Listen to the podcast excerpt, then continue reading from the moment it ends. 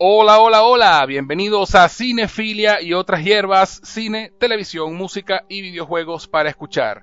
Hoy tenemos un episodio muy especial, porque además de ser nuestro séptimo episodio, se lo vamos a dedicar a DC Comics, que el pasado sábado 22 de agosto celebró un evento llamado DC Fandom, en el cual se hicieron algunos anuncios muy importantes sobre el futuro de DC en el cine, se mostraron avances de las próximas películas y futuros proyectos basados en este universo. Y si se lo están preguntando, no se preocupen. El tercer y último episodio sobre el universo cinematográfico de Marvel está en camino, pero teníamos que cubrir este importante evento. Así que aquí estamos. ¿Y quiénes estamos? Pues este va a ser el primer episodio de Cinefilia y otras hierbas que será conducido a tres voces. Así que bueno, desde Bogotá, Colombia, nos acompaña el gran Diosías Acuña, con el que conversamos sobre las 10 mejores películas animadas de DC unos episodios atrás. Diosías, bienvenido de vuelta a Cinefila y otras hierbas. José, JK, ¿cómo están hermanos? ¿Cómo va todo? Excelente por aquí, muchas gracias por la invitación. La verdad es que esta, esta grabación de este podcast lo esperaba con mucha ansia. El que haya sido además en el marco del DC Fandom lo hace muy muy especial, entonces pues vamos a disfrutarlo mucho y por fin poder reunirnos los tres en esta tertulia y además hablar de DC, maravilloso. Además aprovecho, aprovecho, aprovecho y, y les digo excelente el programa de Marvel, excelente, estoy esperando con ansia el tercer episodio. gracias, gracias, gracias, gracias. Y bueno, y desde Buenos Aires, Argentina, che, cambiándose de bando de Marvel a DC, valga la rima, nos acompaña el excelentísimo J. Carl Saibar. Bienvenido de vuelta, hermano. Muchísimas gracias, José. ¿Cómo estás, hermano? Un placer estar aquí de nuevo hablando por supuesto de los temas que más nos apasionan. Y mira, si me escuchan un poco ronco es por los gritos ayer después de después de ese tráiler. Ese tráiler, oh, sí. o, sea, nunca Oh, sí. adelantándonos a demasiadas cosas, pero hace demasiado tiempo Sí, que no tenía tanta tanta anticipación por una película. Exacto, hablamos del IP o hype. bueno, hoy vamos a celebrar todo lo que es DC en el cine, porque estamos claros que DC fue nuestro primer amor en cómics. Así que hablaremos un poco sobre las películas que marcaron un antes y un después en el género, para luego conversar sobre el DCEU o el universo extendido de DC que comenzó en el 2013 con El Hombre de Acero, Man of Steel, y lleva ocho películas hasta el momento con su respectiva dosis de controversia, discusiones y malas decisiones a nivel corporativo, porque no puede faltar el drama. Y luego hablaremos de lo más importante, que es el DC Fandom, y lo que nos dejó en aras al futuro de este universo. Así que bueno, ¿qué les parece el, el plan de hoy, muchachos? Excelente. Maravilloso. Maravilloso. Bueno, dicho esto, ¿les parece si comenzamos? Arranquemos. Let's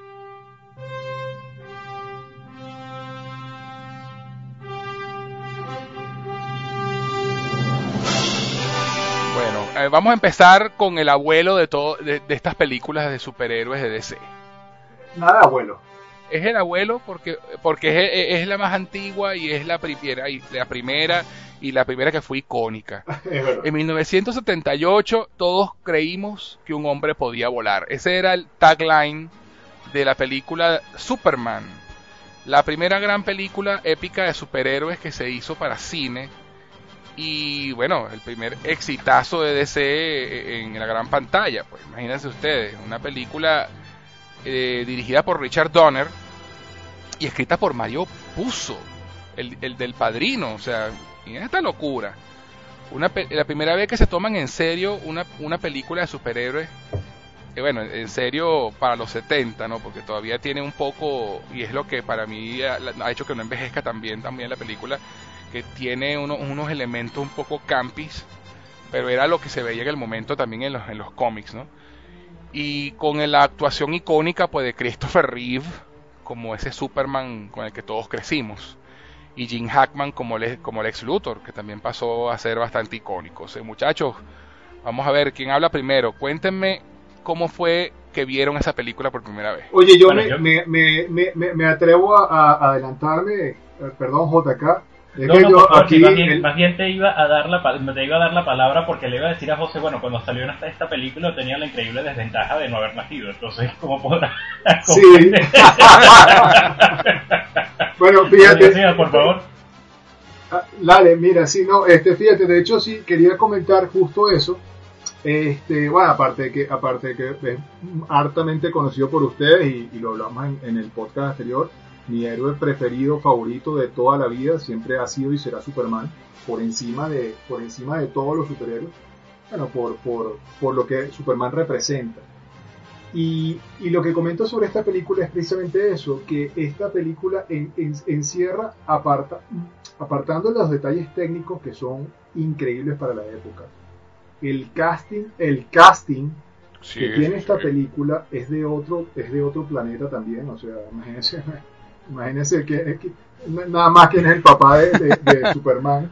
Y por, y por, ahí y por ahí les dejo además el, el, Richard Donner como director, Mario Puzo.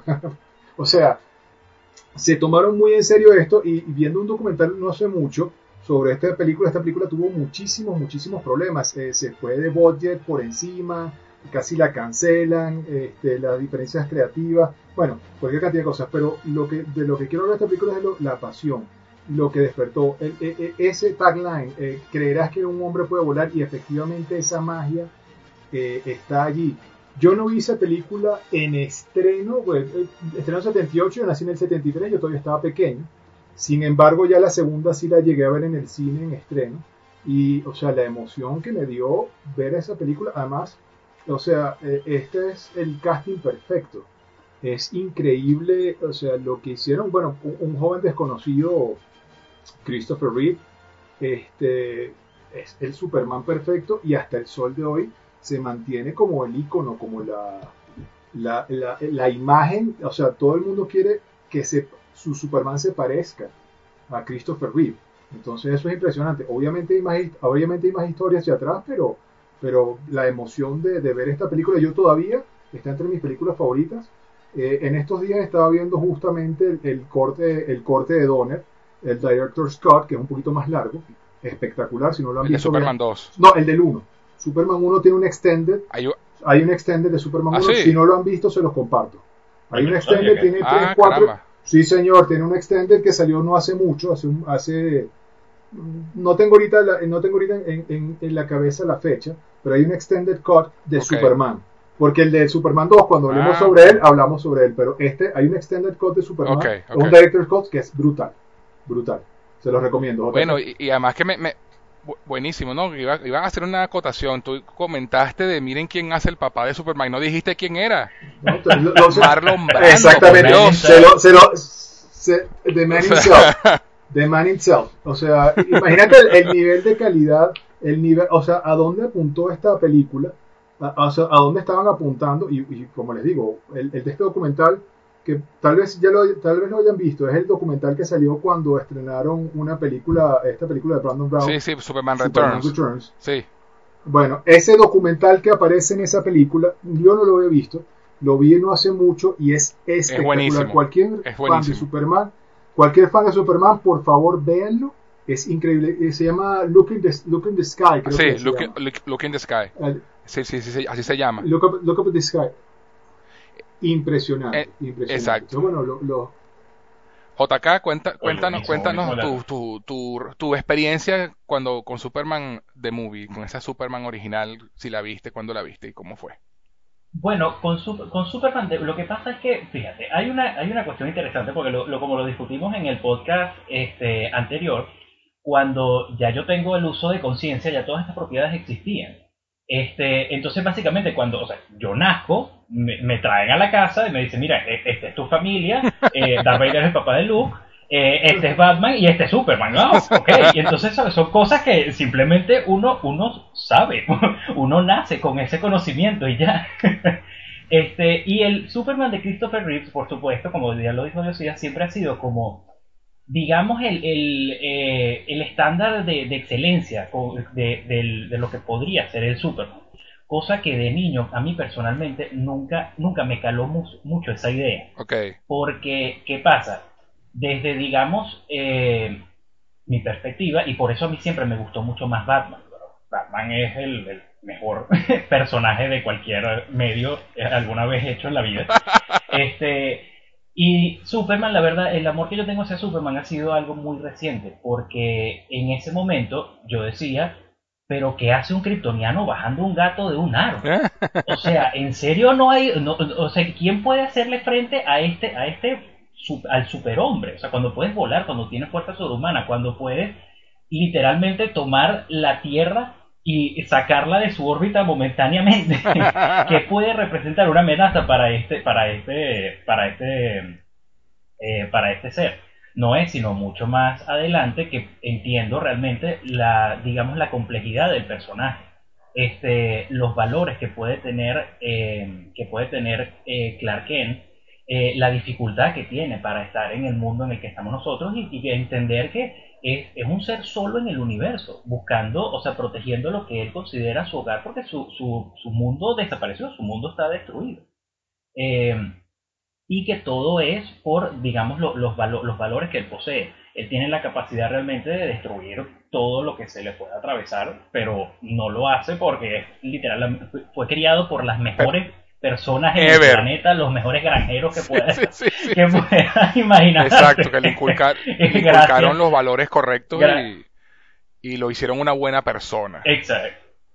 Exacto, porque ves por lo menos adaptaciones y es por eso que a mí siempre eh, me ha gustado mucho, eh, digamos, la, el, el take que hacen ciertas novelas en cuanto al Evil Super. Sí.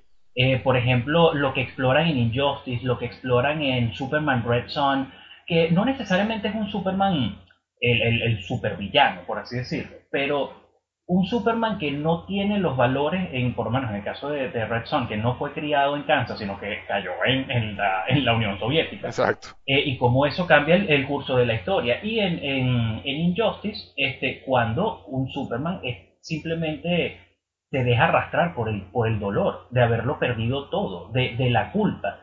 ¿Quién puede hacer algo para detener a un ser así? Y, y esas son las, realmente las historias que más me gustan de, que más me han gustado de Superman. Claro, entonces no, y, y, eh, esta película del, del, 78, pues obviamente también como producto de su época, eh, cuenta un, es, un, es una película más eh, inocente, ¿no? Por decirlo de alguna forma.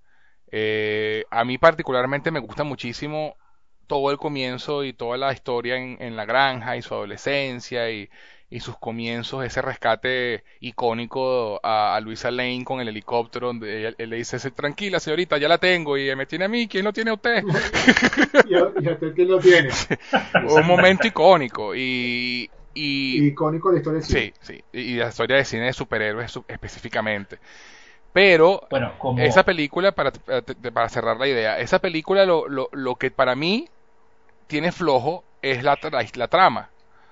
Más que la, eh, más que la historia, la trama. O sea, eh, esa, e, ese plan de Lex Luthor y esa manía que tuvo que tuvieron con Lex Luthor de, de hacer planes de bienes raíces. Vamos a, hacer, a tener tierras.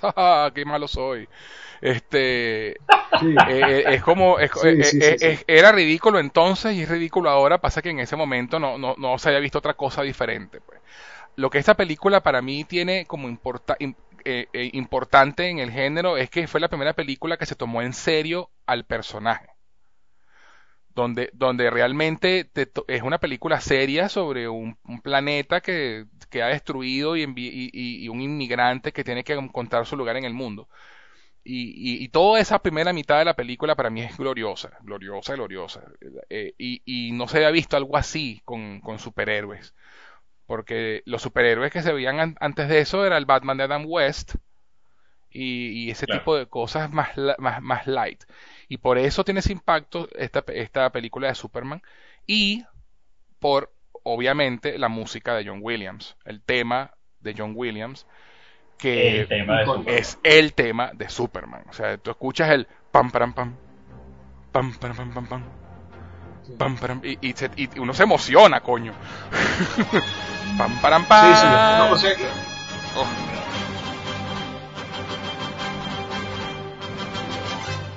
Y tú puedes haber vivido bajo una roca y escuchas ese tema y tú sabes que es Superman. Sí, Porque es que el tema, el tema dice, el tema hay un punto, tan, taran, Superman. Exacto. O sea, es una cosa, Sí, tal cual, tal cual, tal cual. Eh, es, es- es empoderador y es eh, heroico. Heroico. Sí. heroico. Este, y bueno, y esta película, pues, bueno, tuvo el impacto que tuvo. eh, recibió un premio especial de la Academia por efectos especiales. Estuvo nominado por mejor edición y por música. Eh, y bueno, y, y tuvo un, un presupuesto de 55 millones de dólares y recaudó 300. Ujú. O sea, le fue como, le fue como bien. Sobre todo, sobre todo toma- tomando en cuenta que estamos hablando de 1978, ¿no?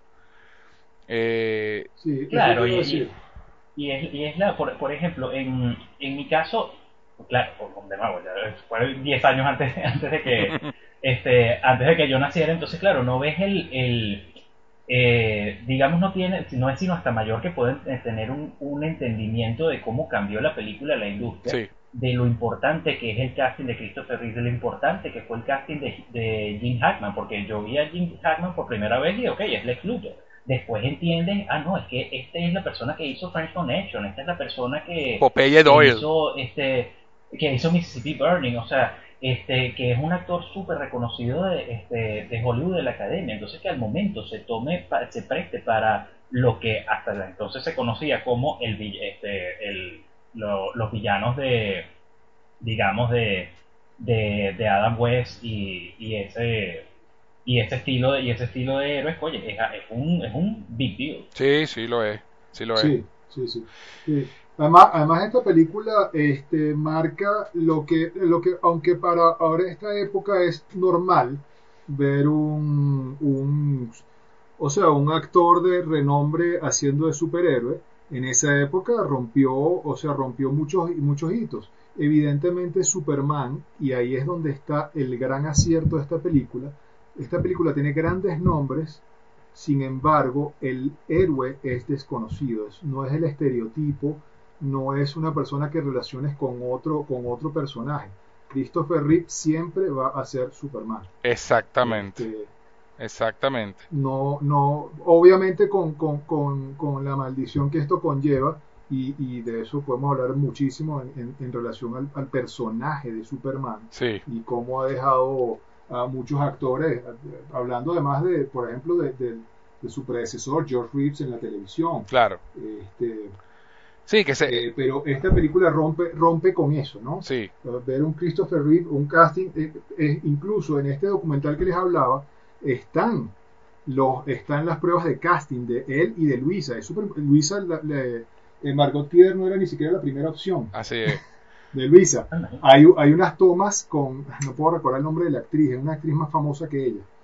Este, y, y es divertidísimo y tú te quedas así como que, ¿what?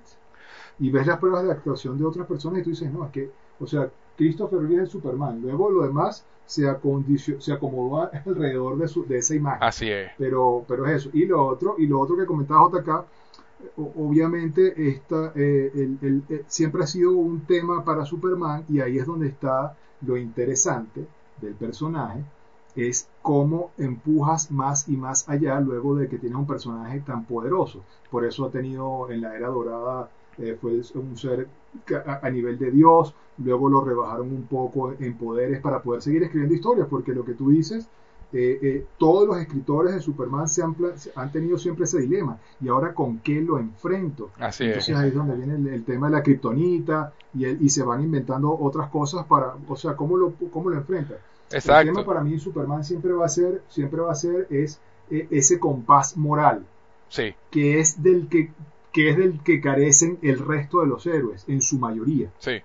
El mismo Capitán América no se compara con, con el compás moral que tiene Superman. Es una cosa, o sea, de otro mundo, pero también obviamente por la, por, por la, por la, por la época en la que, en la que aparece Superman, ¿no? Ese contexto histórico también hay que mirarlo. Claro, por supuesto. Y no, y, Claro. entonces, y, y- y entonces, dime, JK, ¿qué ibas a decir? Eh, no, no, o sea, eh, no, no, súper de acuerdo con, este, con lo que dice Diosías y justamente eh, mi, mi amor por, eh, por el personaje de Superman es algo, bueno, eh, me- no, no, no, no muy reciente, pero digamos, este, de algo más, de, de una perspectiva más adulta, ¿sabes? Porque de niño claro, de, de, niño tú puedes tener los juguetes y tú puedes ver, ah, chivo, porque le está, está golpeando a, a Brainiac o vamos a, pelear contra, contra el robot, pero realmente entiendes la, la historia del personaje y es algo súper complejo y es por eso que a mí, personalmente, mi película favorita es, Man of Steel y es y mi Superman favorito es Henry Cavill, porque en esa película se demuestra demasiado esa vulnerabilidad, que, que básicamente él no es Superman, él, es Superman al final de la película. Eso, y ya bueno, ya llegaremos a, Man of Steel, que, que también es, yo tengo, yo tengo una historia interesante con Man of Steel también. Eh, y yo tengo tela para cortar ahí también en relación a Entonces, bueno, vamos a seguir con, con, con, digamos, con la, vamos a llamarlo la era de plata de, de las películas de DC. Eh, Superman tuvo una secuela, Superman 2, que, se, que realmente se, se, filmaron una tras otra. Ah, pero en la segunda eh, hubo mucho conflicto entre, entre, entre el director eh, original, Richard Donner, y los productores. Y cuando Richard Donner había filmado aproximadamente el 70% de la película, lo reemplazaron con un director nuevo, Richard Lester, eh, y fue él quien completó inicialmente la segunda película de Superman que yo considero eh, superior a la original en cuanto a trama, en, cuanto a trama y, acción y lo que quiere contar. Eh, y, después, 20 años después, se logró restaurar hasta un 90% la visión original de Richard Donner y, salió de Donner Cut, que es mucho mejor todavía y se ve que, que Donner quería tomarse bastante en serio esta segunda parte y los productores y Lester querían inyectarle un poco más de humor. Y si eso le suena conocido o, familiar es porque hasta Snyder le hicieron lo mismo. este, la, maldición de Superman. Tiene que ser funny.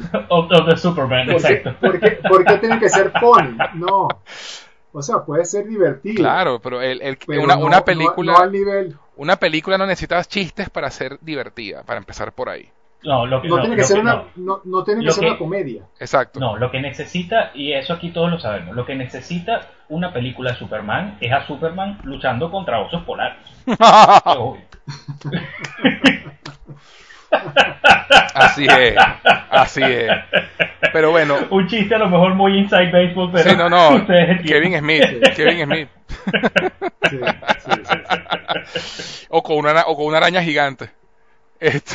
O con la araña gigante. Pero bueno, hablando de Superman 2, eh, aquí es donde vemos el payoff o, la, o, o de, de, esa subtrama que hay al comienzo de la Superman original en la que el general Zod y sus dos secuaces, Fayora y el hombre del otro tipo que nunca me acuerdo, son enviados a la zona fantasma. Eso queda en la primera película, al principio lo muestran y chao. Y la segunda película comienza con, el, con que ellos escapan de la zona fantasma y van a la Tierra. Terrence Stamp interpreta al general Zod y tiene su famosa frase Kneel before Zod, arrodíllense ante Zod. Y esta película pues obviamente explora mucho más el tema de de la dualidad de Clark y, Superman, su relación con Luisa. Y de hecho en, el Donner Cut, en la versión de Richard Donner, eh, eh, Luisa eh, descubre que él es Superman mucho más rápido y, y él termina confesándoselo, ni siquiera se lo dice de una. Y, hay, y, está esa dicotomía en el momento en el que él se pregunta, bueno, pero yo, yo puedo tener una vida, una vida normal y, y renuncia a sus poderes para, para estar con Luisa y, es una cosa un poco más compleja eh, y, la, y bueno y la icónica pelea en Times Square de Nueva York entre Superman y, y Zod y sus secuaces que para la época eso fue wow. Estos tipos se están, se están lanzando carros y se están lanzando vainas y, uno no veía eso en, películas ever. Ever ever. Entonces bueno Superman 2 es muy muy superior a la, a la original. Obviamente, siendo segunda parte, la, eh, obviamente la primera película tuvo más impacto eh, en cuanto a, a, ser, la primera, pero Superman 2 de verdad fue muy, muy buena, muy, muy buena. ¿Qué me cuentan de Superman 2? No, Superman 2 básicamente toma la, la eh, toma la, la, premisa de la primera parte que ya tienes todo establecido. Eso. Eh, y lo que hace es, es continuar, continuar la historia. Y entonces cuenta una historia diferente que es, eh, digamos, la, la responsabilidad de, del héroe. Y aquí entra mucho, por ejemplo, lo que se, lo que se explotó mucho en, eh, en, en Spider-Man 2. De hecho, Sam Raimi utiliza varias, este, eh, varias, varias referencias o varios este, momentos eh, de, super, de Superman y Superman 2, que es ese yo, ok, tengo todos estos poderes, tengo una responsabilidad, pero también tengo una vida, tengo una persona que, que, que me ama, a quien yo amo, o sea, ¿por qué, ¿por qué yo no merezco esto? Y es ese, ese conflicto interno de, de, sí, o sea, si tienes un gran poder, tienes una gran responsabilidad y es tu, tu, tu deber hacerlo. O sea, tu deber poder defender este planeta y defenderlo de, esta, de, esta, eh, de estas amenazas. Así es. Yo sí es. Fíjate, lo, que más me gusta de esta película es que es precisamente la visión de Donner y, y, y, y, de allí viene lo espectacular de esta película, es que él, él establece la historia, o sea, tú, tú, tienes que ver Superman 1 y Superman 2 como ahora vamos a ver el Snyder Cut, o sea, como son 8 o 4 horas de película en una sola, en una sola idea. Entonces él establece, él establece eh, toda la historia del héroe, eh, el enfrentamiento ah, músculo sobre mente o mente sobre músculo, y luego enfrentas a Superman a lo que él quería, a lo que él quería mostrar, que es a sus raíces. Este, por un lado, esa, esa quién soy, de dónde vengo, este, se convierte en qué quiero, es algo más maduro. El tema de enamorarse de Luisa, el tema de tener familia, de poder tener, es algo, ese es el trasfondo de Superman. El, trasfondo además eh, eh, un poco egoísta en el sentido de, y, en el sentido de eh, soy para mí, para mi vida, o, sigo entregándome a la humanidad, y, y, ahí, y la escena en la que en la que después de que Clark renuncia a sus poderes por amor, y, y, por cierto, en, los dos cortes son completamente distintos. En uno es Marlon Brando y en el otro es la mamá. Correcto. Son dos visiones completamente diferentes, distintas en lo, en lo que le dicen a, Clark, este, y eso es brutal. Este, el, el, cómo él, luego de convertirse en humano y se da cuenta que justo cuando él toma la decisión más importante de su vida, llega el, el, momento crucial de la Tierra donde sus propios congéneres la están destruyendo y él se siente completamente impotente. O sea, es una cosa, es, esa profundidad del, del, personaje lo que a mí me, lo que a mí me apasiona. Sí. Obviamente esta película tiene un enfrentamiento, eh, uno de los mejores enfrentamientos de la época, evidentemente, este, de superhéroes. O sea, ver a Superman enfrentándose al General Zod, o sea, dos superhéroes y, y, y, sin, y, sin, y sin hacer comparaciones este, lo que después veremos en Man of, en Man of Steel. Sí. Eh, son, dos, son dos conceptos, dos visiones, pero indudablemente a quién puedes enfrentar a Superman, pues nada más y nada menos que a, alguien de su propio par, a su propio género. Así su propio planeta. Y esa pelea es brutal. brutal. Además, lo, lo, además te demuestra el, el, el concepto frío y calculador kryptoniano extraterrestre versus los verdaderos valores adquiridos por Clark. O sea, eh, Sod es lo que pudo haber sido Superman y no es por la crianza que tiene. Eso es brutal. y bueno, esas fueron dos películas de Superman que marcaron un antes y un después en la historia del cine. Ahora vamos a hablar, vamos a hablar de dos películas de Batman que hicieron lo mismo. Totalmente. En 1989 se estrena Batman a secas, dirigida por Tim Burton. Esa película la vi yo en el cine a la tierna edad de nueve años y me voló la puta cabeza. Porque yo la vi un poco más grande que tú y también. O sea, yo te, yo, yo, mi, mi imagen de Batman era la serie de televisión de Adam West. El contraste de uno y otro fue inmenso, o sea, era del cielo a la tierra. Tanto así que después de ver esa película de Tim Burton, me obsesioné con Batman. Como debe ser. Eh, sí, o sea, fue a buscar cómics, eh, absorber eh, material. porque bueno, mi otra referencia obviamente era la, la, la, comiquita de los super amigos, que también era campy y era como el Batman de la serie de los 60. Entonces, Burton, ¿qué hace? Burton toma como inspiración la novela de Dark Knight Returns, que, que acababa de salir en los 80, Y él toma como referencia esa novela para contar la historia de un Batman oscuro, de un Batman como se concibió originalmente. Y, es la, y, y, de hecho es la única ciudad gótica de, la, de todo lo que se ha hecho en cine hasta ahora, habrá que ver qué hace Matt Reeves, donde la ciudad gótica es gótica en su arquitectura, donde hace honor a su nombre, ¿no? Y, tiene e, ese, ese, ese, esas calles oscuras con, con humo saliendo de las alcantarillas como Nueva York, pero tiene esos rascacielos imposibles y esas estatuas gigantes góticas, esa iglesia que en la que se enfrenta con el guasón al final de esta película. O sea, e, e, es una, es una película que visualmente fue otra cosa. Además de, volvemos al tema, igual que en, que en las películas de Superman, el casting de esta película fue otro peo. O sea, eh, sobre todo porque, y, es como, como que te das cuenta que los fans y, el, y, el, fandom en general siempre se va a quejar por algo, ¿no?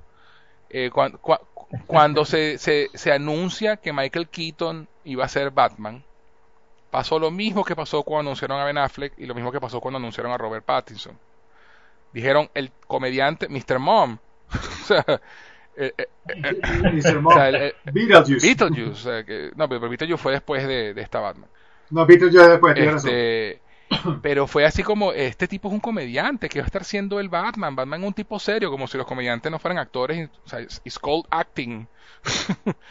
este, y, y Jack Nicholson como el guasón. O sea, eh, eh, entonces eso le da un prestigio a la película que tú dices, bueno, mira, Jack Nicholson accedió a hacer esto. Jack Nicholson era una superestrella en ese momento. E, era y Kim, Basinger, y Kim Basinger que venía de nueve semanas y media. o sea, eh, y, y, Tim Burton era un director que había hecho Pee Wee Herman y la película y listo. El tipo no tenía ningún otro pedigrí conocido. El tipo era animador en Disney, hizo un cortometraje y después hizo Pee Wee Herman. Y el tipo entregó una película dark, con un humor negro retorcido y con un Batman bastante bueno. No es mi favorito, pero es un Batman muy bueno. Y un guasón glorioso, un guasón muy, muy cercano a los cómics. Eh, y mira, bueno, me voló la cabeza, me voló la cabeza de, cuando la vi en el cine. Yo no había visto algo así tampoco. Entonces, pasa con Batman en esta película. Dice, bueno, cuénteme sus experiencias. Vamos a empezar con JK. Cuéntame, JK. Bueno, mira, eh, antes que antes que nada quería este quería recomendar el documental eh, The Heart of the Batman. Ok.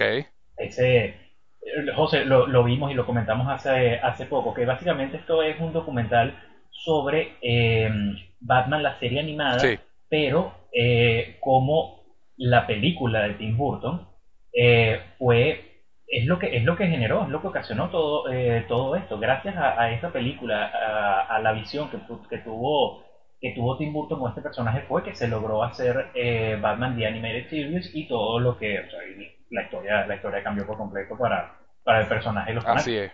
Este de nuevo, esta película, yo nací ya los poco, poco tiempo después de que, esta película se estrenara, no, no, mentira, esta película es del 89. Tenía esta, exacto, al, al, año de haber nacido todavía no tenía, no tenía la conciencia. Este, de hecho, tú de niño me preguntabas a mí quién mató a los papás de Batman, yo te decía el guasón, sí, fue quien lo mató. Exacto. Después fue que aprendes, ah no, esto fue algo que, que Tim Burton utilizó en la película para que el guion fuese más redondito y que tuvieses esa, digamos, esa, eh, ese concepto de, de, el guasón creó a Batman antes de que Batman al guasón. Y, y, y, fue algo, y fue algo fantástico. Sí, sí, cómo no. Eh, y como lo dicen en este documental que te, que te comento, lo brillante de esta película es que Tim Burton se da cuenta que para que esta película funcione, esta película no puede ser de Batman, esta película tiene que ser de Bruce Wayne. Tú tienes que entender quién es Bruce Wayne, tú tienes que entender lo, lo, que a él lo motiva, tú tienes que entender que Bruce Wayne no es, o sea, que la que, y es lo que ha, digamos, definido a, a Batman eh, desde entonces. Sí. Que la máscara el disfraz es Bruce Wayne. Donde él se siente cómodo, donde él realmente eh, prefiere estar, su verdadera identidad, su real forma de ver el mundo es Batman, es en el traje, es en la sombra. Así es. Eh, y esta película lo explora a la perfección, o sea, esta película de verdad que entra entre mis favoritas de, de, toda, de toda la historia por razones obvias, no solo por el personaje, como tú bien lo mencionaste, el cast. eh, Jack Nicholson todavía, incluso después de todo lo que eh, los elogios que puede recibir eh, Heath Ledger por, por The Dark Knight, todavía hay gente que puede decirte, no, mi Joker favorito es Jack Nicholson y no hay absolutamente nada que criticar al Para respecto. nada. Una actuación Brillante. magistral, increíble en este papel. Yo todavía recuerdo, recuerdo eh, esa primera aparición de, de, de Joker como tal, ya en el maquillaje, que, cuando se enfrenta al que era su jefe, que lo había traicionado y todo esto. Y, y- You can call y- me. exacto. Y, as- y le dice, y como puedes ver, soy mucho más feliz. I'm happy. Y Jack Nicholson lo dice con aquel gusto y, y- acribilla tiros al tipo mientras lo dice y se ríe y o sea, es brillante, es brillante. Y es que, y es que el Joker, o sea, la, la interpretación del Joker, el Joker tiene que ser gracioso. Sí. Y, y lo es, en su, en su, en su forma retorcida y anarquista y, y todo lo que, lo, que, lo que él representa. Pero el, eh, queda de parte del actor el, eh, digamos, el, el- las líneas, el Sí, el del- delivery, el exacto. cómo una, una frase, o sea, puede hacerte, o sea, puede darte chillos del terror o puede, o puede ocasionarte una risa por la manera en que, en que la dice. es. Y Jack Nicholson maneja eso a la perfección. O sea, this town needs an enemy. Eso es. Bueno, y, a- y además ese, ese otro momento, esta otra línea icónica cuando ve el periódico y dice monstruo, bat, bat- bat- murciélago aterroriza la ciudad y él se deja que me wait till they get a load of me. Espera que me conozcan, espera que me conozcan a mí. Espérate. espérate. Y Osías, cuéntanos, porque tú sí viste esta película en el cine, ¿verdad? Bueno, de, de hecho les iba a comentar que esta película la vi yo en, el, mo- en un momento súper... O sea, yo tenía 16 años justo cuando, cuando salió esta película. Entonces ver esta película, lu- luego de haber crecido viendo superhéroes y fascinado por los superhéroes, luego de, lu- luego de obviamente mi, mi, eh, eh, haber visto a Superman, ir, ir, ir a ver al cine a Batman, además muchachos, tú estabas muy pequeño, José, y JK, ni hablemos. Sí, Pero no, yo, pero yo, pero, pero yo sí, yo sí viví a plenitud todo lo que tuvo que ver con el boom de esta La película. Batmanía. Yo creo, yo creo que no hasta ahora en la historia del cine ninguna película ha generado un boom como el que generó esto en merchandising. Sí. La- además el, el, el soundtrack es de Prince. Sí, No. sí. El video de Prince es una locura, él es mitad Batman, mitad Guasón, o sea, el boom, Sí. o sea, es que ustedes muchachos no se pueden imaginar el boom que generó esta película en los años, o sea, a, final, a principios de los 90. A finales de los 80. Fue una locura. A finales de, a finales de los 80, bueno, sí, 89, Por eso. que esta película, o sea, ustedes no, no tienen, o sea, tendrían que haberlo vivido. Yo viví eso con 15 años. Claro. Yo tenía, yo, siendo yo fan de Superman, yo tenía de Batman hasta hasta lo interior. O sea, el boom, el, el boom, el, el boom de merchandising que generó esta película, las expectativas que generó esta película, yo creo que no se comparan ni siquiera con, con lo que generaron los Vengadores en esta época. Sí, sí, no, es verdad, es verdad, Comparado es con verdad, lo que- es verdad. Con- El- comparado con lo que hizo en el, en el 89 esta película. O sea, es una cosa, muchachos, yo todavía lo recuerdo como si fuera ayer. O sea, es el boom. Olvídense de, de todo el tema Michael Keaton, este, todo el tema Tim Burton. O sea, la parte de merchandising fue una cosa tan impresionante que yo no he visto hasta ahora que na- ninguna película supere lo que hizo esta película en su momento. Sinceramente. Y el Eh. tema de Batman, una locura. Bueno, ya- invito a que busquen ese videoclip. Yo, lo- yo lo he visto, yo lo he visto. Es De hecho, yo confieso aquí Prince. ante, ante- ante ustedes, mis sacerdotes geek, eh, yo odio a Prince. Nunca me gustó. Nunca me gustó.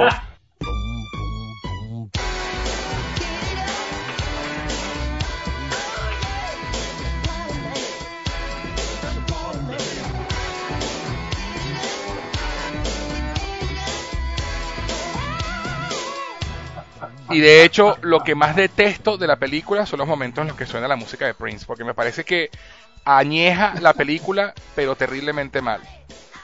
O sea, esa, esa escena, esa escena del, museo cuando Jack, Jack Nicholson empieza a, a dañar las pinturas y, y tiene un boombox y le da play y empieza a sonar Prince. Y que black, black and red and green. Dice, No, por Dios. O sea, ¿cómo me vas a echar a perder la escena así? No, no, no, no. no. Gracias a Dios. ¿Ves? Pero, Gracias a pero, Dios. pero, Pero tienes que que meter- este meter- momento- pero- Fíjate, ahí, Tienes ahí que meterte en la época.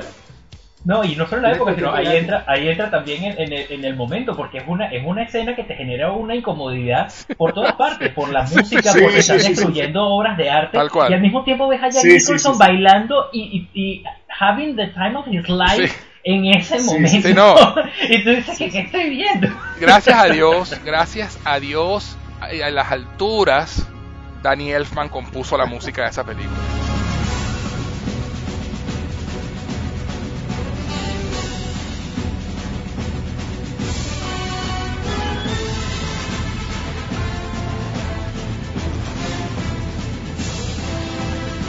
Danny Elfman.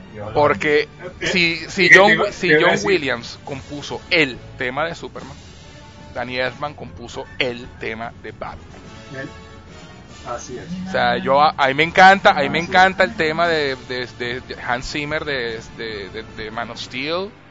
Es hermoso y, y cuadra perfecto con este Superman, por ejemplo. Pero para mí el tema de Superman, el tema de. Superman es el tema de John Williams. Claro, sí, Sí, ahí sí, Y, completamente. y- y me, y me pasa igual con Hans Zimmer y, Ba- y Batman vs Superman y Elfman con el de Batman. Para mí hay un tema de Batman que es este. Es que es una cosa que tú escuchas para pa pa y entonces ese es Batman, ese es Batman. Tú escuchas esas escuchas esas tres notas Sí, sí. y ya sabes que es Batman. O sea, Bueno, tanto que las usaron, tanto que las, tanto que las metieron escondidas en ambas, en ambas, en, en, en Justice League, bueno, para poder generar el hype Sí. verdadero. no y tanto que la- el, el tema musical de la serie animada de, de Batman se, se toma prestada a estas tres notas.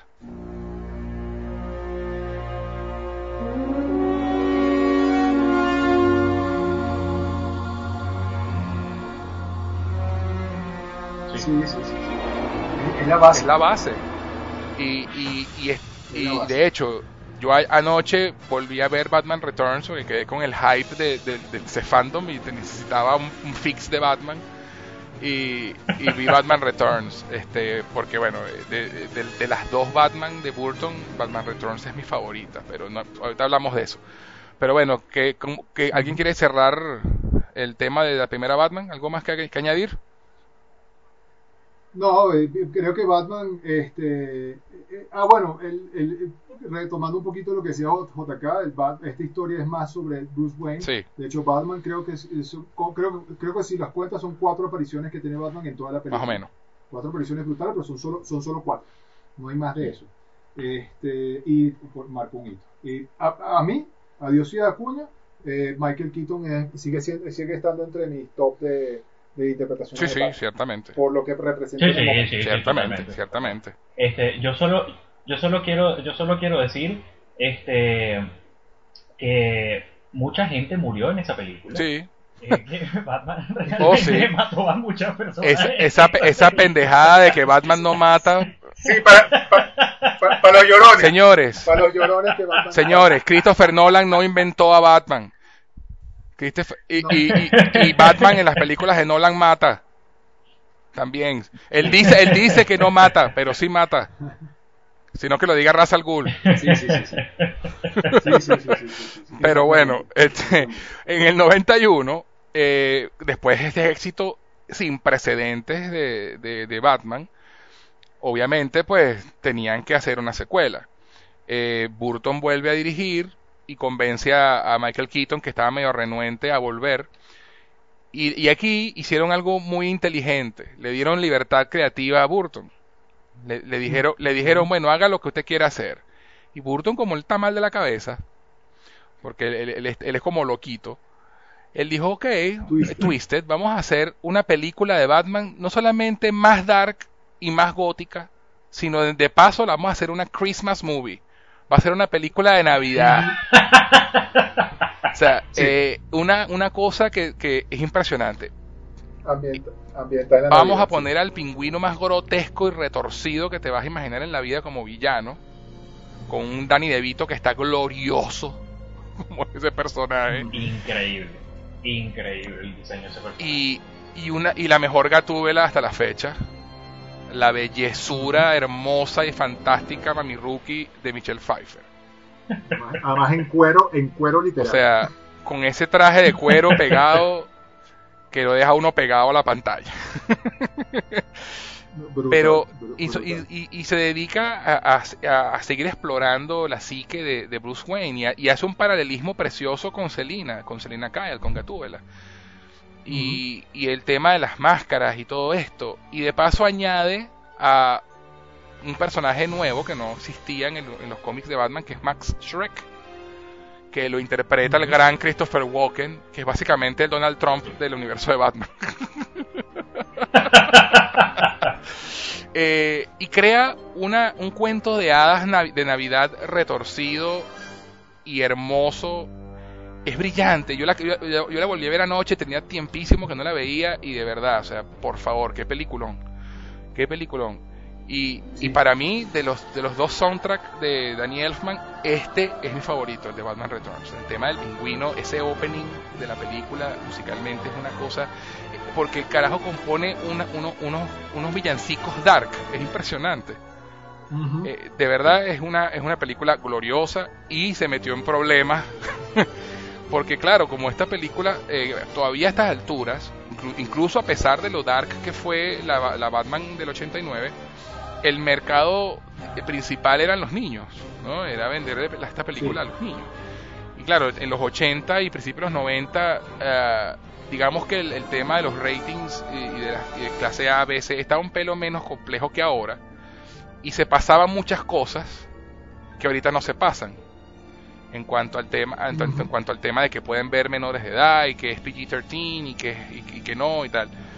Y la primera Batman tiene, tiene cosas muy dark extremadamente dark, pero es que esta se va, se va para otro, se va a otro piso térmico.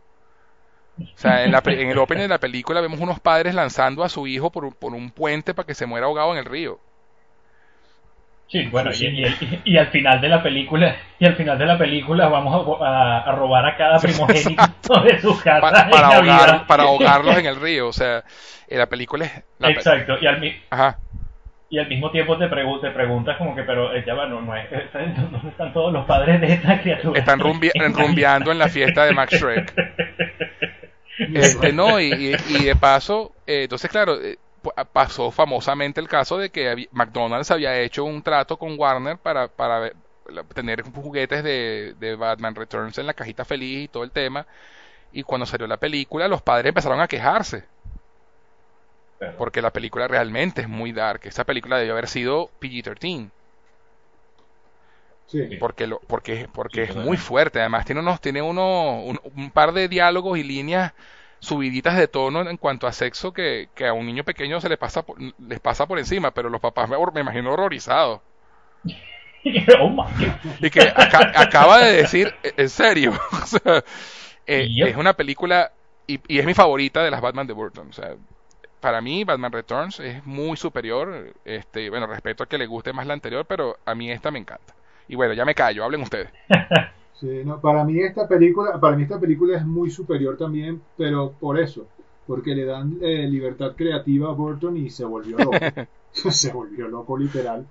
Pero tiene, o sea, tiene, tiene todo, tiene el casting, tiene las líneas, tiene la visualmente esta película es impresionante nuevamente, este, claro, lo que sí es que obviamente la, primera película eclipsó por lo, por lo espectacular. Esta, esta, esta fue tomada más como una continuación, pero como película es superior. Superior. Eh, además, Michelle Pfeiffer, es, ese, ese trío de villanos, el pingüino, muy, muy dark, eh, grotesco, es incluso a veces difícil, incluso de, eh, de, visualmente mantener. Eso tú dices, diablo, o sea y, y, la, y la contraparte ultra, ultra sensual de Michelle Pfeiffer, la mejor gatúbela ever. No hay forma de que ninguna la supere, e incluso tengo muchas expectativas con la de Batman, pero jamás ninguna va a estar a la altura de, Michelle Pfeiffer. Sí, increíble. ahí, es mejor que, ahí es mejor que, ahí es mejor que deje así. deje así. deje así. Este, Christopher Walken, maravilloso. La trama, la trama en general muy, muy buena. Eh, la película es mucho más oscura, gótica, es más gótica todavía.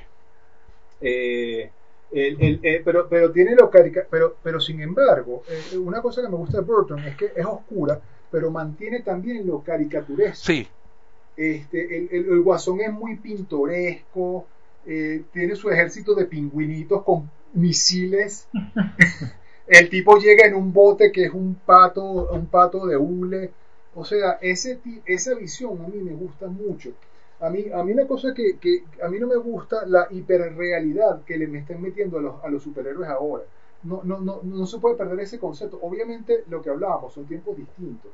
Eh, 1989, 1990 no es lo mismo que, que eh, esta época de millennials pero al final estas películas deben ser para todo gusto. Entonces creo que e, ese tema caricaturesco de este Batman, que, que luego no vamos a hablar de eso porque es, tabú, de lo que no debe ser nombrado de aquí para adelante, pero es porque, se, porque se les va la mano para el otro lado. Esta película tiene un balance muy dark, pero también muy caricaturesco, que es lo que me gusta. Y, y, y, el, y el personaje de Batman, eh, para mí es impecable. O sea, ese, ese Batman oscuro, esa dualidad. Eh, hay una escena en la que en la que están Michael Keaton, Bruce Wayne y Selina Kyle y, están y tienen su cosa y cada uno y entonces no me acuerdo ahorita bien qué es lo que pasa, tú lo que acabas de ver y entonces Bruce se tiene que ir porque es Batman y Selina se tiene Ah, no, no, ya, ya, lo que pasa, esa, esa escena lo que pasa en el baile. No, ese es en, en, es en casa de Bruce. Ellos en la casa de Bruce. Ellos, ellos, ellos tuvieron una pelea anterior donde, donde Gatúbela le había hecho un, corte en un costado y Batman le había, quema, le había ah, quemado el brazo. Y están dándose unos besos en el sofá y están metiéndose mano. Y ella, y ella, y ella le mete la mano por, por, el costado y el tipo se la mueve y le va a sobar el brazo y la tipa se quita porque tiene las cicatrices. Y, y me tengo que ir, no sé qué, y se ponen todos nerviosos. Es, genial, genial. Y y Alfred, y Alfred en medio de ellos. Alfred inventa una excusa. Ok, Alfred inventa una excusa. Ok. Sí, sí, sí. Sí, sí, sí, genial, genial, es genial, de verdad que sí. Esta, esta película es genial. De hecho, este, yo no lo hice ayer porque, como les comentaba, me quedé viendo el DC Fandom hasta las 4 de la mañana. Hoy me tiro mi maratón Superman, Superman 2, Batman, Batman Returns y, y a dormir feliz. Otakai, cuéntanos tú, tú qué, qué, qué, qué te pareció Batman Returns. Bueno, mira, esta película, la verdad, de, de pequeño me daba un poco de miedo. no voy a mentir. Es verdad. sí, sí. Eh, y, y, sí, y, ya cuando tiene cierta conciencia dice, pero ¿cómo dicen que un niño ve esto? Tú te autocensurabas. Esto es algo que yo le pondría a mi hijo. sí, sí, con, con algunos ciertos disclaimers. Pero lo que dice Diosías es, es cierto y es muy interesante. Eh, con respecto a lo caricaturesca que puede ser la, la película o incluso el, concepto de, de, Tim Burton. Porque al igual que, que Sam Raimi, sí. no pones, a, bueno, de, alguna forma, Sam Raimi igual que Tim Burton, este, no pones al superhéroe en este, en este plano realista en el que está, en el que se trata de, colocarlos últimamente. Eh, sino que tienen su propio mundo, su propia visión, su propia versión de lo que puede ser eh, en el caso de Raimi Nueva York con Spider-Man y en el caso de Burton lo que, lo que es Gotham. Si ves es una, y aquí lo explora muchísimo, muchísimo mejor, porque como, como dijeron, aquí es Tim Burton on leash, o sea, okay, desatado. voy a hacer lo que, que incluso tú ves los trajes, los diseños de los, de los minions, de, del, del pingüino, y tú dices, pero qué impráctico, ¿por qué tendrías una cabeza gigante con los ojos así flotantes como si fuese Jack Skellington? O sea, ¿qué propósito te trae eso? Ninguno, no sirve para nada. Es solamente que it looks awesome. Exacto. Y, y ya. Entonces es como esta ciudad eh, que no tiene un periodo de tiempo, eh, que no está ubicada en ningún periodo de tiempo conocido, sino que tiene mucho de, de, del cine noir, mucho de, de, los dramas detectivescos de los 40, pero al mismo tiempo ves que tienes este, elementos tecnológicos y ves el avión de Batman. Y entonces es como, este, este, este para mí es como el espacio-tiempo perfecto para, para Gotham. Y el tema de, de Danny Elfman me transporta es a esa Gotham. Porque tú ves, por ejemplo, con todo el respeto y el amor que le tengo a la trilogía de Nolan, bueno, las dos primeras de Nolan, en la, este, eh, eh, tú ves, eso es este Chicago. Eh, es Chicago, exactamente. Eh, de hecho, lo más Gotham que, que, ves en la trilogía de Nolan Batman es. Batman Begins. Después Los Narrows. Después la puedes ubicar, exactamente.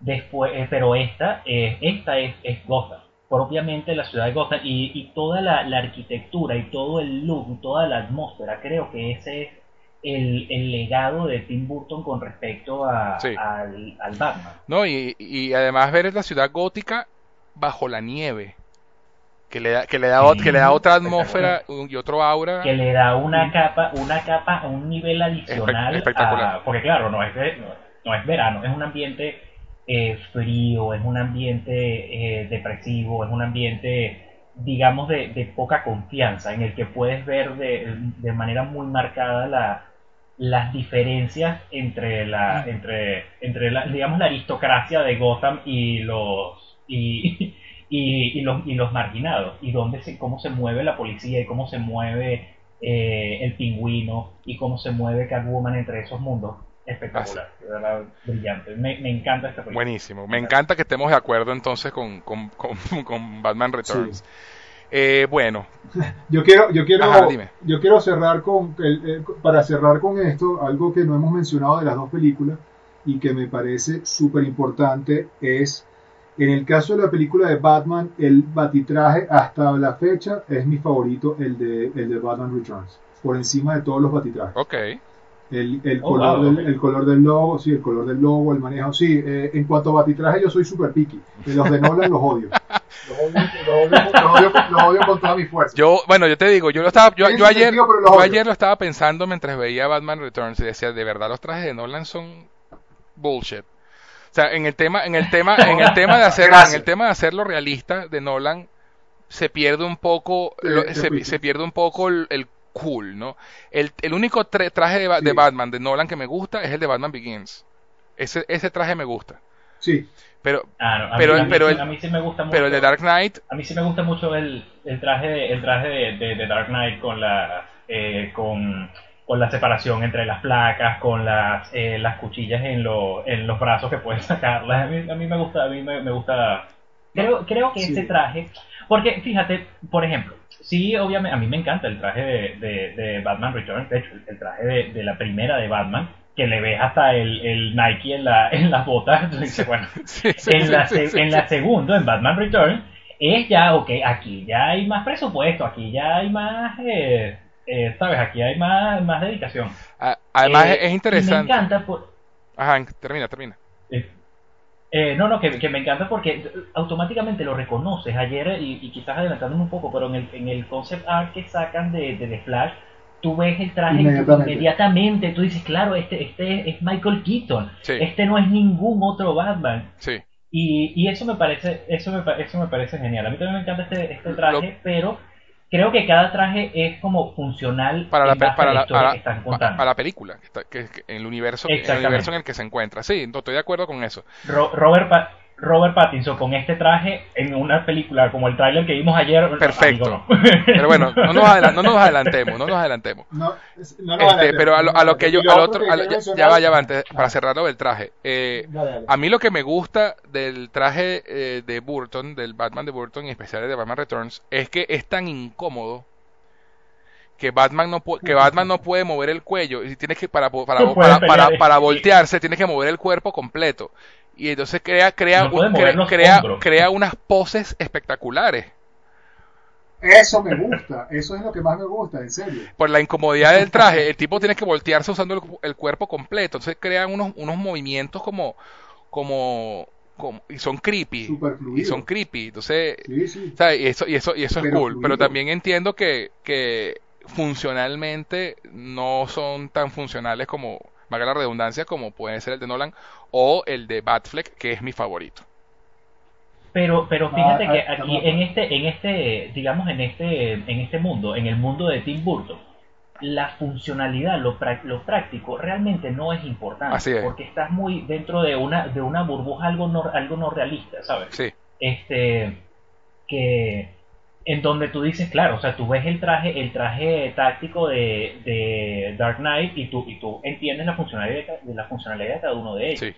El traje eh, que utiliza Ben Affleck contra, contra Superman, tú entiendes, o sea, obviamente tiene que tener las placas y tiene que tener, digamos, la mayor cantidad de protección. Aquí, aquí realmente no, porque todo tiene como un filtro, una visión mucho más cartoony en el que dice, pero ¿cómo esta persona que ni siquiera puede mover el cuello, que ni siquiera puede mover bien los hombros, que qué traje tan incómodo, cómo, cómo va a, golpear a 10 maleantes al mismo tiempo. Es porque es Batman y ya, y es todo lo que tienes que saber, y no te interesa nada. Y, de hecho, y, de hecho, y de hecho las escenas de pelea son brutales.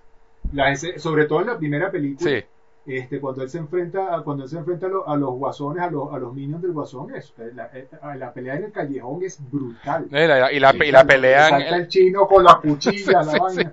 No, y la pelea, pelea en el, la pelea en el, la pelea en el campanario en la primera también es muy, muy buena. Brutal. Es, es brutal, brutal. Y lo otro que quería mencionar antes, para cerrar con Batman, que es muy icónico, no lo hemos dicho, es el Batimóvil. Ah, sí.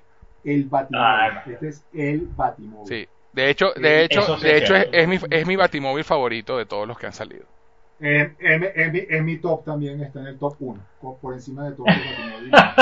Y de nuevo, el que menos me gusta, debo decir que también el que menos me gusta es el, es el Tumblr, el de Nolan. Igual lo odio.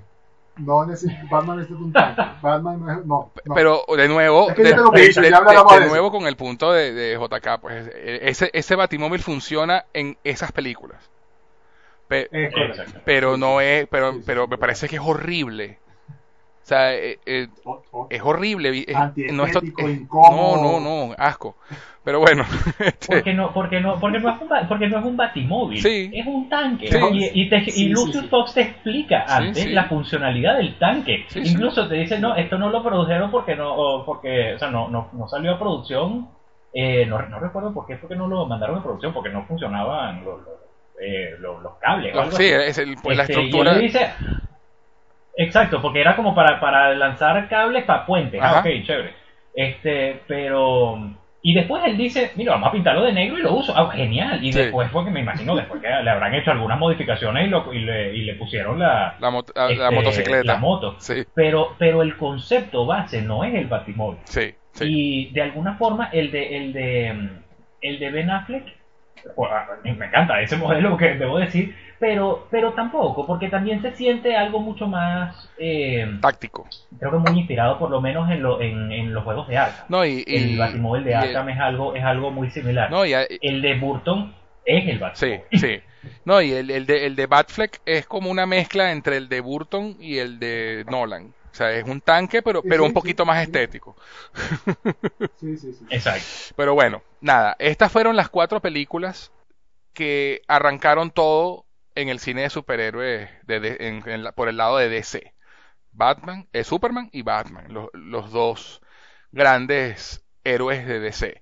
La Mujer Maravilla no llegó a... para, para la época. Para la época. Para, perdón, José, pero para la época también lo que, lo que cambió el cine de superhéroes de todo el mundo, porque sí. más nadie... Bueno, es verdad, es verdad. Pero, bueno, hablo de DC porque, bueno, hubo películas que ya lo conversamos tú y yo que cambiaron el cine de Marvel. Entonces, bueno, vamos a hablar de que estas cambiaron el ah, cine de DC, ¿no? Eh, a eso me refería, ah, a eso me refería. Pero sí, obviamente ah, fueron, fueron, las pioneras en el cine de superhéroes, period. Este, La Mujer Maravilla nunca llegó a tener película hasta, hasta este último lote de, de, DCU, que ya hablaremos de ella. Y hubo una película Supergirl por ahí tirada también en los 70 que fue terrible y no se va a hablar de esa película. Esa, película no, no, no, no. este, pero bueno, luego de estos films, dime, dime, yo sí. No, no, no. Eh, eh, no, no, hablemos de eso. sí, sí. Moving on. Moving on, exacto. moving on. Luego de estos films, el universo de DC dejó de tener un impacto, el impacto de antaño, hasta que llegó la trilogía de Nolan, ¿no? Eh, digamos que eso es tema para otro episodio, que me gustaría hacer uno sobre la trilogía de Nolan en específico. Pero digamos que después de Batman Returns, las dos siguientes películas de Batman realmente empezaron a bajar el, el nivel y, nos, y, y, lo que vino a traer un, un, una parálisis del, del, universo de superhéroes hasta que Marvel tuvo su turno y la revivió, como hablamos en el podcast, en el podcast de Marvel, valga la cuña, eh, y, y, hubo una película de Superman en 2006 que se llamó Superman Returns, que ya Dios ya hizo referencia a ella también en algún momento, pero en este dojo tampoco hablamos de Superman Returns. Ah, hasta allí, deje así. Este, deje así. Eh, sí. Eh, entonces, bueno, sería entonces el director estadounidense Zack Snyder el encargado de darle vida de nuevo cuando fue contratado para dirigir El hombre de acero.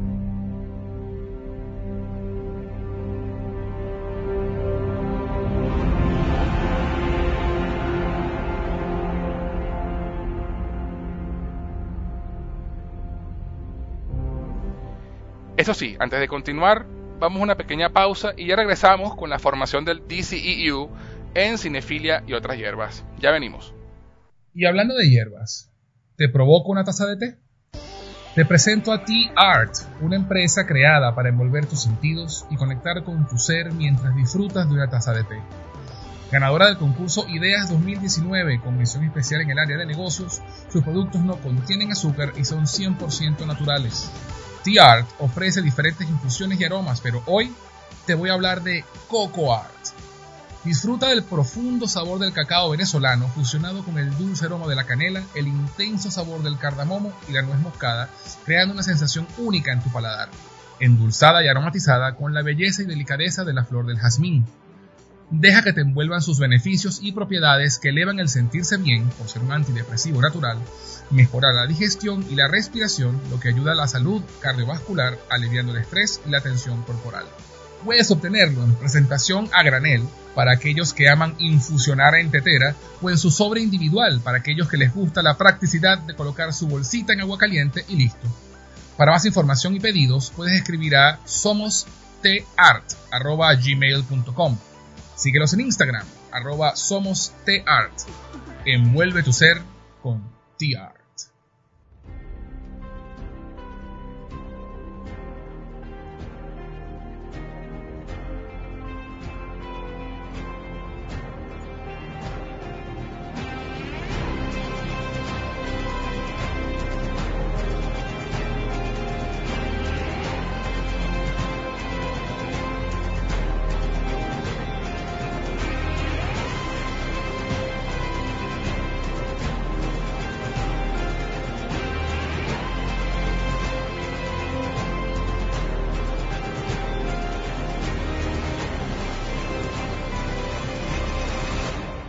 Ya estamos de vuelta en Cinefilia y otras hierbas y antes de la pausa hablábamos sobre dónde comenzó a gestarse el regreso de Superman a la gran pantalla con Zack Snyder que en el 2013 estrenó El hombre de acero, Man of Steel. Quiero empezar yo hablando de esto porque yo tuve una, relación bastante curiosa con esta película. Yo soy fan de Zack Snyder, siempre lo fui. Desde su, su ópera prima que fue el remake de Dawn of the Dead, pasando por 300 y Watchmen. Yo amo Soccer Punch, yo amo todas sus películas. Me parece que tiene una estética que no tiene más nadie, tiene un, un, estilo visual que es él. Tú, ves, tú ves las películas de él y te dices esto es Zack Snyder. Eh, y eso es, eso es esencial para un director, ¿no? que, que tenga una estética, que tenga un estilo. ¿Qué pasó con El Hombre de Acero? A mí la primera vez que la vi no me gustó. No me gustó, no me gustó, Josías lo sabe porque Josías se le salía la se le salía la lagrimita mientras me veía a mí hablando pestes de la película. Me dio sueño, me dio sueño, me aburrí, o sea, no, no, no, no, la, no, no estaba en el mindset para verla, para entender qué es lo que quería hacer Zack Snyder con esta película. ¿Por qué? Porque, porque como a muchos otros fans de Superman y, y, conocedores del personaje, tenía demasiado grabado en mi cabeza el Superman de Christopher Reeve y el tipo de historia que, se, que contaba ese Superman, ¿no? Y como yo siempre fui fan de Batman, nunca me, dediqué realmente a, leer tantos cómics de Superman como para empaparme de lo que, otras cosas y que otras historias, porque al igual que JK, también tenía la idea de que Superman era un superhéroe aburrido, porque ¿cómo, cómo, cómo pones en peligro a un tipo que es indestructible? Eh, luego de mucho tiempo, porque no fue ahí mismo, yo solamente vi Man of Steel una sola vez en el cine y para mí fue suficiente. Y la volví a, y volví a acercarme a Man of Steel cuando venía el estreno de Batman vs. Superman. Como para repasarme la cosa, ¿no? Y fue allí donde empecé a amar esa película. Fue allí cuando empecé a darme cuenta de lo que estaban haciendo con el personaje. De que estaban creando un Superman de la era moderna. Que estaban creando un Superman que estaba buscando hacerse la pregunta de cómo encajo yo en este mundo y cómo reaccionarían realmente las personas de la Tierra si descubren que existe un tipo como él. Y, ahí fue donde me, fascinó. Y ahora considero Man of Steel la mejor película de Superman de todas. y Henry Cavill es el Superman moderno, es el Superman de ahora, el Superman que quiero seguir viendo. Un Superman con el cual sí me identifico y quiero ver más historias con, ese, con él. Porque creó un Superman empático, un Superman que no es perfecto, un Superman que duda, un Superman que, que no las tiene todas las respuestas, especialmente su primera película, cuando realmente es Superman por dos semanas. este, un, un Superman complejo. Y, y bueno, me enamoré de la película y ahora la amo y me encanta. Y bueno, voy a dejar que el, el experto en Superman, que es Diosías, nos cuente de Man of Steel. Cuéntanos de Man of Steel, Diosías. De Man of Steel yo tengo mucho, mucho que decir. Voy a tratar de, de, de hacerlo corto porque esta es una vena particularmente eh, sentimental que yo tengo con esta película. Mm. Eh, uno, porque tú la odiaste en su momento y yo lloraba, yo lloraba, yo lloraba en secreto. Yo no sabía qué, yo no sabía, yo no sabía qué hacer con mi vida. Yo decía, pero es mi mejor amigo, pero, pero los dos somos fan de las películas, pero, pero, pero ¿qué pasa? ¿Con, ¿Con quién puedo hablar, Dios mío? Entonces yo, pues yo, yo, yo con ese trauma, yo con ese trauma y esa tristeza, este, yo, yo sí tengo mucho que analizar sobre esta película.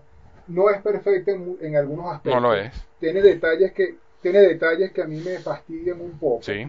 Hay uno en particular, hay uno en particular, y arranco sobre ese para, para poder desahogarme, quitarme esa espina y luego seguir, que tiene que ver con la, con la icona, con la, con lo icónico que es el traje de Superman. Creo que el traje de Superman es muy maltratado en esta película, pero bueno, ta- también, también entiendo que tiene que ver con el concepto y con el, o sea, no podemos hacer, o sea, el, el traje, el concepto cosido por la por mamá Ken de la, de la, de la, del blanket de, de, de, de las cobijas de Superman, pues obviamente es muy caricaturesco y esto no va aquí, este, este es un traje de hecho de exploración, de exploración. Sí. Este es un traje, este es un traje para, hecho para la exploración alienígena. Entonces, pues obviamente es eso. Sin embargo, me parece que no le, no le da demasiada justicia. O sea, él simplemente pasa, lo ve, se lo pone y ya salió de Superman. Y para mí, a mí eso me dolió mucho porque para mí el traje de Superman es más importante. Lo que pasa después es increíble, pero antes de eso yo, yo siento, yo todavía me frustro un poco, incluso yo adelanto esa parte cuando lo veo. O sea, yo, yo- me, brin- yo me brinco todo ese pedazo hasta que él, de manera, y además es una de las escenas más impresionantes de la película para mí, se abre la nave extraterrestre Oh, sí. y sale Henry Cavill vestido como Superman. Esa escena solamente la supera eh, DC en este momento con la de Wonder Woman cuando sale en la, del- De la cuando trinchera. se muestra por primera vez. sí. Creo que DC, en ese aspecto, en la presentación de sus héroes, siempre ha sido espectacular Sí lo es. y, y, y, y cuando, cuando presenta a Superman por primera vez atrapando el helicóptero, cuando, cuando por primera vez aparece Batman, Who are you? I'm Batman. Sí. Y tira al, al villano. Creo que DC en la presentación de sus superhéroes es mucho más espectacular que cualquier otro que cualquier otra casa eh, de cómics. Sí, sí. Me parece que sí. Entonces, Ma- Man of Steel eh, es una película que explora, bueno, otro detalle importante, eh, el cast, Henry Cavill. Yo, yo creo que esta anécdota José sí la conoce, pero para mí Henry Cavill, eh, yo no sé si ustedes lo, lo vieron alguna vez, pero hay una película increíble donde aparece él, es El Conde de Montecristo. Claro. La primera vez que yo veo el Conde de Montecristo y veo a ese muchacho, todavía no había para nada el tema de Superman, ni mucho menos, ni se pensaba en hacer una nueva película. Y cuando yo le dije, este chamo sería el Superman perfecto. Ojalá algún día lo castearan para ser Superman. Sí, señor, viendo el Conde de Montecristo.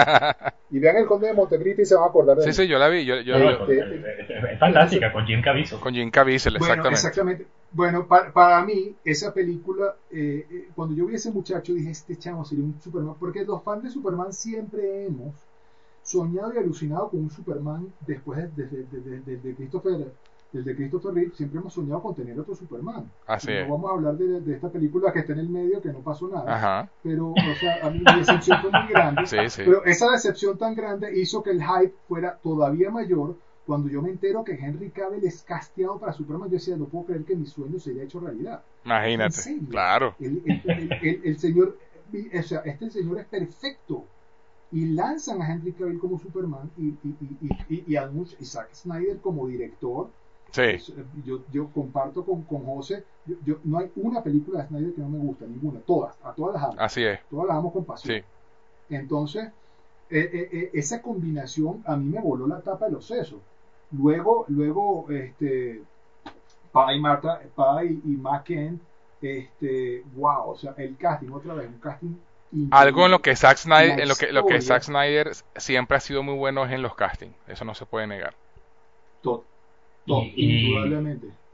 Ayer en, la- en, en, en uno, en, el, en el panel también, eh, Gal Gadot también se lo reconoció porque hay que recordarlo. O sea, eh, Él es- Zack él Snyder él hizo el cast de Gal Gadot como Wonder Él- Woman. O sea, Él todas las personas que, que puedan hablar paja de Zack Snyder y que le encante Wonder Woman, eh, eh, Zack Snyder es productor de todas las películas y es el No, quien hizo el casting de todo esto. Así es. Él, él los escogió a uno a uno. Entonces, Man of Steel para mí es increíble. Es la modernización y la visión sin ser tan exageradamente terrenal como la de Christian, como la de Nolan. Es, es, es, es eso lo que me enamora de esta película. Es este Superman imperfecto. Este Superman, eh, claro, también obviamente hicieron algunos cambios. Eh, los padres de, Clark no son para nada, los, no son, Pa Kent no tiene nada que ver con Pa Kent del 78. Este Pa Kent es un Pa Kent más, más, más, un poco más temeroso, un poco más cuidado, pero también tienes que pensarlo de lo lógico. Que, o sea, ese es mi hijo. Así es. ¿Qué pasa si, o sea, yo no quiero perder a mi hijo? O sea, es, ese, ese arraigado amor a, a- de, de, de Jonathan a, a- Clark es lo que le da esa, esa, esa, ese, esa humanidad más realista a, a este muchacho. Y, y, y la forma en la que es contada la película de manera retrospectiva también me encanta Sí. porque te porque no, te- no, no es una historia lineal que te aburre, sino que tú arrancas con, con pequeño, de grande, y, y esa, y esa dinámica te mantiene, te mantiene ahí entretenido. Eh, obviamente no es una película perfecta, pero para mí es un grandioso Superman. Es de mis películas favoritas, sigue siendo todavía la de Reeves por sentimientos este, la, la top, pero esta, es, esta película es indudablemente maravillosa. Y ya hablé demasiado. No vale, Es que tranquilo. yo me apasiono con este tema. No, no, por favor. JK. Eh, no, no, yo estoy completamente de acuerdo contigo. A mí esta, esta película, esta película a mí me gusta, me encanta. Eh, tuve una experiencia similar a la que, a la que, a la que tuvo José. La primera vez que la vi, realmente no, no la disfruté, pero creo que también hay que entender un poco el, el contexto en el que sale esta película. Esta película sale en el 2013. Estamos hablando de que eh, ya Marvel había sacado eh, The Avengers. Sí. Y eh, está- estamos en, en, digamos, en la parte de DC todavía en lo que puede ser un arma de doble filo que es eh, la trilogía de Christopher Nolan. Claro. Cuando, por, mientras que por la parte de Marvel está saliendo Iron Man, eh, por, por DC está saliendo Dark Knight. Eh, la mejor película de superhéroes de todos los tiempos, de Oscar, eh, Heath Ledger, eh, Nolan, ok, todo, todo perfecto. Pero ¿qué pasa? Nolan no es una persona eh, de franquicia. Nolan, incluso con su trilogía de Batman, eh, y creo que es por eso que siempre se mantuvieron de alguna forma, de alguna forma frescas, es porque él hacía una película de Batman, luego hacía otra película independiente, eh, o sea, independiente del personal de él, y, eh, y luego iba eh, de nuevo a Batman. Entonces la brecha entre las películas es bastante grande. Y DC estuvo como comprometido a ese proyecto y luego empieza con el DCU con Men of.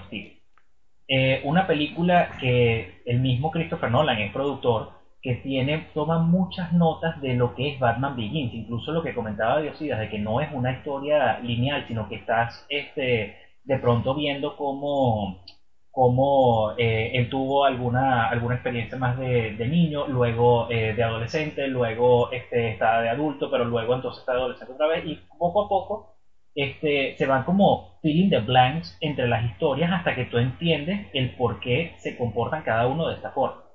Eh, además, en la película empieza de una forma poco convencional, porque es la primera vez que vemos a lo que ocurre en, en, en Krypton. Eh, que vemos, y es una secuencia súper larga, no es una secuencia como normalmente ocurre, eh, para dar un poco de contexto, como pueden ser quizás unos dos o tres minutos, Sí. y luego sale el título y eh, estamos en la Tierra. No, son unos buenos 15, 20 minutos Sí. de mira todo lo que está pasando. O sea, entonces eso te pone como en un lugar. A mí me parece, me parece fascinante la idea, pero la primera vez que la vi realmente no me, no, no funcionó del todo. No era lo que esperaba. Y porque también, o sea, inevitablemente, que como ya comentamos, tienes la barrera de Christopher Reeve. Y tú dices, pero esto, esto no es Superman. Esto no es este lo que a lo que estamos a, lo que estamos este, acostumbrados. estamos acostumbrados ni siquiera por la parte de Superman, sino también por las películas que han estado saliendo de, de Marvel, después de Avengers, después de que está del mismo año que, que, Iron Man 3, y esta es una película densa, es una película muy, eh, en la medida de todo lo posible, por supuesto, eh, eh, down to reality, o sea, lo más apegado a la realidad posible. Y luego, la segunda vez que la vi, sí entiendo, y sí digo, pero ¿qué estaba pensando? Esta película es fantástica. O sea, esta película es todo lo que yo había esperado y todo lo, lo que yo había criticado a Superman durante toda mi vida. Esta película me lo está arreglando. O sea, es una, una, digamos, un conflicto personal. El, el qué hago, el qué hago en este, en este mundo al que no pertenezco, sabes, mi mundo está completamente, eh, ya, está, destruido. Aquí soy un, un outsider, son algo, algo raro este, y mi papá no, no permite que, eh, que pueda, que, que, el mundo se entere que tengo, esta, que tengo estas habilidades por miedo que me, van a, que me vayan a rechazar. Eh, y, y, creo que eh, al igual que Diosides hay algunas cosas de la película que no considero que sean perfectas, que sea, hay algunas, un par de cosas que me molestan, pero la verdad son muy puntuales. Sí. para mí esta película brilla es realmente en eso y en los pequeños momentos como eh, cuando, cuando, por lo menos cuando eh, Clark Kent de niño le dice a, eh, a Jonathan Kent que cuando descubren por fin la nave, que pero, no quiero ser esto y no quiero esta responsabilidad, no puedo simplemente ser tu hijo y ya. Y él le dice, pero tú eres. Oh, sí, ese momento es... No pienses por ningún momento que eres otra cosa que, que eso. Eh, y, esta figura de Jonathan es algo que, lo va a, que lo va a cargar a él durante toda la película y donde todo su arco como Superman a lo largo del MCU. Está conectado con su papá, sí, totalmente. No, y además que eh, ese, eh, hablando de Jonathan, de Jonathan Kent, ¿no? De que el gran Kevin Costner, por cierto, que no hemos dicho qué, actor era. Esa escena que fue tan controversial después de que Superman adolescente salva un autobús, el autobús escolar con sus compañeritos y, y la mamá de uno de ellos va, va, a hablar con los papás y le dice esto es un acto de Dios y él hizo esto y él, y él le pregunta al papá bueno pero qué quieres que hiciera que lo dejara morir y el papá le dice quizás y mucha gente se agarró del, del quizás y no escuchó más de lo que de lo que siguió diciendo después de eso. Este y, él le plantea es que no, todo es blanco y negro. Le, plantea mira lo que tú sabes lo, que tú haces lo que tú puedes hacer va a asustar a mucha gente. Mira cómo está actuando la mamá de este niño. O sea lo que tú haces y, ese y ese adelante adelante. y ese y ese quizás ese quizás que él dice Fíjate, a, a, mí, a mí las, las dos cosas puntuales que me molestan de la película es la ejecución de la muerte de Jonathan y las constantes referencias a Jesucristo. Para, Como, ya, ya. Para, con lo de Jonathan Kent, eh, yo estoy de acuerdo con, con eso de la muerte de Jonathan Kent también. Con lo de la referencia a Jesucristo, no tanto, porque bueno, Superman siempre ha tenido algo de eso. Sí, pero creo que son innecesariamente in your face. pero no, no, de nada que arruine la película. Simplemente es como que, ay, coño, quita esto y no, no me importa. Okay. En fin, el caso es que ese, ese quizás es, no tengo la respuesta, no lo sé, pero en este momento no me puedo arriesgar porque es tu vida. Porque no estamos preparados para lidiar con algo, con algo de esta magnitud, porque tú no tienes la madurez para lidiar con algo de esta magnitud. Exacto. Y es simplemente eso. No lo sé, tal vez. además, es lo que le está enseñando, es lo que le está enseñando ahí es que todos los actos que tú tengas van a tener consecuencias, que a fin de cuentas es una de las lecciones más humanas que puedes tener en la vida. Lo que sucede es que los actos de, de, de, de Kalel van a cambiar la historia de la humanidad por completo. Entonces tiene que tener una, una, digamos, una conciencia de lo que está haciendo. y por eso me encanta ese momento cuando él le dice, mira, va a llegar un momento donde tú vas a tener que tomar una decisión. O pararte firme frente a la humanidad, como tal cual eres, o no. Y esa decisión, sea cual sea que tomes, va a cambiar el mundo. O sea, y es una vez se me paran los pelos pensando en eso. O sea, eh, sí, sí, sí, a mí también. wow. Eh, una, una, una belleza. Es una belleza esa, esas escenas. esas escenas de interacción con, con, con, su papá. Este, son y entiendo, y, entiendo en, en, concepto lo que querían hacer con la muerte de Jonathan Kent, ¿no? Eh, pero no estoy de acuerdo con, con, con, con, con la, manera, con la, ejecución. ejecución. Eh, porque a mí, a mí, me parece mucho más impactante y mucho más importante como lección a aprender para Kal-El o para Clark, el hecho de que su padre muera como en el cómic o como en la película original de, de, Christopher Reeve, un infarto, algo que no puede detener. Controlar. Algo que no puedes controlar. Ni con todo su poder. Ni con todo su poder puede cambiar. Y esa es la lección, realmente, ¿no? Eh, el hecho de que Jonathan Kent muera aquí eh, sacrificándose por, en un tornado cuando entiendo que el concepto era no quiero que me rescates porque todavía no estás preparado para mostrarte al mundo y voy a, sacrificar mi vida para eso. Mira, Superman pudo haberlo hecho y nadie se hubiera dado cuenta. Exacto. así de sencillo. Se lo lleva a la velocidad del, rayo para otro, para otro lado y listerine. Ya está. Pero, pero entiendo el, el, tema melodramático y, Zack Snyder tiene algo de melodramático, este, y, y, a veces no ejecuta bien al 100% el concepto. Pero como tú dices, JK, no son cosas que me arruinen la película. Y el tercer acto de esa película es una puta locura. O sea, o sea, eh, eh, eh, wow. Recuerdo, recuerdo cuando, recuerdo cuando salió, cuando, cuando estábamos viendo la película que, y, no, y estaba en todos los medios, Dragon Ball in real life. es lo más cercano que vamos a poder tener una pelea de Dragon Ball Z. Exacto, y, es que, y es que, tiene todo el sentido del mundo. Son dos seres inmensamente superpoderosos, porque no hemos hablado de que el villano de esta película es Zod, igual que en la película, igual que Superman 2 y son dos personas con superpoderes peleando en una ciudad. Superman todavía no es Superman, acaba de ponerse el traje una semana antes, cuando mucho. No todavía no, tiene claro, no tiene claro, perdón, para terminar la idea, no tiene claro cómo debe manejarse y se está enfrentando contra un tipo que no solamente tiene mucho más entrenamiento militar que él, sino que eh, realmente tiene una misión, tiene algo que perder, entonces está enfocado. Sod, y me, encanta Sod en esta película por eso, porque el tipo realmente está, piensa que él le está haciendo lo mejor para su pueblo. Los mejores villanos siempre son los que creen que son el héroe de su propia historia. y, acuérdate que, acuérdate que él está, él está, él está genéticamente diseñado para él. Sí, exacto. Superman es el primer nacimiento natural. Genéticamente diseñado. Exactamente. Kal-El es el primer en siglos la, la, elección, que era lo que le quería dar eh, Jorel. Ah, Increíble también Russell Crowe en esta película. Exacto, que Jorel es Russell Crowe, que no hemos hablado de los actores porque nos centramos en la historia. Pero así como Marlon Brando fue, fue su papá kryptoniano, eh, Russell Crowe fue su papá kryptoniano en esta.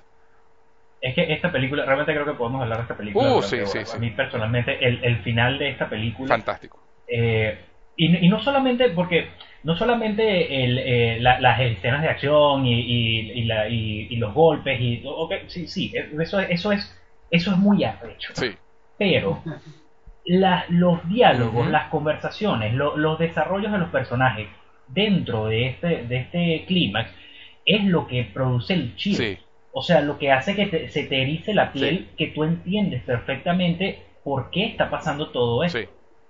Eh, el general Sod es una persona que tiene, fue, como dice Lucía, fue diseñado genéticamente para este propósito. Y cuando él le dice esto, o sea, yo fui diseñado, fui creado para defender a mi civilización, a mi, a mi, a mi pueblo, y sin importar qué acción, no importa qué tan cruel o qué tan despiadada parezca, es por ese bien.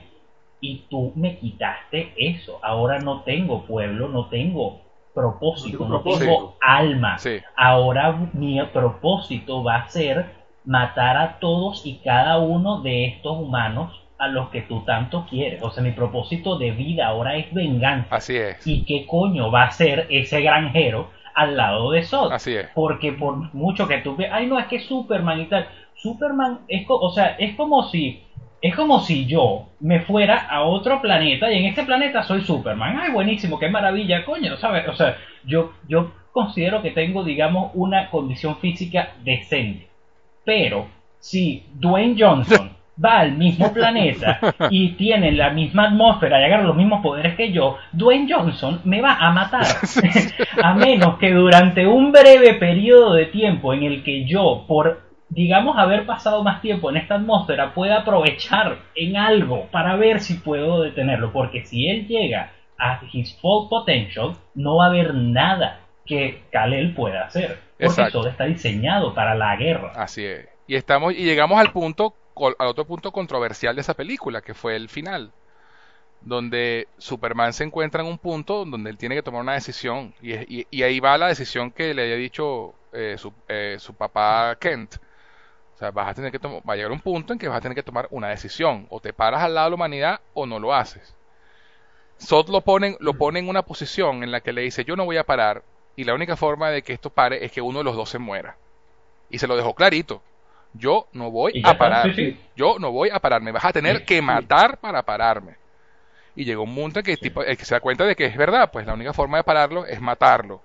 Y le parte el cuello y luego pega ese grito porque está es Desgarrador. desgarrador porque está asesinando al último kryptoniano.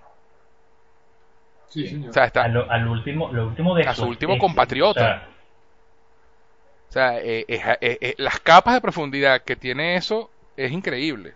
Sí, eh, te iba a comentar, te iba a comentar, la gente mira muy a la ligera este final de esta película desde su desde su simpleza.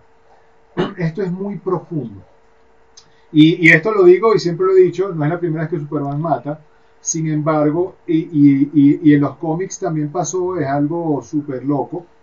Este, pero precisamente es la decisión, esta decisión de matar a, una- a- a otro ser, lo que forja el carácter de él más adelante. Never again. Correcto. Jamás, bajo ninguna circunstancia, suceda lo que suceda, vuelvo a matar. Siempre tengo que encontrar otra solución. Esto es lo que marca el verdadero compás moral de Superman en este tiempo moderno. Sí. Y eso está muy bien, porque e- es una decisión, es una decisión que no toma él directamente, la decisión la tomó Sod. Sod fue quien lo empujó a llevarlo. Y, y, y de verdad, la gente quiere hacer análisis que pudo haber hecho esto, pudo haber hecho aquello. No, es como Nada, dice José. no si, a ti, hecho si, a ti, nada. si a ti la roca te agarra, te esguañinga. Entonces, si no aprovechas la única oportunidad que tienes este, para resolver el conflicto, quién sabe qué pudo haber pasado con la humanidad. Así. Y la historia Exactamente. otra. No hay nada que pudiese contener a otra cosa que me encanta, y no hemos hablado de Amy Adams, es Luisa Lane en esta película, Ah, ¿no? por favor, es la Luisa. O sea, Lane. me encanta, además que me encanta que sea pelirroja, no me- o sea, porque las, las pelirrojas a mí también. Me, me encanta Amy Adams, pero me gusta mucho que en ningún momento juegan con el tema de que ella, el tipo se pone lentes y, y ella no lo reconoce. Lo, justo lo iba a comentar, eso es algo para hablar mucho. O sea, Esta, esta es una Luisa Lane, esta es una Luisa Lane que es Luisa Lane. O sea, es, es incisiva, es una periodista. No me baja, no me jodas que no, no me jodas que con los lentes no lo reconociste. sí, sí. Que le sigue el juego, ¿No? Y que lo, lo- que le sigue el lo juego. investiga. Como es, como, como, y espérate, ella es la que lo, lo investiga y lo descubre. Pero al final lo que me gusta es que sí, él se pone los lentes, pero, pero la explicación es que ella simplemente le sigue el juego. Así es. Además, esa, esa- esa- Claro, escena sí, fantástica donde al final ella le dice, bienvenido al planeta. Brutal. Demasiado Brutal. bueno. Eso, le, le estoy siguiendo el juego, eso, eso me parece brutal. Sí, Yo, eso Sí, es lo que más eh, me gusta de esta película. sí, de verdad. Lo- Lois en esta película tiene un papel muy importante, creo que durante los primeros dos tercios de la película, porque es a través de ella quien, que vamos descubriendo como eh, el misterio y cómo se van conectando los distintos acontecimientos, los pequeños acontecimientos, ¿sabes? Entre las leyendas que alguien escuchó, que ah, le pagaron a alguien para que no dijera tal cosa, y así va hasta que ella y, eh, ubica a, A Clark. a, a Clark Kent. Sí. Entonces, claro, ella, ella lo conoce de, de- eh, antes de, antes de, o sea, ya lo conoce como Superman antes que como, que como su Alter ego. su alter ego, antes que como, que como Clark Kent, exactamente. Entonces, eh, al final en esta película realmente no, no tiene ningún propósito y ningún sentido cuando, cuando Fedora le dice, eh, General Zod quiere que esta mujer venga contigo. But why? O sea, Sí, sí, sí, sí. needs. O sea, Porque, la, porque, ya, el, claro. porque, porque el guion Porque la- necesita que Luisa esté en la nave. necesita. Sí, sí, sí. Exacto, y ya está.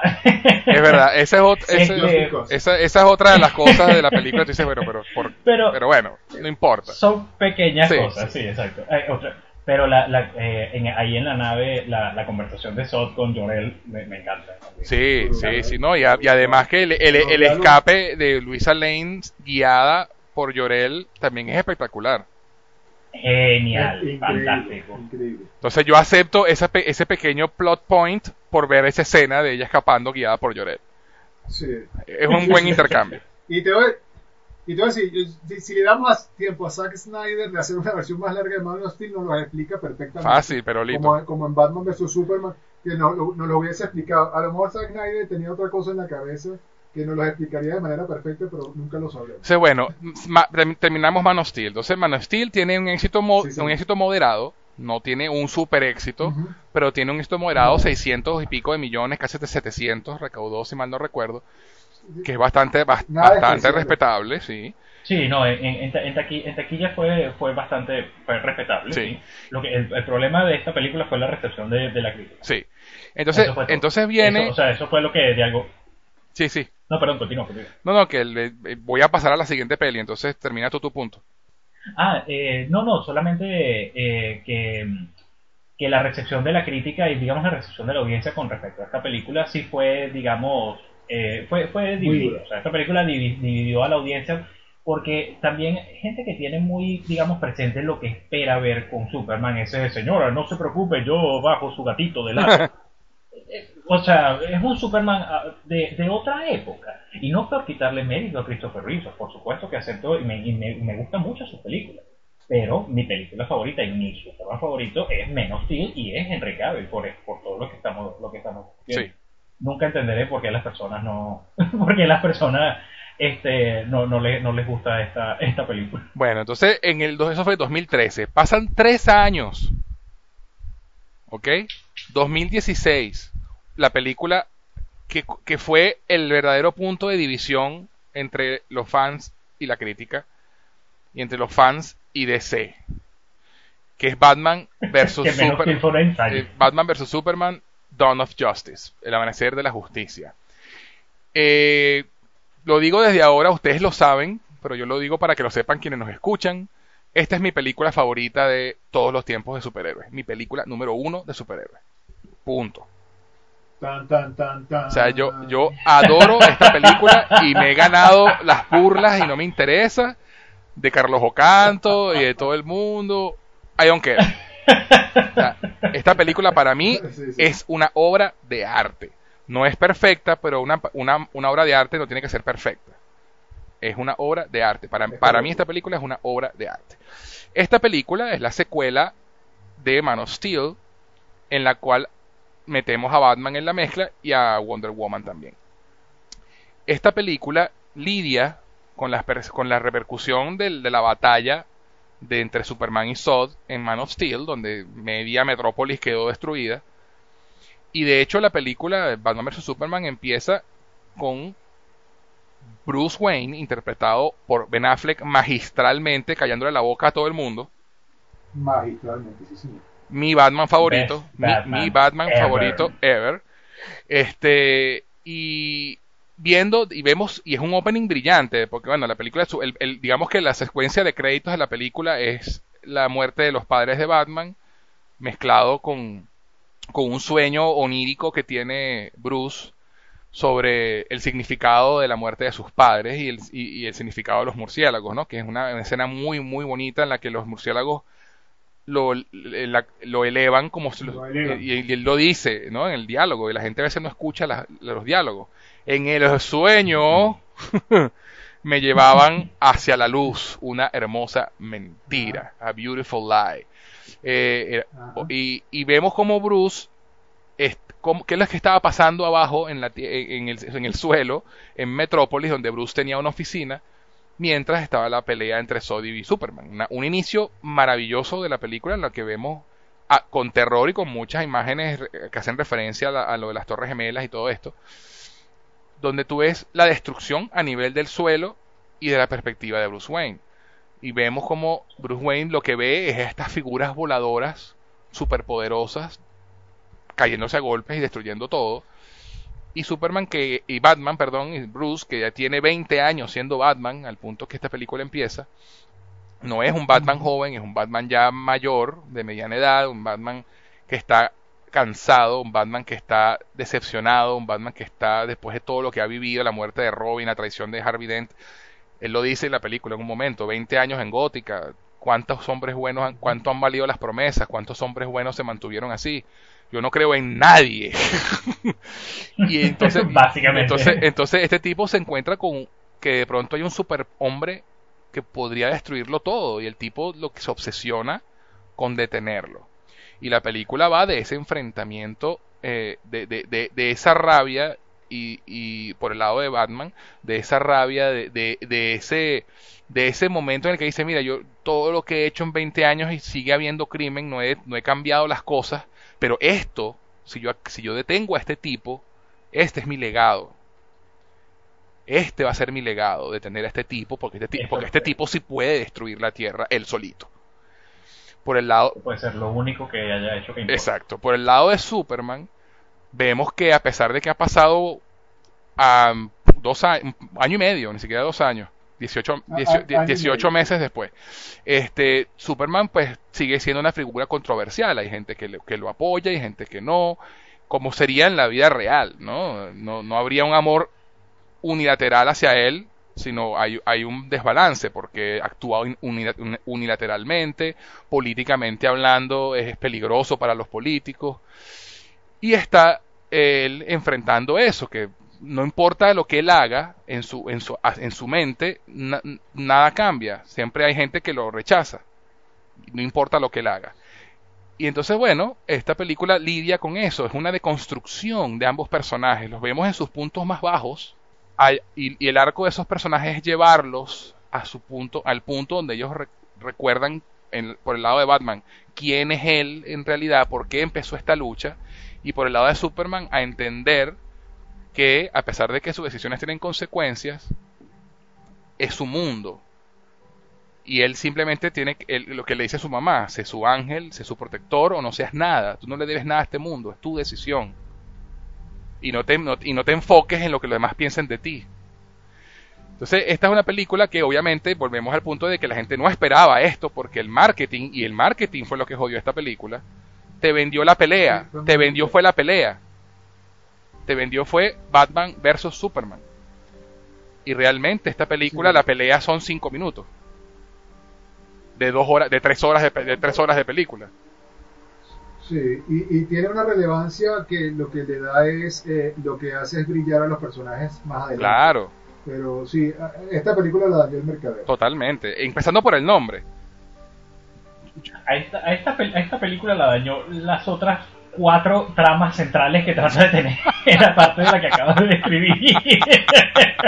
es que cuando, cuando, ta- cuando te oigo hablando de la película, este, y, y tienes toda la razón en cuanto a lo que va. El problema es que cuando no está enfocada en eso, ya super- Pero Este, cuando no está cuando, cuando, cuando no está enfocada en eso. Todo lo, lo, peri- lo periférico está enfocado en eso.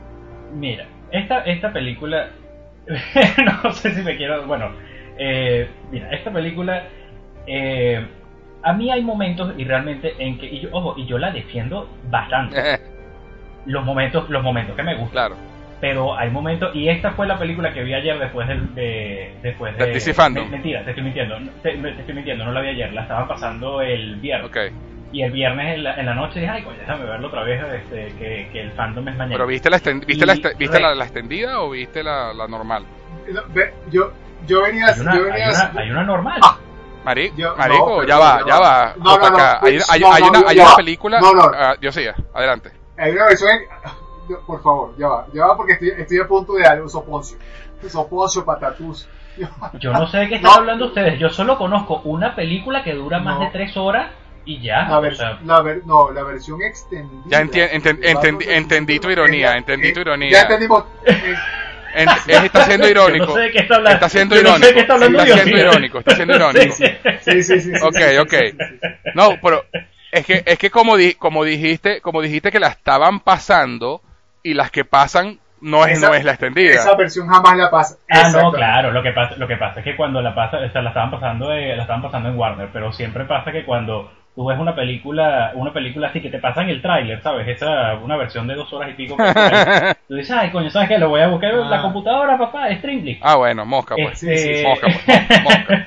No, no, me asusté, me asusté por un minuto. Ok.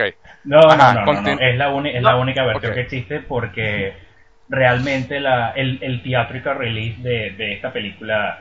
eh, Sí. el theatrical release de esta película no, no me parece terrible. No, no lo es, no lo es. pero pero pero a mi parecer deja mucho que desear porque por ejemplo toda la historia de Lois de, de- del tiroteo inicial de la bala de todo Toda la trama todo eso central. nada Todo el- todo el nada esqueleto. tiene sentido Sí. nada no tiene sentido. nada Nada tiene sentido. cuando tú ves la versión No, extendida, la, la única versión que debería verse, Eh. tú dices, ok, te- mira, te guste, Makes- no te guste, pienses que coño que es innecesario, pero al menos tiene sentido. Y es la manera en la que yo la veo. Yo no soy fanático de esa, de esta saga, de esta saga, perdón, de esa, digamos, de esa particular plot point. Ok.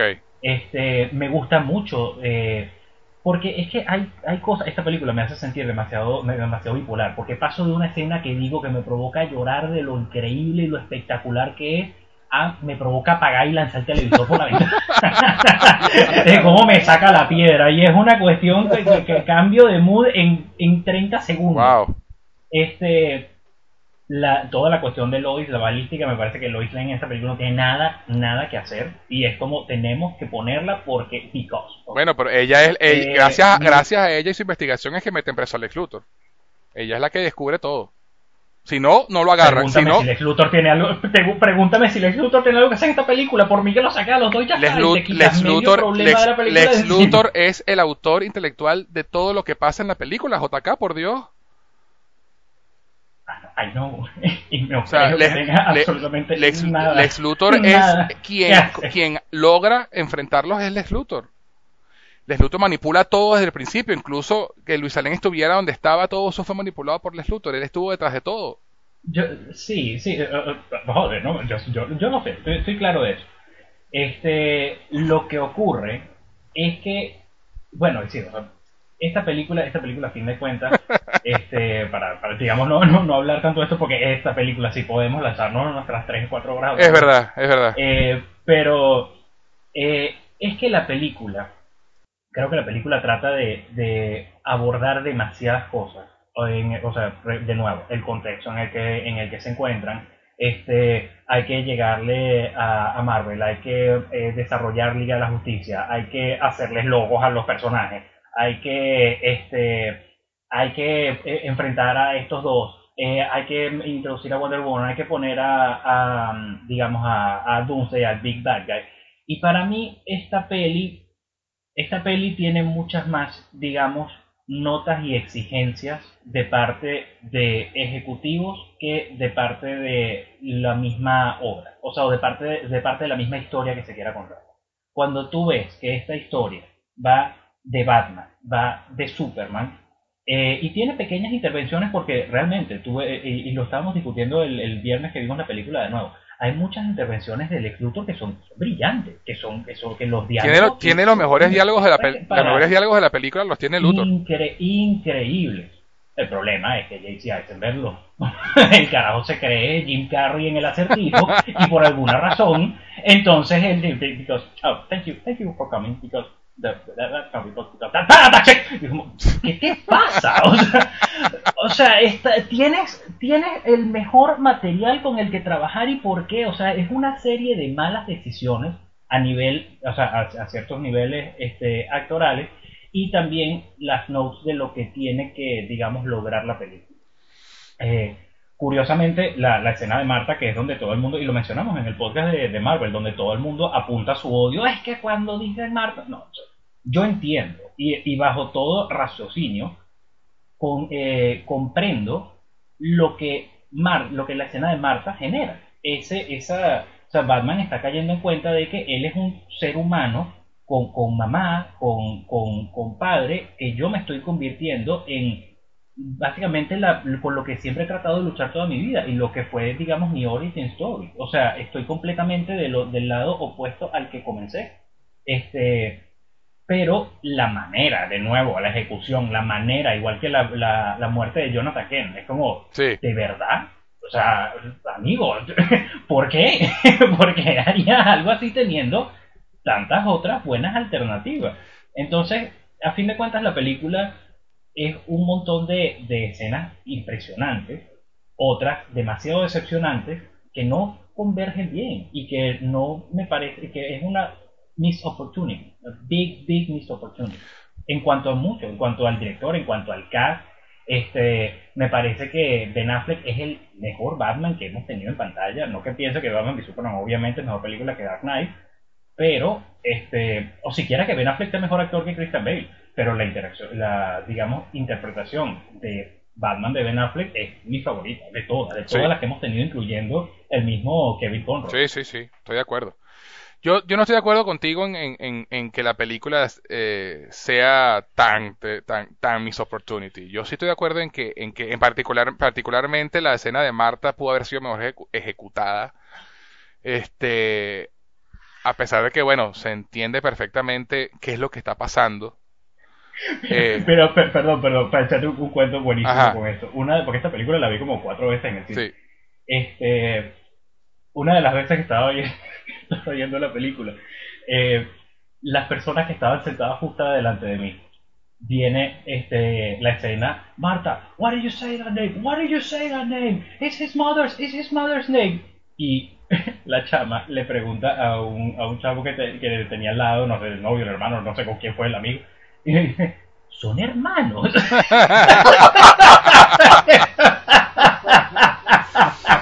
Sí, sí, sí. Y la, y la, y la, gente se quedó pegada con, con, el tema de los dos nombres. Y además que es muy, es muy gracioso porque hasta ese punto de ver esa escena en esta película, yo no había caído en cuenta en que las dos mujeres se llaman igual.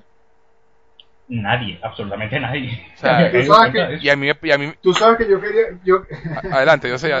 no, adelante, yo sé, adelante. No, no, es que, que, es que necesito traer un poco de balance a esta conversación. Estamos, estamos, siento que necesito ser abogado del diablo y, traer un poco de, cordura y balance a esta conversación. Este, eh, pero, pero, pero retomo desde ese punto y, y aquí voy a darle en la madre a mucha gente. A ver. La gente se burla de esto en su ignorancia. Nosotros, fans, conocedores, no es que no lo supiéramos o es que no lo relacionamos. Todo el mundo sabe que Marta Kent y Marta, y Marta Díaz son Martas. Que no lo habíamos relacionado en la forma en la que Zack Snyder nos los quiso hacer ver de una manera magistral, poniéndonos en contexto sobre que tú y yo somos iguales. Ese chiste de que somos hermanos tiene un trasfondo incluso psicológico y, eso es lo que hace que Batman cambie radicalmente su posición. De una cosa, te odio, a una cosa, qué locura que estoy haciendo. Después, este sí es humano, tiene mamá. No solo tiene mamá, su mamá puede ser mi mamá. No, este y, puede ser mi hermano. Sí. Y, y cosa que, que, se, que, de, alguna forma se muestra más, eh, bueno, más adelante, en, digamos que se verbaliza en, en Justice League, pero que Batman cae en cuenta de eso esta, persona esta, persona, esta persona es más humano que yo. Este, o sea, este, este ser con el que estoy peleando es más humano, tiene una vida, tiene un trabajo, tiene todas las cosas ordinarias que puede tener una persona que yo... Que yo no hice. Exactamente. Así es. Entonces, entonces, ¿qué pasa? Que la gente se quedó con el meme y la ridiculez de, estos tiempos modernos del internet. No, y, ahí es donde yo, o sea, yo, esta cosa de los jóvenes ahorita. Sí, sí, esto, esto esta cosa de los muchachos. De muchachos, esto, esto, esto, estos millennials y estos centennials, vale, no, hombre.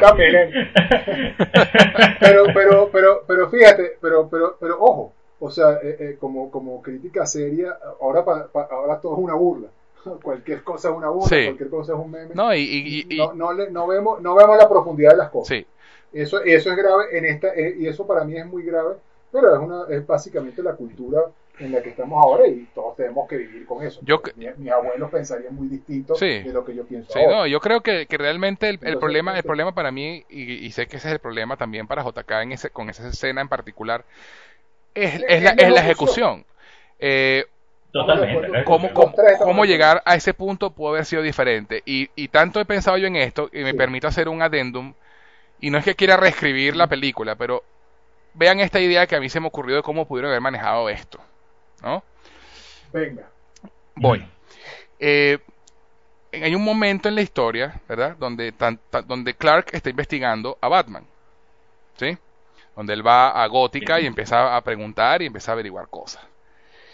Eh, se pudo haber hecho lo siguiente.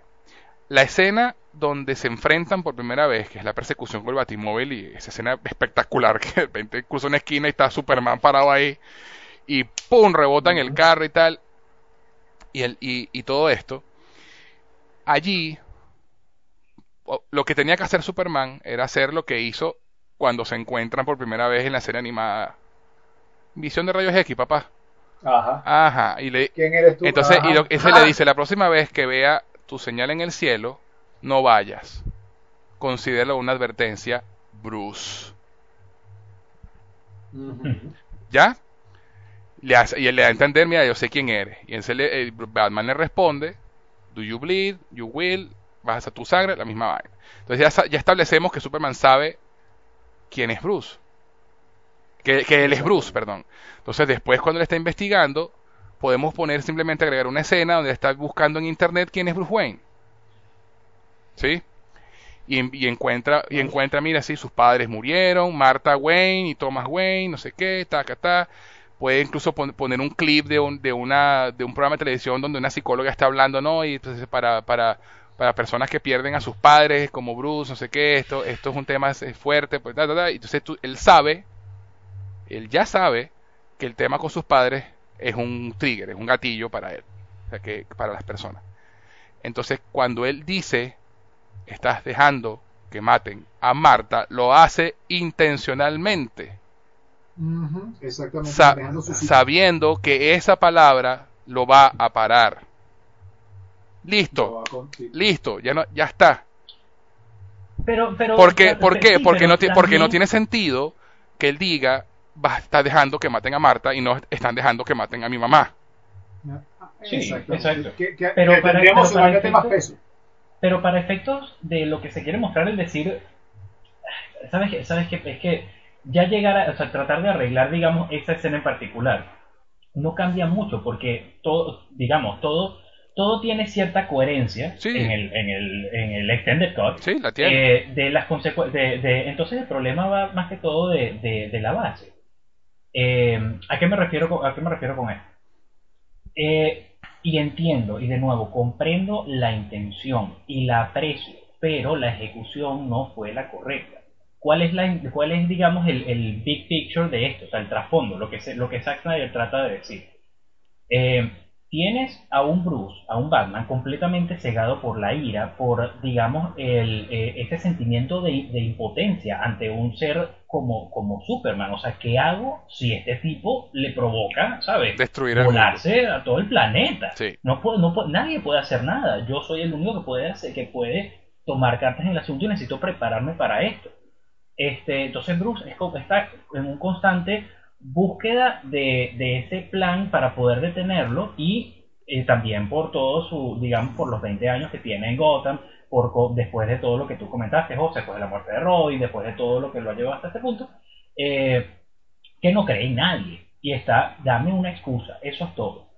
Eh, mientras tanto, a Superman lo están como empujando, lo están empujando, mira cómo está, mira esto de, de que están brandeando a los criminales y eso es una sentencia de muerte, eh, mira que este tipo toma la justicia por sus propias manos, y entonces Lex Luthor trata de empujarlo, pero Superman es tan bueno y es tan noble que no puede empujarlo más, y él no va a pelear contra Batman por su mismo, digamos, por sus mismas Por su eh, cuenta, por por su cuenta, por su propia. cuenta. Exacto, tienes que amenazarlo. O sea, cuando Lex Luthor empuja a Lois y secuestra a Marta y todo el, y toda la cuestión, es Lex Luthor, digamos, eh, sacando su plan B. Tipo, mira, Claro. y yo quería que tú pelearas con él solo, pero ya que no lo vas a hacer, bueno, te tengo que obligar. Y entonces van a una pelea en la que Superman llega de una vez diciendo, Bruce, tengo que hablar contigo. Es Lex. Bruce, por favor, espera. Bruce, dame un momento Sí, para sí, yo claro. poder decirte lo que ocurre. Si te tienes, si te detienes momentáneamente, marico, grítale, huevón, secuestraron a mi mamá, yo no quiero pelear contigo. O sea, hay como tantas formas de, de evitar ese, ese conflicto. ¿Qué Y pasa? tantas Co- otras ¿Cómo, formas, a cómo, mi parecer, cómo lo, cómo lo, cómo lo, ya- cómo- ya, para, para- para- Ajá. ya para, para cerrar, para cerrar aquí esta, eh, la, digamos, el, el come con esto. O sea, hay tantas maneras de, de, de que este, de este conflicto sea evitado y, por el contrario, llegar al mismo conflicto, que tú a fin de cuentas lo que quieres es enemistar a Superman y a Batman. Las maneras en las que eso se llegan no fueron, no fueron, las, eh, no fueron las indicadas y es por, para mí, por supuesto. Y eso eh, pierde, digamos, emoción, pierde impacto en la pelea, que la pelea es riquísima, la pelea es brutal.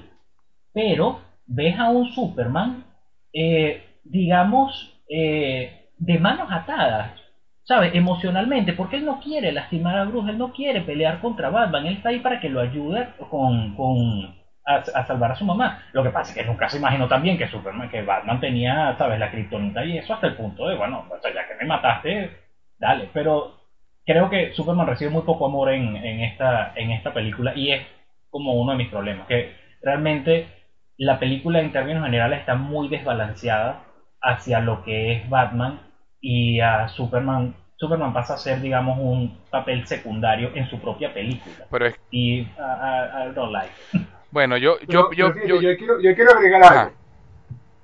Perdón, seguramente vamos a decir lo mismo. Acuérdense que esta película ya tenía una visión de Liga de la Justicia. Esta película, esta película, esta película es el Capitán América de, Superman. Esta película, está estableciendo, esta película está estableciendo algo que vamos a ver más adelante y que va a justificar mucho de lo que está pasando en este momento. Si la vemos separada, tal vez eso tiene menos sentido. Pero cuando tú ves, pero cuando tú ves eh, y, bueno, Dios mediante vamos a lograr ver la visión real de Justice League, sin embargo de eso hablamos ahora más adelante. Este, esta, película, esta película también viene un poco a eso. Esta película es un apéndice de Justice League. Tendríamos que ver el Snyder Cut con esta película por delante, claro. un prólogo. No, ya, a, lo que, a, lo, a, lo, que yo iba con respecto, perdón para decir esto, eh, a lo que yo iba con respecto a, lo que tú dices de que habían formas de, de, que él parara la pelea antes, ¿no? De, mira, mi mamá, marico. Eh, Superman no sabe quién es Batman en ese punto de la historia. Superman no sabe que Batman es un tipo que no te va a parar bola cuando está, cuando está enfocado en algo. Él trata, cuando eh, eh, fíjate tú la, cómo va la secuencia de cosas. Él llega, Bruce, no sé qué, y Bruce está, Bruce, yo que él ni siquiera escuchó que lo llamó Bruce. El tipo está, llegó, llegó este mamagüevo, voy. ¿Qué hace Superman? Cuando se da cuenta que las dos o tres veces que se lo intenta decir no puede, dice, bueno, lo voy a callar dándole un coñacito para que se quede quieto. Él no sabe que a Batman esta vaina lo motiva, porque no lo conoce. ¿Entiendes? Entonces él, él sabe que, que, él no sabe que Batman no se va a parar porque le dio un par de empujones. Porque eso, ese es su siguiente plan de acción. Te voy a, te voy a demostrar que te puedo matar y se lo dice.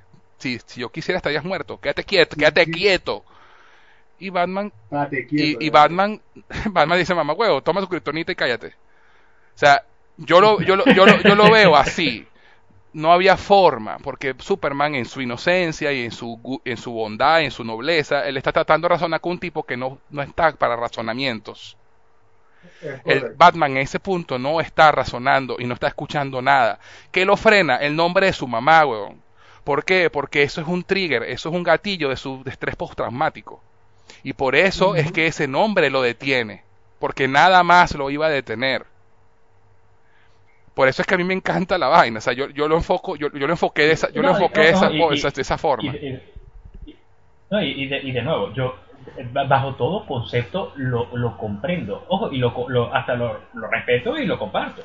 Eh, pero no, no fue bien ejecutado, no fue bien plasmado en, el, en, la, en la película. Porque eso es, o sea, hay una diferencia entre que la, digamos, la, la escena, la película en sí, este, tenga como un curso natural a la escena existe y vamos a, digamos, eh, no defenderla, pero pensar en el, en el justificativo después de ella, ¿sabes? Como por ejemplo eh, lo, que, lo que acabas de decir de la, de la cuestión de Marta. Eso, eso a mí lo que me, lo que me dice es, pero, pero ¿por qué entonces la palabra Marta tiene que estar aquí a O sea, claro que, claro que hay como tres o cuatro formas mejores de, de digamos, deliver eh, la cuestión de Marta.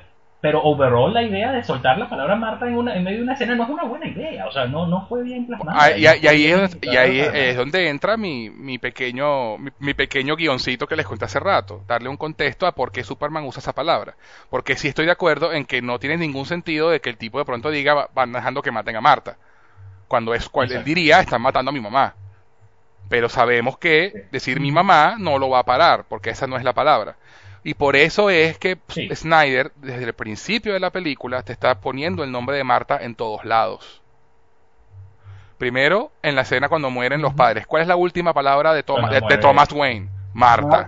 De- De después, exacto, te muestran la tumba de Marta y de la tumba de Marta sale el murciélago en un sueño de Batman. Y después, cuando Luthor secuestra a la mamá de Superman, ¿qué dice, qué dice la Luthor? Oh, Marta, Marta, Marta, Marta, Marta. Marta, Marta. El te, te están, se- te están sembrando el tema del nombre. Pasa que, Bueno, eh, que- que que- quisieron ser tan que- sutiles que que se pasaron de sutiles. Qué, ra- qué rabia, qué rabia, que no puedo, no puedo con, con el cast de este papel. O sea, y, y tú escuchas, tú escuchas, el, o sea, cuando, cuando él le está mostrando, cuando él le está mostrando eh, las fotos de su mamá secuestrada y le dice, esta es tu mamá y la, la, la madre de un demonio volador debe ser una bruja Mm. y las brujas se castigan en la hoguera. Por Dios, o sea, que ¿quién escribe algo así? Eso es increíble. Espectacular. ¿Por qué? ¿Cómo arruinas una línea así? ¿Cómo? Bueno, yo particularmente, No, a mí particularmente no me molesta, no me molesta Eisenberg como Luthor, no me molesta. Hay momentos, yo, A mí no me molesta tampoco. a mí no me molesta, la verdad no me molesta. No me mata. No me mata, no, exacto. No me mata, pero no me exacto, o sea, no es, no es No, un tema sí. de que me dé rabia, ni mucho menos, porque de hecho.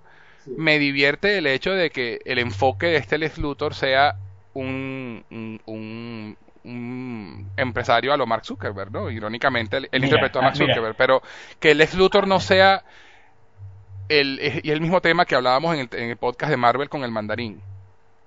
Que ladilla, el empresario malvado, Sí. este, o sea, Sí, sí. me, o sea, me gustó que trataran de hacer algo diferente, que no funcionó 100%, estoy de acuerdo, pero no, pero es más, pero no me molesta como a ti te molesta y te lo respeto, porque entiendo que mira, si algo te hace ruido, te hace ruido, uno no puede evitar lo que le hace ruido a uno. Este, No, y, y la, y, y entiendo, y entiendo y aprecio la intención también de thinking outside the box, o sea, darle un nuevo take a este personaje. y pero simplemente la- el, el, el, el- el- y no porque J.C. Eisenberg sea un mal actor no para, para nada, sino para que- nada. Sí, no, es que adem- parte además que volvemos, volvemos al punto de la expectativa de la gente, pues la gente estaba esperando un Brian Cranston como Lex Luthor. ¿Entiendes? Un, un- un- un Walter White como Lex Luthor. Porque eso es lo que siempre hemos visto. Y de hecho, la única cosa buena que tiene Mira, la- hay- el Superman de 2006 es, es que Kevin Spacey es Lex Luthor. Y es fantástico. Kevin Spacey es un excelente Pero no hacen un coño Mira, con el personaje. Hay Sí, dos momentos completamente. hay dos momentos en las películas de DC, incluyendo las películas animadas de DC, este, cosa que me, me dio mucha risa cuando escuché el podcast de, de que ustedes hicieron de las películas animadas, pero hay dos momentos en los que he sentido de verdad pena ajena por, lo- por digamos, los personajes que estoy viendo, y en uno de ellos nunca he sentido pena ajena por una comiquita. Ok. Este, el primero es cuando, es cuando eh, Lex Luthor le está dando el caramelo en la boca al, No, al sí. Sí, Es, muy, es- bizarro. mío, Es muy ¿qué bizarro. Es Es, es- esto? es demasiado bizarro. ¿Qué Sí, sí. es esto? Por Dios. O sea, Estoy o sea, seguro yo, que eso fue yo- algo yo te puedo explicar qué es. Yo te puedo explicar qué es eso. Que, por qué hace eso él en esa escena.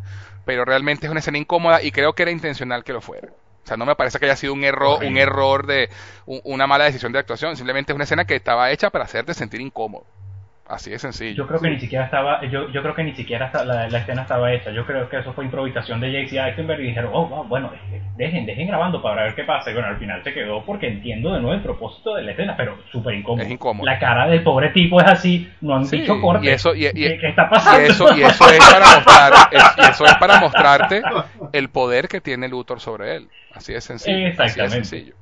Y te voy a dar, te voy a dar este Este- caramelo en la boca y tú te lo vas a comer y, y no vas a decir, Sí, y no a vas a decir nada y callado la boca. Ajá, ¿cuál es la otra, cuál es el otro momento? Qué, qué incómodo.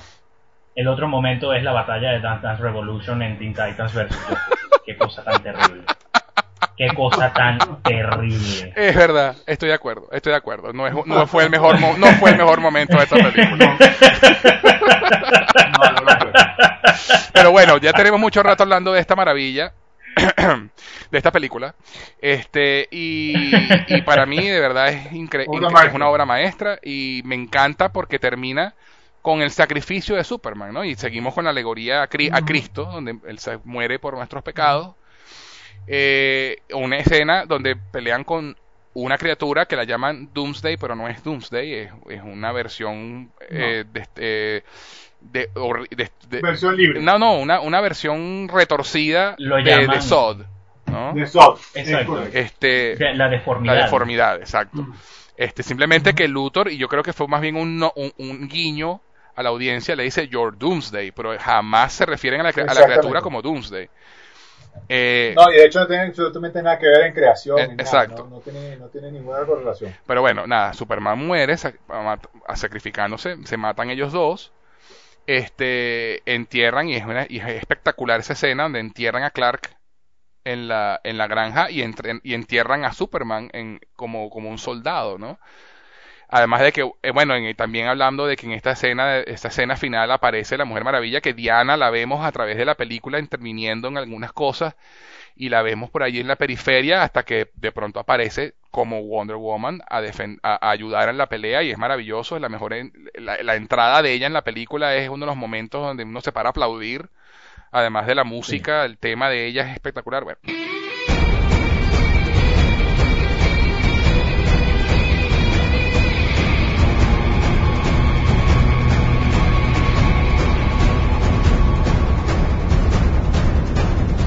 El score es espectacular. Es que el score- todo el score, sí, todo el score de, Hans- de- todas estas películas son impresionantes. Entonces termina esta película con la promesa de que Superman va a volver. Y viene luego el Suicide Squad, que también tuvo sus problemas de producción. Además que el, el hecho de que esta película tuvo la recepción que tuvo, porque como hablamos hace un momento, hubo una versión teatral, una versión que se mostró en cines que duraba dos horas y media. A la película le cortaron media hora, weón. Media hora le cortaron a la película. Y no fue que le cortaron una escenita aquí, una escen- no, le cortaron media hora de, de- de cosas que te, te explicaban la trama. Importante. La película, está editada, la gente está editada por, la película está, la película está editada por gente que hace trailers. No, no, pero to- to- esto es, Sí, ese es Suicide no, Squad, pero estoy hablando de Batman vs Superman ahorita. Que el, que la, que el, Ah, no, no, sí. la película teni- duraba dos, duraba tres horas y la cortaron a dos horas y media un mes antes de lanzarla, de estrenarla. Sí. O sea, fue una cosa, em- ahí empezaron las malas decisiones. Porque Sí. incluso en, en la gira promocional de la película, Zack Snyder ya estaba diciendo, hay una versión de tres horas que, van a, que va a salir en video, incluso antes de que se estrenara la película.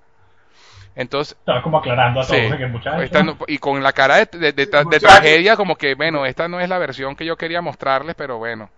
Porque el estu- los estudios de Hollywood, y esto es una cosa que yo no, no termino de entender, ellos, ellos creen que porque la película dura tres horas van a tener menos dinero en taquilla. Las películas más taquilleras de la historia, ambas duran más de tres horas. Son, O exactamente. sea, no, es una vaina que los estudios, yo no entiendo todavía de dónde viene eso, pero bueno. Ellos creen que es ma- ma- ma- más funciones, más dinero. película. Es que es, exacta, es exactamente eso, o sea, por la... Ojo, y, y hay- también que hay mucha, hay mucha gente, no- obviamente no es nuestro caso, este, yo soy fanático de, la, de las versiones extendidas, honestamente. Claro, Eh, cuando, por supuesto, cuando me gusta el, el Claro, universo, claro, pero, claro. Tipo, más, más, más información o más desarrollo para mí siempre va a ser un, eh, siempre va a ser un plus. Este, pero mucha gente no, mucha gente te pregunta, ¿cuánto dura la película? Más de dos horas, más de dos horas y media, y te dicen no. claro, pero, pero, Eh, entonces, pero, y eso también limita la cantidad de exhibiciones diarias que puedes tener en los cines. claro, pero si las películas más taquilleras de la historia duran todas más de tres horas o más, entonces esa matemática no cuadra. Si la película es buena, la gente la va a ver y la va a ver y la va a volver a ver y la va a volver a ver. Claro, no, no, por- no, no, por, no, no, por supuesto. y- eso- porque es una, es y una eso no es matemática. Es, es que exactamente, es exactamente mi punto. Esa es una matemática y una fórmula, digamos, de. de Corporativa. Es una, y es- pero es una corporación ochentosa, ¿sabes? Outdated. Sí, totalmente desfa- Eh, desfasada. Yo estoy convencido. Claro, claro. Ajá, termina, termina. No, no, este, eso, que, es que yo es- estoy súper a favor y, y, y los mejores productos que se han Sí. en el cine siempre son una colaboración entre, entre digamos, el estudio por parte de, de- de la misma productora y los ejecutivos quienes ponen la plata Exacto. y el director y quien trae la, la, la creativa para, para efectos. eh, lo que hace Marvel, o sea, Kevin Feige a fin de cuentas, Kevin Feige fue un ejecutivo de Hollywood, los que dicen, no, es que dejen a los artistas hacer lo que quieran hacer. Nadie, ningún estudio es más, eh, digamos, eh, eh, notas de ejecutivos como Disney y Marvel en particular. Sí. Lo que pasa es que la colaboración funciona y traen un producto que, eh, que, a to- que todo el mundo lo reciben bien. Para lo que iba. Este, pero, pero, pero, pero eso, lo- pero, Ajá. no, no, pero eh, eso que dices para cerrar esa idea, pero eso es algo porque ya, que ya, que en su momento les tocó demostrar. Sí, claro. Marvel tiene más tiempo haciéndolo, DC quiso hacerlo muy rápido. No, y, pero, y, pero- y le- y tuvieron miedo. Y le tuvieron Pero no miedo. una o sea, cuestión- le mataron al tigre, le mataron al tigre y le tuvieron miedo al cuervo. Tal cual, No, tal lo, cual. Lo que, pasa, lo que pasa es que no, no, no, no, lo- no, ni siquiera lo digo por una cuestión de Marvel DC, sino eh, una visión general Sí, no, totalmente. De, de- de los estudios y de, y de, digamos, el cine de Hollywood en, en general. No, y Zack Snyder. y Porque- Zack- ajá. Digo, digo Kevin Feige porque Es el único productor de cine famoso a- ahorita. Sí. obviamente con sus puntuales excepciones, pero el más grande conocido por el main audience Sí. este digamos una, un representante del estudio porque a los ejecutivos nunca los ves la gente nunca sale en las fichas o sea, pocas veces pueden salir en las fichas a menos que tengan ok bueno Martin Scorsese o Steven Spielberg produjo esta película que pero son conocidos por directores pero Sí. solamente como productores o ejecutivos no ninguno No, a lo que iba es que además Zack Snyder ya ha tenido experiencia con este tema de que le corten la película y después saquen una versión extendida. Pasó con Watchmen, cuya versión extendida es infinitamente superior. Pas- Y- pasó con Soccer Punch Exactamente. y, pasó de nuevo con Batman vs Superman. Entonces, bueno, ¿qué pasa? Y tú sabes cómo- Eh, eh, ajá.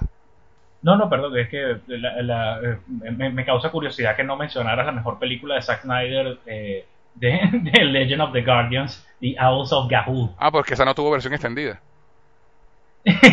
no, no, pero, pero digamos en todo el historial de, de Ah, ah, me ok. encanta esa película. Ah, es espectacular, es espectacular, sí, sí, es espectacular. Eh, no, lo que iba. Entonces, ¿qué pasa? Esta película no recaudó el billón de dólares que esperaban, sino recaudó 900. ¡Oh, no! ¡Un fracaso! Entraron en pánico. Sí. Entraron en pánico en Warner porque la crítica le, le dio duro a la película, a pesar de que recaudó muchísimo dinero. ¿Qué pasa? Ya, ya la- en ese momento la Liga de la Justicia ya se estaba filmando, no podían parar el tren. La Liga de la Justicia era la película que, que- que se ta- que- la siguiente película que de, de Zack Snyder.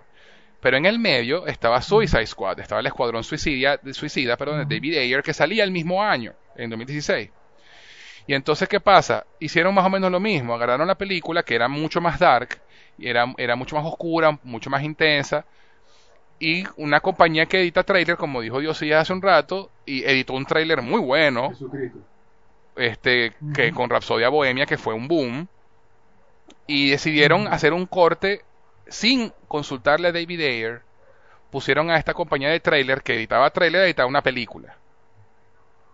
Y hacer un, y hacer un montaje donde cortaron muchas cosas im- importantes, donde cambiaron, hicieron reshoots y obligaron a David Ayer a cambiar muchas cosas, donde básicamente cambiaron el, la- la- el tono de la película y, lo que, y de lo que iba, cambiando el tercer acto bastante y redu- reduciendo el papel de Jared Leto como el nuevo Joker. Y bueno, la, te- la película, la película terminó siendo un desastre, un desastre que yo me divierto mucho viendo, pero un desastre. Sí. O sea, no es una buena película. Es una película entretenida, pero no, es una buena película. Yo la puedo ver y me, la- me la tripeo y, y- y tiene momentos muy buenos. Eh, Margot Robbie como Harley Quinn es para pararse a aplaudir. ¿no? Un casting espectacular. Eh, Will, Will Smith como Deadshot también. Tiene momentos muy En términos buenos. generales, el, el, El casting el es muy casting de bueno. esta película es Amanda. Waller. Amanda- Aman- Amanda Viola Waller, Davis. Davis como Amanda. Waller. Es más, Jay Courtney. Jay Courtney como Capitán Boomerang fue brillante. Y el tipo se la come. El tipo se la come. Y es, el, y es el Completamente. mejor papel.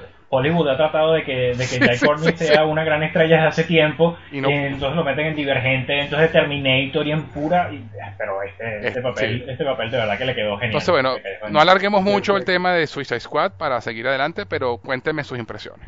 Eh, en mi caso, rapidito, porque Suicide Squad es como tú dices, o sea, es una película entretenida, divertida, pero que, pero que para mí es, o sea, de no ser por, por Margot Robbie, es una película bastante olvidable. Sí.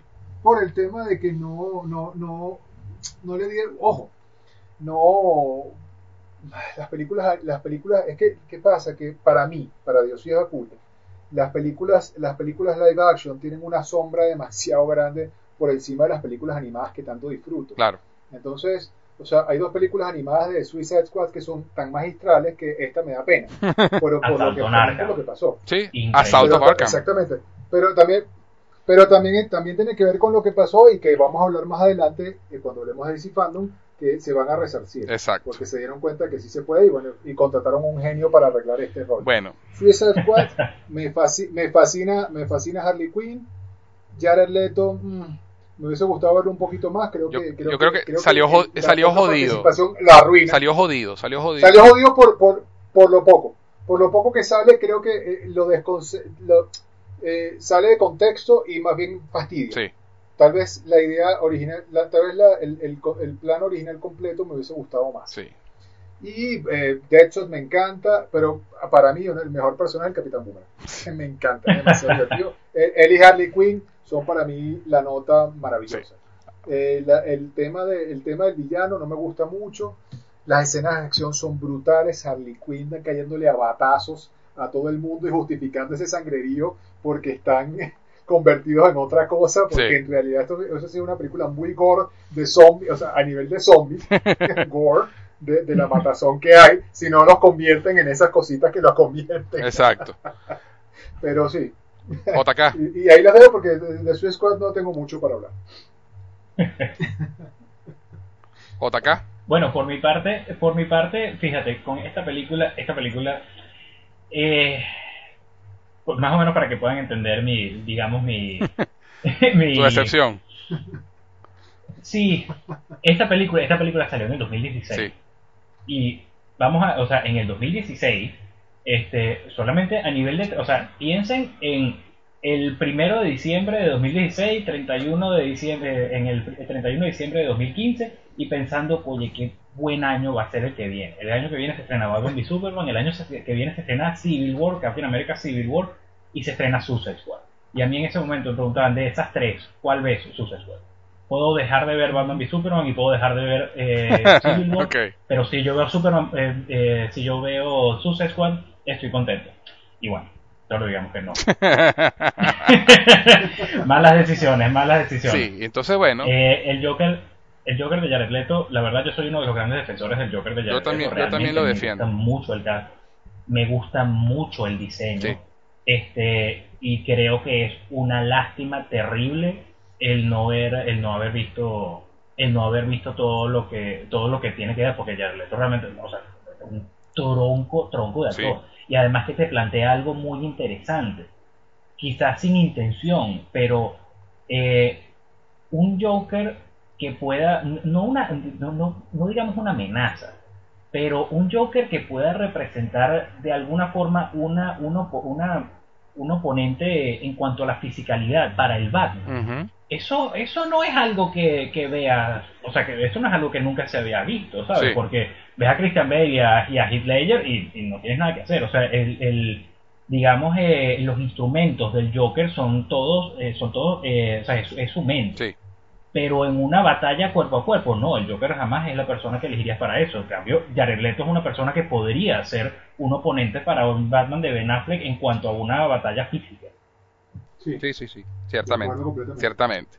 Entonces, bueno, y esta, esta, esta película eh, fue víctima también del, de las, de la, del overreaction de Warner y de las decisiones mal tomadas, apresuradas de, de Walter Hamada y, y de los que estaban dirigiendo las- la, la- esa, No. esa zona. Per- No, Walter Hamada no. Perdón, Es- el que entró después fue en Walter este Hamada. momento- ¿Quién- ¿El otro quién era? eh, Jeff Jones. Jeff, no, Jeff Jones. y- No. no, señor, había alguien más arriba. Jeff- No, más arriba él que es el que dañó, que es el que dañó y que de hecho ya no está. exacto, es el que... Este, pues Jeff, Jeff, Jeff Jones es el que vino a arreglar el universo. No, no, no, no, no. Jeff Jones fue el que No, metió no. la pata con Justice League y metió y cambió y, y- y- Y- sí, no, no. Jeff Jones no. De de hecho, James Jo- Dices el, el, el ex CEO de, de Warner Media. Ajá. Eh, bueno, de Time Warner en ese momento. Este, Sugihara. ese, ese, Ese, ese es. ese fue el que, ese Ese. fue el que entró en pánico y ese fue el que dio la orden de paso cuando Justice League de que la película no pasara de dos horas. Pero bueno, ya llegamos, ya llegaremos ahí. Eh, empiezan estas decisiones apresuradas, mientras tanto Justice League se estaba filmando, ya no podían parar el tren y no podían hacer cambios, ya está, la cosa ya estaba lista. Mientras tanto se estrena en 2017 la película que vino a salvar la patria, que fue La Mujer Maravilla, Wonder Woman, que de verdad es espectacular. Espectacular, espectacular. Eh, Gal Gadot, que la gente que decía, bueno, pero es que nada más salió un poquito nada más en, en Batman vs. Superman, no podemos saber si la tipa en verdad puede con una película completa. Sí, sí puede. Sí, sí pudo. Y, es, la mujer. y nació para este papel. Eso, eso. Es, hermosa y la fisicalidad que tiene y, la compasión que tiene. O sea, la, la, eh, tipa es perfecta para el personaje, de verdad. Es perfecta. Lo que, transmite, exactamente. lo que ella te transmite este, es una. O sea, es, es algo cálido, algo, todo va a estar bien porque Wonder Woman y Tears. Sí, tal cual, tal cual. Y esta película, al igual como fue Capitán América eh, de, First Avenger, la, primera película de Capitán América, es una película de época. Como la Mujer Maravilla es una amazona inmortal, pues vamos a la, la conocemos en la Primera Guerra Mundial. Eh, además interesantísimo de que sea la Primera Guerra Mundial y no la Segunda este y vemos la isla de las Amazonas y vemos más o menos la historia de ella con, con Steve Trevor que es eh, pues el, el, el, amor de su vida. Y es una película que mira e, era, era como el bálsamo que necesitaba DC en ese momento. Dirigida dirigida por Patty Jenkins una película que la que producida por producida por Zack Snyder y cuya historia él estuvo involucrado. Y la película visualmente tiene muchas cosas de Snyder. Eh, y, y, pero allá la gente no le molestó porque les molesta cuando dice Zack Snyder director. ¿no? Este, este, pero es una película fantástica, de verdad. Una película, yo la vi dos veces el mismo día. Wow. Sí, pero fue muy cómico, porque sabes que Carlos Ocanto siempre nos conseguía las entradas para las premias, las premieras de prensa y toda esta cosa pero como, como, como a mí a veces no me invitaba, este, yo, yo había comprado las entradas para el estreno. Y corrieron el preestreno para el mismo día en la mañana. Entonces, la vi en el, después Carlos Ocanto me dijo, mira, te tengo, te conseguí entradas para que vayas a Wonder Woman. Entonces, la vi en la mañana, almorcé y después la volví a ver en la tarde, porque tenía mis entradas compradas para el estreno. la vi Qué buen plan. Sí, sí, no, fue, fue, fue genial. De verdad, eh, Loren y yo no podíamos estar más felices. de verdad. Es excelente. Entonces, eh, la película pues te cuenta esa historia pues de origen de ella y, de dónde viene, cómo sale de la isla de Temisquira y, el cuento que le echan de que ella es hija de Zeus, que fue la primera iteración de ella en los cómics, donde ella había, la mamá la había hecho con arcilla y Zeus le dio vida y todo el tema. Y, ah, juegan con esa referencia, pero después te enteras que es mentira. Este, y, y, y, que ella realmente es hermana eh, de Zeus, ¿no? Eh, es una diosa. Eh, ella es hija de Zeus, perdón. Es una diosa. Eso me iba a decir que, güey. hija, hija de Zeus, hermana de Ares. El villano es Ares, el dios de la guerra, que es su villano, uno de sus villanos por excelencia. Y bueno, una película también sencilla, muy directa, con una trama bien simple, en la que sencillamente pues ella quiere, ella está convencida de que la, eh, la, guerra está porque Ares, que es el dios de la guerra, está manipulando a los humanos. Y entonces ella se decide embarcar en esta misión para vencer a Ares con una espada que ya le habían dicho que era la mata dioses que solamente ella podía matarlo con esa espada. Entonces ella va a matar a Ares convencida de que así va a acabar la guerra. En el camino pues conoce a Steve Trevor y a, esta pandilla de personas con las que viaja a través de la Tierra de Nadie. Y, y, descubre... Oh sí, y descubre al final pues que, que Ares no eh, él puede él sugiere ideas, él susurra al oído, pero son los humanos los que toman las decisiones.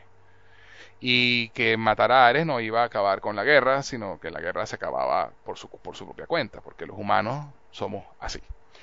Cosa que la hace... Esa escena, esta escena con cuando discuten eso mismo, cuando, eh, cuando Chris Pine, eh, Steve, Trevor, perdón, mm. le, le, dice, le dice a Diana, coño, quisiera, quisiera decirte que, que que es culpa de una sola persona y que matando, deshaciéndonos a esta persona todo se va a acabar. Me encantaría vivir en ese mundo, pero, pero la verdad es que no. Y entonces ella le dice, pero esto quiere decir que tú también eres malo. Pues bueno, a lo mejor, sí, quizás, o sea, quizás ni misma, o sea, la participación de, de, de él, de, de, los americanos, de quienes somos los buenos de la historia, este de alguna forma eh, fomenta este mismo tipo de, de, comportamiento. Somos corresponsables de todo lo que ocurre. nadie, nadie está suelto de responsabilidad en este tipo de acciones. Así es. Eh, y es un mensaje muy, muy poderoso. Sí, sí lo es. Y la película pues tiene, tiene un mensaje también muy positivo en cuanto a, a, las mujeres y el poder, y el poder del, de lo femenino. Eh, Es de verdad una película excelente, excelente por todos lados. La primera, Adelante. la primera película protagonizada por, Por una mujer. eh, o sea, la, eh, exactamente. Dirigida y, prota- dirigida y protagonizada por, por mujer, o sea, sí, es increíble. Es increíble. Sí, sí. Eh, muchas personas. Además- Ajá. No, además el cast, de, el cast ultra, acerta- eh, ultra acertado de Zack Snyder con Gal Gadot, Sí, sí, sí. que sí. hemos hablado, ni hablar de eso. Y Connie Nielsen como su mamá y Robin Wright como su tía. eh, excelente, excelente. Chris Pine. El mismo El Chris mismo- Pine. eso. Chris Pine carga esta película porque la verdad, Gal, Gal Gadot, Gal Gadot tiene una presencia muy fuerte en la película, pero Gal Gadot, Gal Gadot, eh, o sea, es mucho mejor actor que Gal Sí, Gadot. sí, sí, sí.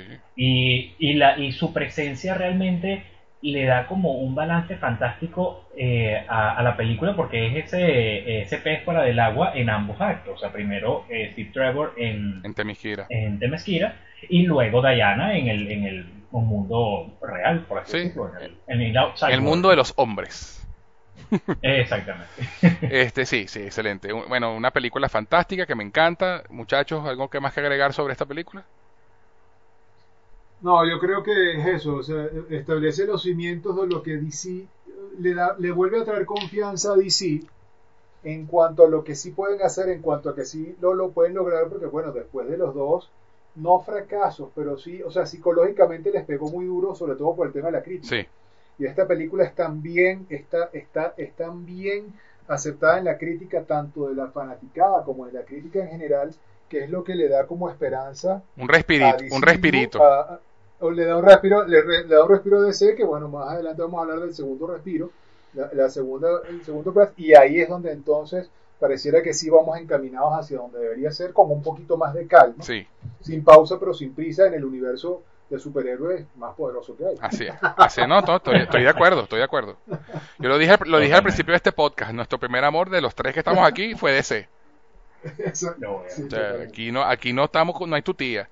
Ahora, Yo solo Ajá. quiero agregar, eh, ra- para cerrar esto, solo yo solo quiero agregar eh, que también lo mencionamos en el podcast de en la primera parte, en la segunda parte de, de Marvel, la visión de Patty Jenkins de rechazar eh, hacer eh, Thor de Dark World sí, y esperar lo que realmente iba a ser su este, Su breakout. su, su, bi- su breakout Sí. exactamente Sí. Eh, y bueno el resto es historia Entonces, ¿qué pasa? Esta, Sí, esta sí. película le da un respiro a DC.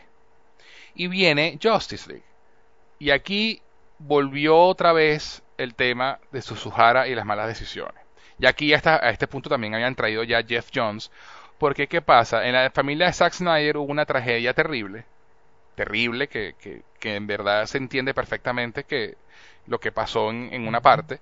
En la que Zack Snyder decide, mira, no puedo. Yo pensé, y él lo dice, yo pensé que entregándome al trabajo, porque estaban en plena postproducción de Justice League, iba a poder eh, enfocarme en el trabajo, pero no puedo, tengo que estar con mi familia. Y, y Zack Snyder eh, decide retirarse, aunque dicen los rumores que eso fue un, desfi- un despido indirecto, porque Warner estaba buscando una excusa para sacarlo, porque no les gustaba lo que estaban viendo con Justice League, porque era el mismo tono, el mismo estilo y la misma línea de Batman vs. Superman y Man of Steel. Porque él tenía un arco, un arco en mente de- con todas estas películas juntas. ¿Y qué pasa? Jeff, Jeff Jones, que es un tipo muy conocido en los cómics y, y muy, y muy, muy buen escritor de cómics, pero como productor de películas se quedó corto.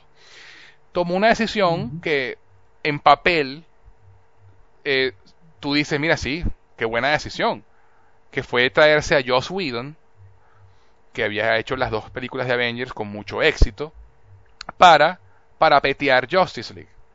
En papel tú dices, mira, sí, trajeron traer talento a, a un proyecto nunca es malo. Pero yo, pero Joss Whedon, y yo soy fan de Joss Whedon, acérrimo, no, no, no es Zack Snyder. O sea, eh, son dos visiones y dos formas Son totalmente son distintas. Muy, muy separadas. muy diferentes. Sí. Porque, ¿qué pasa? Aquí estamos en lo que decía Diosías. Marvel, eh, DC, es que estaba empeñado en, en copiar la fórmula de Marvel. Ah, mira, Marvel tiene humor, Marvel tiene, es menos, menos, menos, tiene menos capas, es un pelo más directo. Vamos a traernos a Joss Whedon, que ya no está, ya no está con Marvel.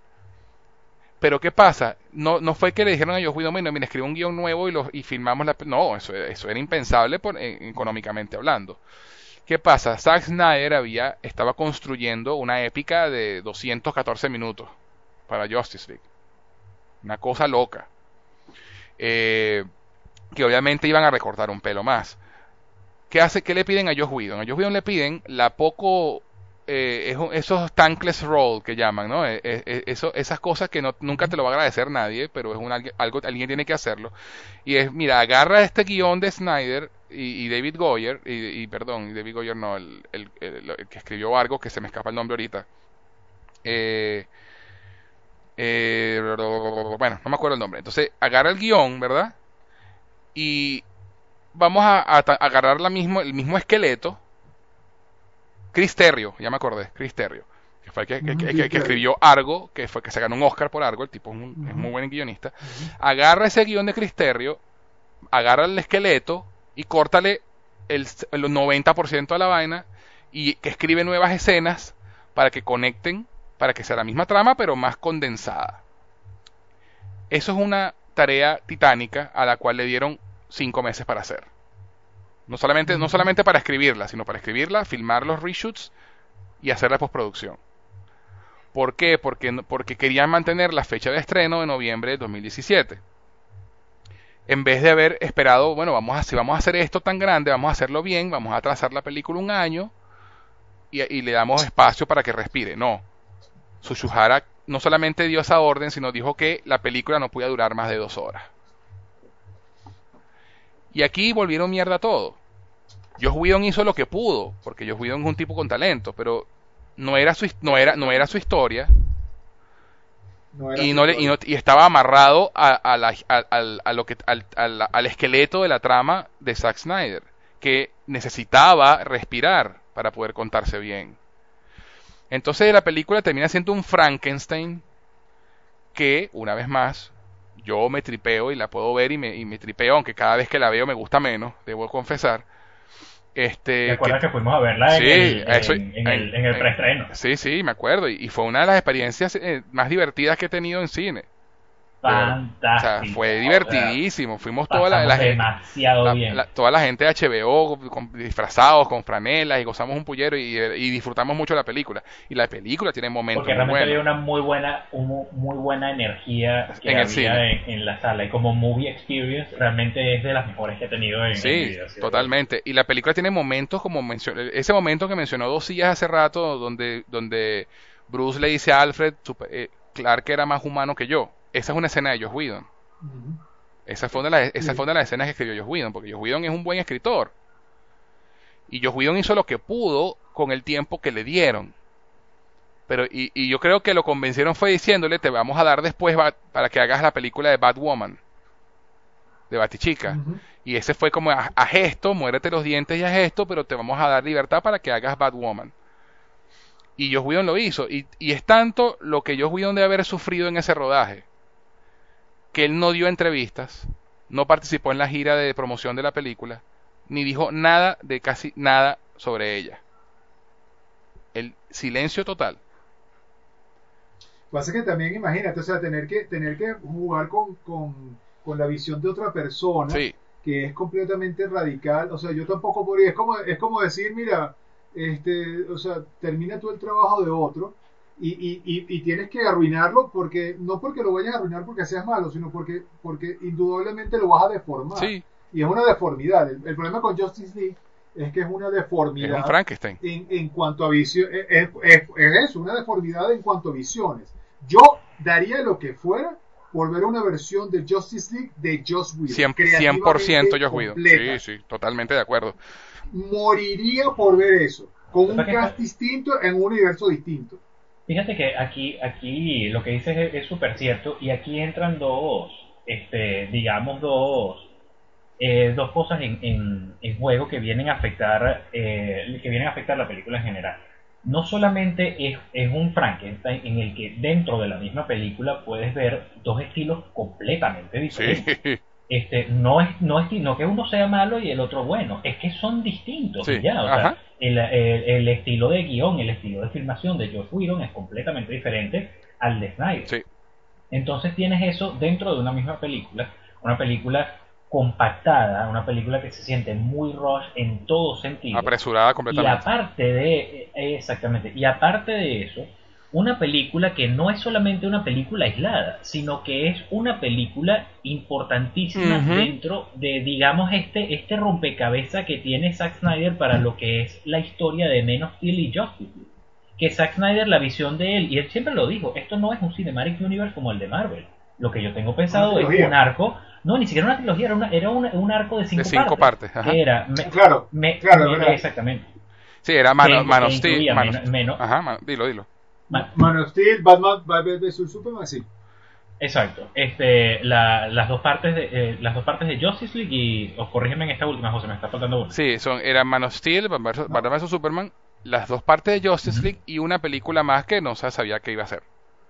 El, el, Oh, ok. Ujú. Este, pero era, pero era todo ese acto en el que básicamente ahí ibas a abordar mucho este, los conceptos de, de Injustice, de Gods Among Us, este, en que ibas a meter un poco eh, un flashpoint, pero era una historia muy, o sea, no era un plan de vamos a ver cómo es la recepción del público, eh, vamos a, a ver cómo, cómo, digamos, podemos este, tomar cosas que funcionan y cosas que no funcionan y e ir, digamos, de alguna forma mejorando eh, conforme vas eh, haciendo entregas. sí, no, era, una, era era una visión artística Algo- completa. Era, era una eh, exactamente, era algo redondito. Entonces, ¿y qué es lo que, y parte de lo que a mí me emociona mucho de, del Snyder lo que vamos a tener ahorita? Sí, que de alguna forma eh, Batman y Superman y el mismo Man of Steel no, no que no que o sea ya hablamos de Batman vs Superman y no, no es que voy a cambiar mi opinión sobre la película pero vamos a ver cosas que van a conectar con eso Sí. y que van a tener coherencia así y es. que va a tener En- un eso- desarrollo y se va a nutrir mucho más y de alguna forma puede improve esas eh, esas mismas películas Retroactivamente Eh, puede mejorar de pronto tu perspectiva de Batman vs. Superman, ver esta Zack Snyder Justice League. Sí, Inclusive. eh, sí, exactamente, porque, porque tú dices, es como cuando, o sea, como cuando ves, eh, digamos, como, ¿con cuál fue la película que me pasó? Eh, con, con Prometheus y la otra de Alien, Alien. la ma- el- el Ajá, Co- Covenant. Alien Covenant. Alien Covenant. Eh, yo, yo vi eh, Prometheus y la verdad no me gustó mucho. Dije, bueno, ok, está interesante. La veo como algo, digamos, aparte de, de- de Alien, pues eh, de, las- de las dos primeras de Alien. Y me parece algo interesante, pero luego vi este Coven y oye, no solamente me gustó la película, sino que hizo que Prometheus me gustara más. Sí. Porque digo, claro, ahora esto tiene, eh, ahora esto que decía, pero ¿para qué pusieron esto aquí en esta película? Esto, esto, esto en minúsculo no tiene sentido. Ah, fíjate, eso ya me lo quitaron. Esto te lo responden en la siguiente película, porque Exacto. es una visión a, mu- a- eh, a mucho más largo plazo de la Sí. simple entrega. Entonces, esta película de Justice League no solamente se vio comprometida en la misma película en sí, sino a la visión de las películas anteriores y a lo que iba a ser el futuro. Al Entonces, no solamente Sí, sí. afecta, se afecta a ella misma, sino afecta a todo el universo. Claro, además- pero entonces, ¿dónde estamos? Además de que entonces los obligaron a los actores por contrato a volver a, a regresar a filmar y se nota la diferencia. Tú ves a Ben, tú ves a Ben Affleck flaco en las escenas nuevas y la ves papeado en las escenas de Zack Snyder. O sea, se nota, Zack- eh, Ben Affleck es otra, es otra persona. es otra persona. eh, en, en Batman v Superman y en algunas escenas de, de Justice League que en, la, que en la mayoría de Justice League y luego en los, los años que Sí, realmente sí. me daba un dolor lo, lo Zack Affleck y ahorita es gracias a Ana de Armas en nombre de todos Oh, gracias. sí. De verdad, Ana, Ana de Armas, gracias Por- por, devolverle la devolverle la sonrisa, la sonrisa a, a- a la sonrisa de Ben Affleck. Pues sí, entonces hubo todo este desastre. Y en, y en la película que. Y, y lo otro triste es que no solamente que era importante para el arco de cinco películas de Snyder y todo esto, era la primera película live action de la Liga de la Justicia. O sea, Sí, esto, esto es, esto, esto, esto tenía que ser monumental. Sí, no tenía precedentes. O sea, esta era la primera película de la Liga de la Justicia. Y la película recaudó 600 millones de dólares. Recaudó menos que Man of Steel. Sí, señor. O sea, es la que menos dinero ha recaudado y es, y es la Liga de la Justicia. O sea, eso es triste. Sí. Es triste. Por más de que, como insisto, hay yo puedo disfrutar ver esa película y la veo y, y me disfruto ciertos momentos y, y ciertas cosas, pero realmente no, no es una, es una película que es tan, es tan Frankenstein que no puede tener coherencia. Porque esa, esa película nosotros, y lo comentamos mucho cuando, cuando la vimos, y salimos súper en hype, y dijimos, Sí. no me importa, o sea, no me importa el drama, no me importa el, el fake mustache, no me importa nada, nada. La película durante las dos horas nos las disfrutamos porque también la comparábamos con eh, la, la comiquita. Es un episodio De la serie animada. de la comiquita, de la serie animada de, de, de Joss. Que estoy seguro. Luego que, te detienes, que estoy seguro, perdón, que. luego te detienes un momento. Disculpa. Sí, sí, por favor. Esto no, que estoy seguro de que si Joss Whedon algún día de la vida decidiera hacer su versión de Justice League creativamente desde cero con su propio cast en su propio, uni- en su propio universo, sería un buen episodio de la serie animada. Sería esa, sería el, la, la vibra, la vibra que, que tendría. Ajá. Exactamente. No, pero, pero luego que te detienes a, a pensar en, en, en, en- lo que lo estábamos comparando con justamente un episodio de la, de la serie animada y dice, la, la película de la Liga de la Justicia merecía algo mejor. Sí, sí. Y, y merecía un mejor trato desde todo punto de vista y Bueno, pasando por la controversia que acabas de, de comentar, que fue el, el- el bigote de, de- de Henry Cavill, que estaba filmando Misión Imposible Fallout y bajo contrato de Paramount no podía afeitarse el bigote, pero tenía que ir a filmar lo- las escenas nuevas de Superman para la Liga de la Justicia. Que obviamente venía el tercer arco de la, de- de- de la- de la metáfora con Jesucristo, que era la resurrección. Y querían convertir al Superman de, sin, de una, sin ningún tipo de, de excusa, en el Superman de Christopher Reeve, en el- porque la gente se quejaba de que el Superman de Man of Steel y Batman vs Superman era muy oscuro y era muy depresivo. La idea era gradualmente llegar a ese punto. Pues aquí lo reviven y ya es otra persona. O sea, Sí. eh, eh, es demasiado. No hay, no hay arco allí. Sí, sí, no, eso, eso en cuanto, en cuanto a, al, al arco del personaje es, es terrible. Y en cuanto al, al fake monster, El, sí, entonces, realmente a, a mí, a mí personalmente el, el efecto del CGI de eso no me molesta tanto, tanto, pero es porque toda mi atención está en este, el esqueleto de Steppenwolf, que para hacer el quote de, de Honest Trailer es una película que parece que está haciendo render frente a tus ojos. no, es que es terrible, es terrible. Es verdad, Steppenwolf parece una cinemática de PlayStation 3. sí. O sea, ni siquiera de PlayStation 4, de PlayStation 3. Este, y, y, y el tema del bigote a mí tampoco me molesta, excepto en la primera escena. Y es, y es lo grave, la película abre con eso. Y, y tú ves a de repente a Superman con ese bulto en un cachete y tú dices, ¿qué, qué pasó? Claro, porque es que, hablando como, como en cuanto a efectos especiales, es mucho más fácil ponerte vello en la cara que quitártelo. Y ellos ofrecieron, Claro. Warner ofreció a Paramount, mira, que se afeite el bigote y nosotros pagamos para que le pongan digitalmente el bigote. Y Paramount, ni pendeja que fuera, le dijo, no, a mí no me vas a echar a perder tu peli- mi película porque tú, No. porque tú no sabes hacer tu vaina como es. Y, y, y de nuevo, todo el tema está en que Kevin Tsuchihara no quería cambiar la fecha de estreno porque quería cobrar su bono a final de año. Punto. Porque eso se, eso se, eso, sa- esa historia salió después y, y, fue eso, fue una decisión ejecutiva porque si la película no se estrenaba, no llegaban a la cuota anual y no cobraban su bono navideño. O sea, una vaina que tú no, sea, eh, la integridad artística para el carajo. Esto es un negocio. Y entiendo que Hollywood es un negocio, pero wow. Y fue una decepción total para mucha gente. Y, y bueno, termina este rollo de Justice League y el trago amargo lo pasamos. De los que la disfrutamos un poco, la disfrutamos un poco, pero hubo un, un sector bastante grande de la gente que en verdad detesta la película porque querían ver la visión de Snyder. Y bueno, se crea un movimiento interesantísimo que pasó tres años jalando bola y, y bueno, lograron, vieron, vieron su fruto, dio su fruto y es impresionante y bueno, ya hablaremos de eso. Vienen tres películas más de, de- de esto, pero yo quisiera pasarlas lo más por encima posible para, para, para ahorrar tiempo y porque realmente no están tan conectadas con, con, con lo que viene, ¿no? Digamos que Aquaman está un poquito más conectada, que se estrena en el 2018 con Jason Momoa.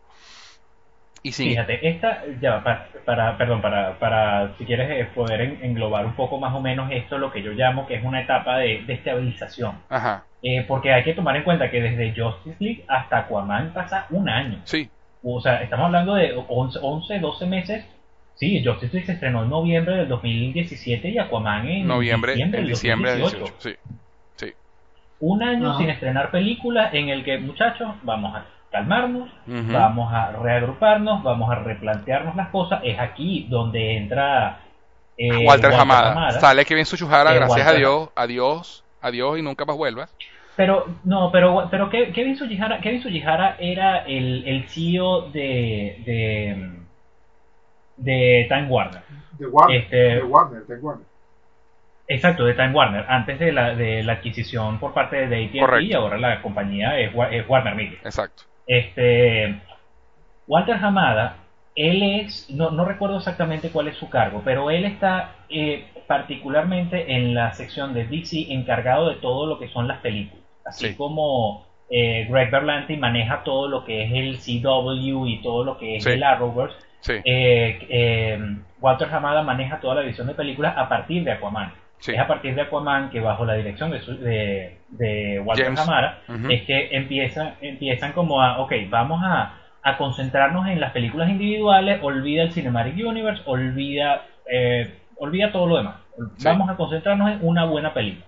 Aquaman, ah, ok, bueno, mira, vamos a los ajustes aquí. James Wan, un director increíble. El cast de Jason Momoa, eh, ¿cómo se llama? Patrick Wilson, fantástico en todas las colaboraciones con James Wan. Sí. Ah, la película hace un billón de dólares. Y todo el mundo, wow, wow, ok. Sí, y eso fue la, la es- sorpresa, de hecho, esta es la, la sorpre- la sorpresa de la vida. Nadie esperaba que Aquaman Nadie. llegara al billón de dólares. Para nada.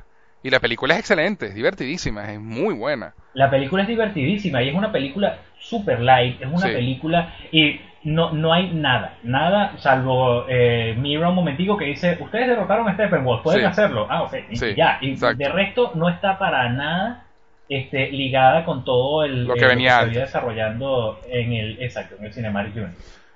Eh, y bueno, a mí, me, a mí me encanta Aquaman, me divertí Sí. muchísimo con eso. Nunca creí que fuese a tener una felicidad tan grande viendo tiburones con láser. Exacto, ¿no? Y además, además de que volvemos al tema de los castings de Zack Snyder. Momoa fue un casting de Snyder. Momoa, fantástico, sí, sí. Claro, dejando, dejando ahí la herencia de lo que, dejando ahí los cimientos de lo que eh, mucha gente en, al- en algún momento pensaría que no, no era un buen casting. Momoa es completa. o sea, Patrick Wilson, se- eh, eh, este, Se parece más al Aquaman del cómic.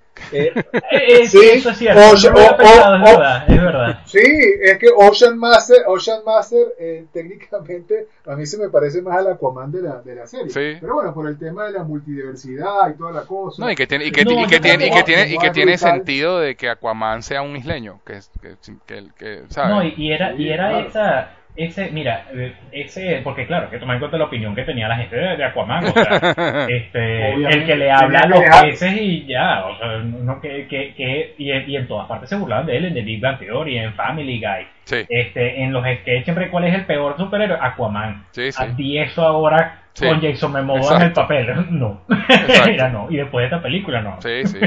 Y se- Convirtieron a Aquaman en un badass. O sea, Exactamente. en, en un tipo, en un tipo cool con el que te quieres echar unas birras. y como los del bar. Como o los sea, del bar, esa- esa risa, escena- digo, esa escena es brillante. Otra vez. Y yo dije, otra vez, qué cliché esto, Sí. en serio, o sea, lo van a bullear porque, ay, sí, es- y el tipo no, una foto, yo, yo la y además, y además con el teléfono, además con un teléfono con un forro rosadito, que me dio demasiada risa. y después la sucesión de fotos, el tipo así primero todo incómodo y después, después, así todo ¡ah! rascado y todo bebiendo.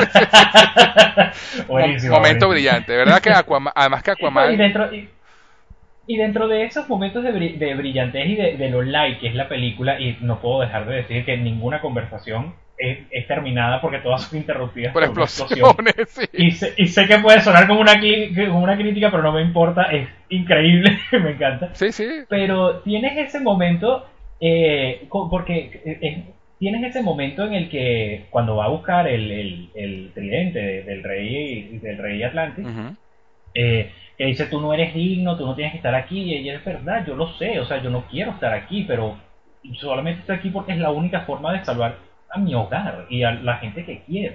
así Y es. es como, wow. y es como, ¿sabes? El que es aquel, aquel que no quiere el poder es aquel que, que lo merece. Sí.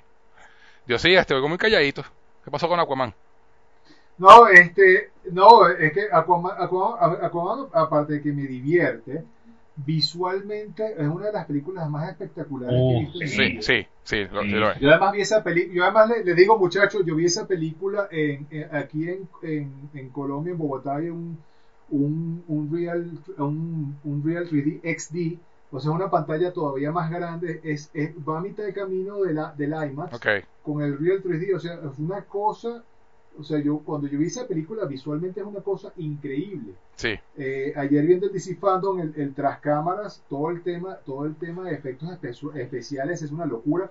Hacer una película bajo el agua. Una, gro- una sea, grosería que, que, impensable. que no la nominaran al Oscar ese año por efectos especiales. Eso fue un insulto.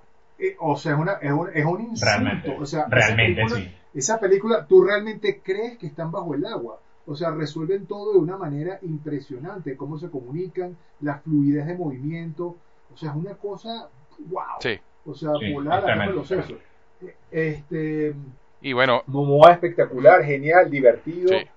Es, un, es, es- es una- es un peliculón. Mera, y Mera, y Mera, y- demasiado toque- hermosa. Amber Heard, como Me- Amber Heard yo- oh, bella, hermosa. La, muero, muero, muero por Mera, pero, pero muero más por la mamá de Aquaman, por favor.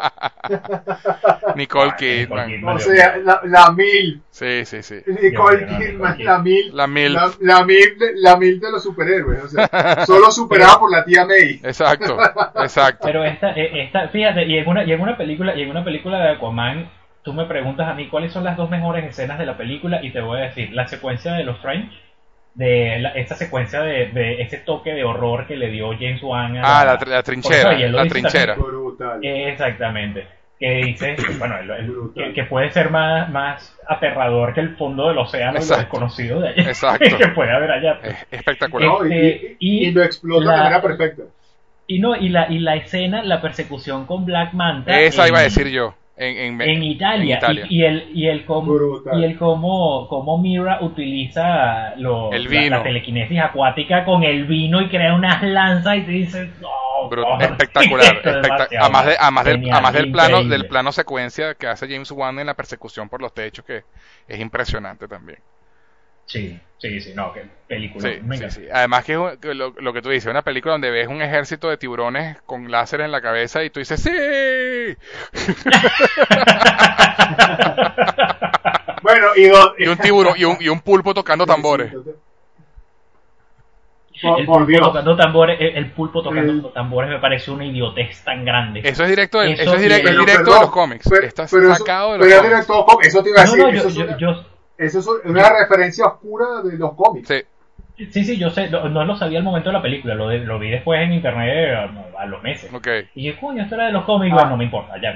Pero creo que puede ser. Y, y al momento, no, y al momento, y al momento cuando me di cuenta de eso, fue como, bueno, esto es como los chistes a los repelentes de tiburones en Batman. Sí. O sea, uno se ríe porque entiende, entiende el- Sí. el- demasiado el, el gag, Sí. pues, en ese momento Sí. no, no, no agarra el chiste. No, está bien, está bien. Y bueno, Aquaman hizo un millón de dólares y DC respiró aliviado. Muy bien. Y bueno, pasó, Y dijo, this is the way. pasó otro año, una sola película, vi- vino Shazam. Shazam, particularmente, es la que menos me gusta de las ocho películas que ha sacado DC hasta ahora. No digo, ¿En no, serio? no- no digo que sea mala. No, no, no, yo sé, pero me, me sorprende, o sea, Sí. porque Sí, me gusta. a mí me encanta, me encanta Shazam. O sea, me encanta. me- Me, me- me parece que es una película que tiene demasiado corazón. Sí lo tiene, sí lo como tiene, sí lo tiene. Chévere, Sí lo como pero, familiar, pero, no sé, no, me, me pero encanta. no- es una película que a mí me parece que tiene un pro- problemas de ritmo fuertes. Pero no, o sea, no, no es, de hecho la volví a ver hace poco con mi mamá que no la había visto y, y verdad me la tripié, pero, o sea, no, no tiene ese ritmo desenfrenado de aventura y entiendo que esa no es la película, ¿no? Pero el, me, me gustó, el, me gusta la historia que cuenta, pero no como la cuenta, no tanto como la cuenta, pero, pero me la película es divertidísima. A mí lo único que, a mí lo, a me- mí lo único que me, que me hace, que puedo, que realmente puedo criticar, que digo no tiene sentido desde 100%, es que nosotros vemos a Billy Batson y cuando se convierte en Shazam no es la misma personalidad. Se supone que sí, sí. o sea, eso y es entonces me- eso me hace ruido, ¿no? O sea, Billy- cuando ves a Shazam que actúa como un carajito de 12 años, pero el chamito no es así. O sea, ¿por qué actúa así? Porque el personaje se supone que sea así. Pasa que hicieron un poco más emo a Billy Batson. Claro, no, y, y aquí yo, o sea, yo, yo, eh, yo entiendo y ojo, y lo comparto también, o sea, son dos personalidades completamente Diferente. completamente eh, diferentes. De hecho, eh, creo que eso lo que hace es incluso enaltecer a, no, no recuerdo el Zachary- Zachary Levi. el, mismo, no, no es Zachary Levy, el, eh, el Ah. niño, el que hace de, de Eddie, Ajá. el que sale en It no recuerdo el nombre de que tiene que básicamente que interactuar con, con Billy Baxton eh, en forma de Shazam y cuando, y cuando es niño. Y la química que tiene con ambos es fantástica. Sí, Este, porque creo que los dos están realmente, o sea, es una, una, una personalidad cuando es Shazam y otra personalidad cuando es Billy, sí. cuando es Billy de niño. Sí. Y entiendo que, ok, Billy puede ser un poco más depresivo y puede ser un poco más, digamos, molesto, y en la otra cuando tiene todos esos poderes se lo está como tripeando, Sí. pues. Pero creo que sí se les, pa- se les fue de la mano. Pues Creo que faltó un poco más de sincronía entre los dos actores. Sí, Este, pero me encanta sacar el libro y me encanta la película. Sí, no, y- y la- y la- la- y mundo- la- la- me, me causa el mismo sentimiento, me causa el mismo sentimiento que por lo menos Ant-Man. Me parece que es una película, oye, chévere, oye, Sí. mucho más pequeña en cuanto a escala de lo que estamos acostumbrados a ver, pero es una película que, que, que simplemente la ves y sonríes y dices, Sí, sí. qué- qué divertida esta Es vaina". divertidísima. Y, y privado, privado de la risa. El montaje de entrenamiento, fantástico. Qué risa esa escena. Tiene- es más, me retracto un pelo. No es la que menos me gusta. La que menos me gusta sigue siendo Suicide Squad. Pero esta es la que le sigue. este, me, me la tripeo mucho. Me gusta mucho el tema con la familia adoptiva y la, y la, y la, y la- la Shazam Family. Eso fue una sorpresa agradable ver, ver que lo hicieran. Sí. Eh, Mark Strong como el villano está muy bien y de hecho es un muy buen villano Sí. y, y con una, una motivación muy bien explicada. Ese opening de la película con él de, de niño y, y el accidente con los Sí. padres eh, está muy bien llevado. Y además la escena en que él después mata al papá y al hermano en la, en la sala de juntas De, es wow. en, una- en un momento en el que dices, o sea, un niño puede ver eso. Sí, pues, sí, esto- esto es una película familiar. Y esa escena es así, eh, o sea, Es Nightmare. Es un, throw, es un throwback al, al, al cine ochentero de chamos tipo Goonies que tenía momentos así súper super Sí, crudos. sí. Es que encima, el, eh, corrígeme si me equivoco, pero el, el director el director de Shazam es el mismo de, de Lighthouse. De Lighthouse no, de, Light, eh, de Lighthouse. Lighthouse es otra película muy distinta. Sí. Lights Out. Eh, ya te voy a ya te voy a confirmar eso. Sí, eh, Dosías, ve contando ahí qué te pareció Shazam mientras yo busco esa información porque no estoy seguro. Estoy Fíjate, seguro. no, lo que pasa eh, Shazam a mí me encanta, es una película sumamente divertida, es entretenida, no es mi favorita del, D- del DC Universe, no es mi favorita, no es mi película favorita. Zachary Levi me parece muy entretenido, muy gracioso. Este, eh, estoy de acuerdo con el tema emo de, de Billy Batson. No, no, sí, me, me, me choca un poco, al, sobre todo al principio. Sí, al principio sobre todo. So- sí, y además él no es el, o sea, no es el Billy Batson que realmente se merece los poderes de Shazam, como, como lo hemos visto en el cómics. eh, me parece un poco desvirtuado, pero sí me encanta el tema familiar. eh, Sí, tema familiar eso es lo mejor que tiene. oh, Si es el mismo, si es el mismo, si es el mismo director de Lights Out. Sí, sí, ¿verdad? Sí, porque recuerdo que en ese momento estaba como, bueno, porque Walter Hamada también él hizo carrera eh, en, en la división de terror de Warner. Este, y él es, eh, digamos, muy cercano a lo que fue eh, James Wan, porque James Wan, por supuesto, con toda la, digamos, la, la saga de la saga del conjuro. Sí. Y si mal no recuerdo, este, eh, el director de Shazam también es uno, digamos, de los prodigios de, de James Wan que tiene sus raíces en el terror. Por eso, Sí. por eso hacía la, la asociación. Ajá, Josías, entonces seguías, estabas diciendo. Sí, este, Shazam me encanta, me parece muy divertida. De todas las películas de DC, que yo siempre las veo dos, tres, cuatro, cinco veces, esta es la que menos he visto. Ok. Este, pero, pero me gusta, me gusta bastante, es muy, es muy bright, es muy, eh, también, también el estudio necesitaba hacer algo distinto, irse por otro lado. Sí. Había que diversificar un poco, este, ellos han ido de lo oscuro a lo más claro, aquí creo que se les fue un poquito la mano en, en lo, brilla, en, lo, en lo brilloso, pero es un personaje que se presta para ello sí. y que supieron aprovechar muy bien. No recuerdo ahorita la taquilla de Chazam, sé que es bueno. No, le fue bien. Le, fue, le fue bueno. bien en, le fue bien en taquilla y bueno, y de hecho viene una segunda parte. Pero sí, la película es bastante ligera, es muy divertida, tiene ese, mi chiste favorito es cuando le dicen, tomen el, agarren todos aquí y digan mi nombre, Billy. Sí, ¡Billy! sí, de- demasiado. Debo decir, debo decir que en ese momento la película no brilla por sus efectos visuales. Los efectos visuales de los pecados capitales no es algo que me, No. que me, No son los, que me no son los encante. mejores del No. mundo. pero, Pero me encanta el villano. El villano es muy bueno y la, y la, Ah, rea- y la, no, y la el- relación con la familia, con, con la- eh, eso No, es lo no, mejor que el- tiene. el monólogo Y- y que- eh, al, Ay, sí. al final cuando están cuando están Flotando. el monólogo y que tú crees que puedes tener ¿qué? Eh, ¿Estás haciendo un monólogo de supervillano? Estoy como a 100 metros de ti, no escucho nada. Sí, me escucho. Brutal, brutal, brutal. Sí, no, no, de verdad la película, la película es muy divertida, muy entretenida. Yo la vi en el cine, de hecho fue la primera película que vi en cine cuando llegué a Buenos Aires. Eh, mentira, la primera fue Endgame, la, la, la- la segunda que vi en Buenos Aires.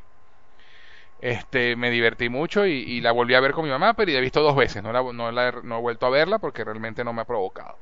Pero es una película que le tuvo, Ah, le, no. fue, le fue bien, tuvo éxito y, y bueno, se mantiene la franquicia.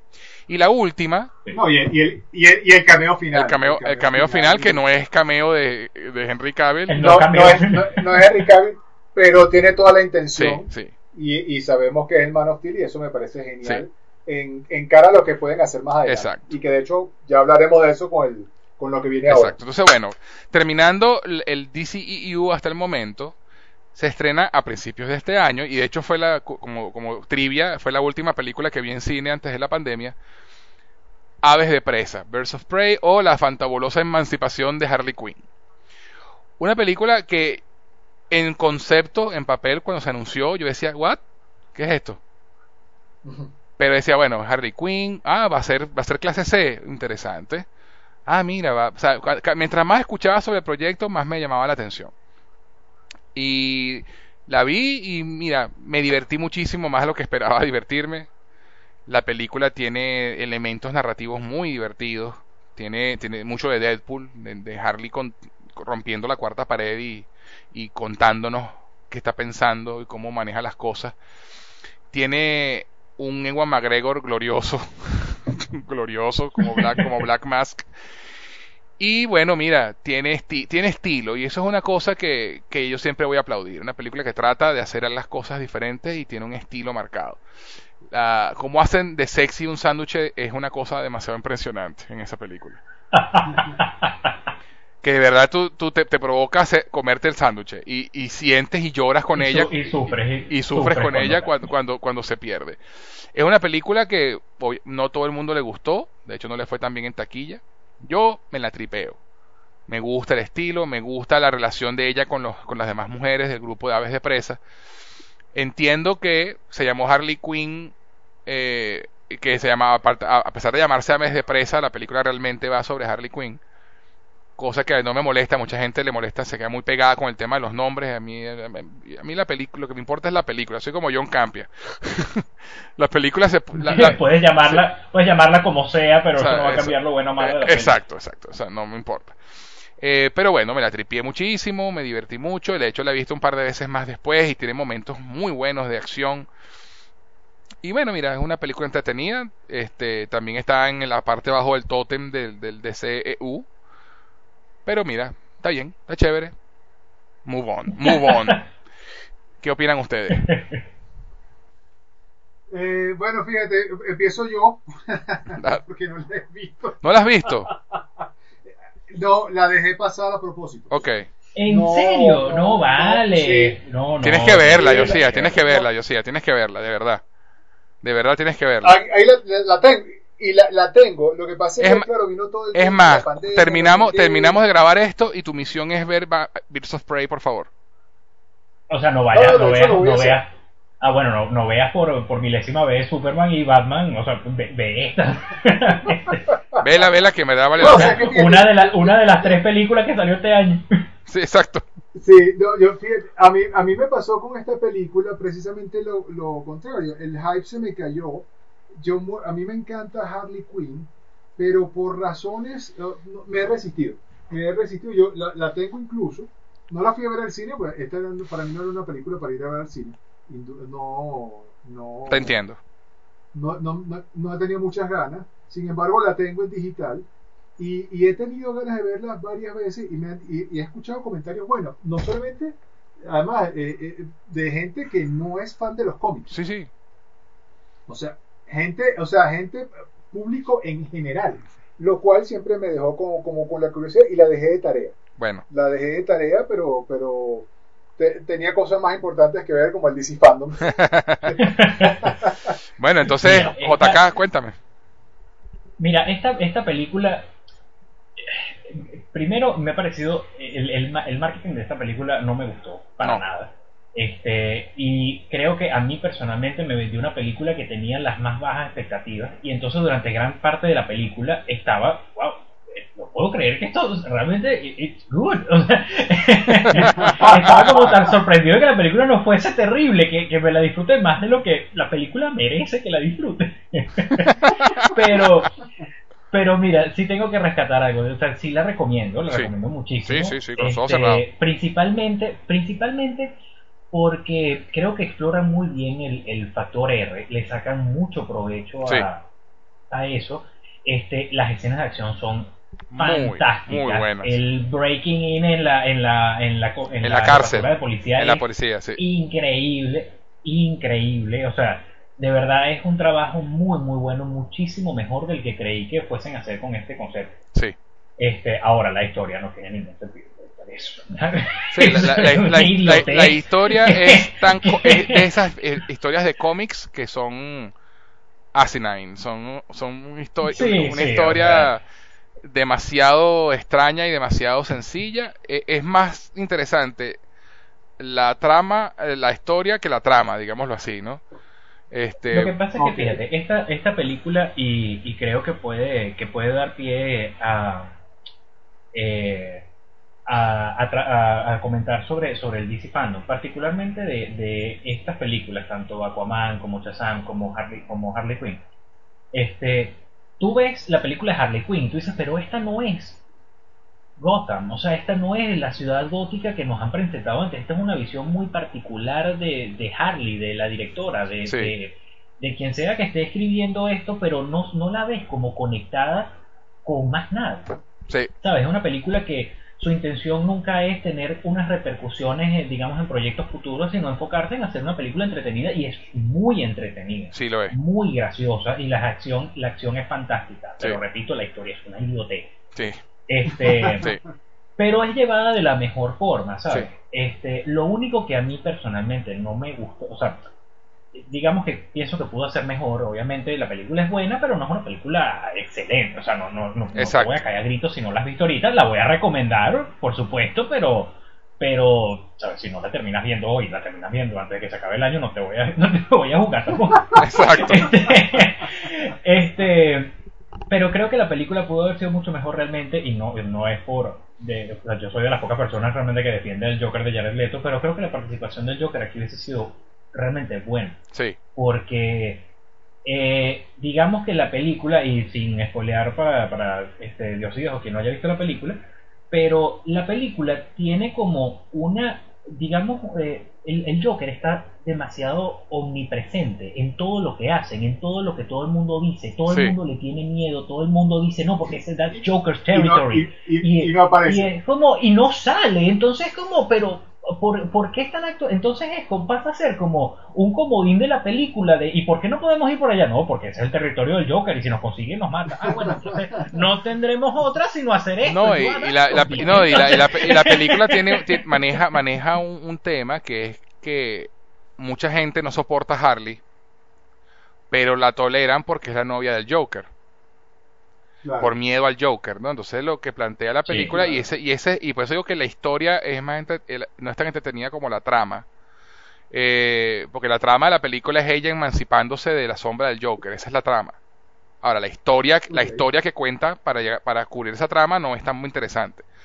Pero la trama es esa, porque no, De- de- y ella y los otros miembros del- femeninos de la aves de presa, de una u otra forma, están siendo, em- están emancipándose de alguien, ¿no? Y tiene- Eso, eso sí. la- eh, la- eh, eh, nadie que vea esta película por Birds of Prey, o sea, esta película es el show de Harley y ya. sí, Incluso Huntress y Black Canary, nice cameo. Exacto. este, pero Extended cambio. Exacto, extended cameo. Entonces, ¿qué pasa? El, el- el Joker hace, hace falta porque eh, le hubiera dado un, un necesario toque de, de- de caos y de conflicto, ¿no? A, a la, a la película. Pero es eso, eh, eh, eh, por eso te decimos que es la sombra del Joker, porque el tema está en que cuando se enteran de que terminaron, porque esa es la trama que termina con el Joker y se concentran que terminaron, ahí se- es hunting season, todo el mundo la quiere matar, Claro, claro. porque ya no están protegidas por el Joker. Entonces hubiera sido muy interesante ver al Joker como pasa con la comiquita de Harley Quinn que está ahorita, que es excelente. Sí. Increíble. Esa es, increíble. una vaina, Esa serie wow. es demasiado buena, O por sea, Dios. Dios santo, Dios sí, o sea, esa si no la has visto, eso sí no te lo puedes pelar. Y, y- No, ya, ya voy saliendo. De hecho, ayer me pareció interesante el Fandom, me, me, me, me capturó. El, el, mirar. a- O sea, Lo voy a el. Ask Harley. sí, o sea, el- O sea, y ahí, te vas y ahí- a lo que, lo que de la hacen, lo que hacen con el Joker en esa serie es lo que debieron haber hecho con el Joker en esta película. Exactamente, eso es cierto. y punto final con Birds of Prey y se acabó. Entonces, ¿qué pasó el día sábado 22 de agosto? Día de ayer, al, al momento que estamos grabando esto. Ocurrió eh, Glorioso. este glorioso evento, el DC Fandom, en el que A Global Event. un global event, muy bien, con muy buena producción, de hecho me sorprendió gratamente el- cómo se llevó todo. Muchísimo, Eh, muchísimo mejor de lo que pensé que Sí, sería. sí.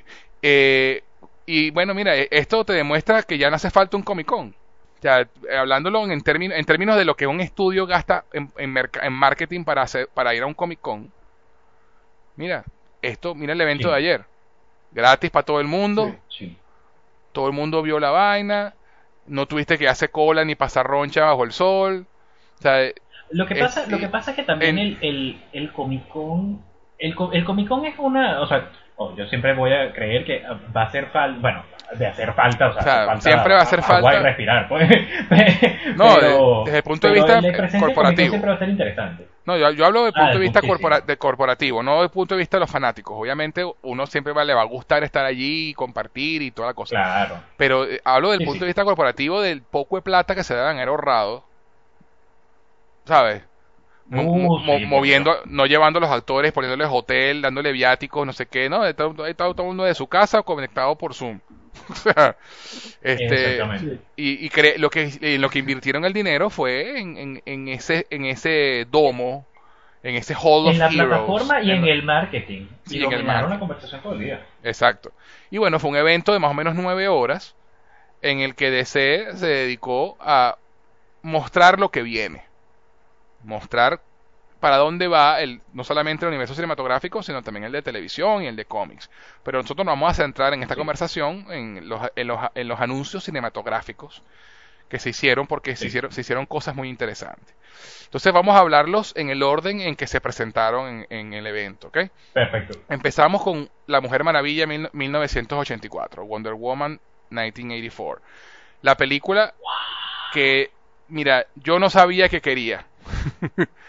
O sea, Sí, la película, que, la película que yo no sabía que quería, sí. La película que tengo que no sabía que quería. exacto, o sea, Completamente. mira, eh, traer a La Mujer Maravilla a los 80 eh, terminó siendo la mejor decisión ever.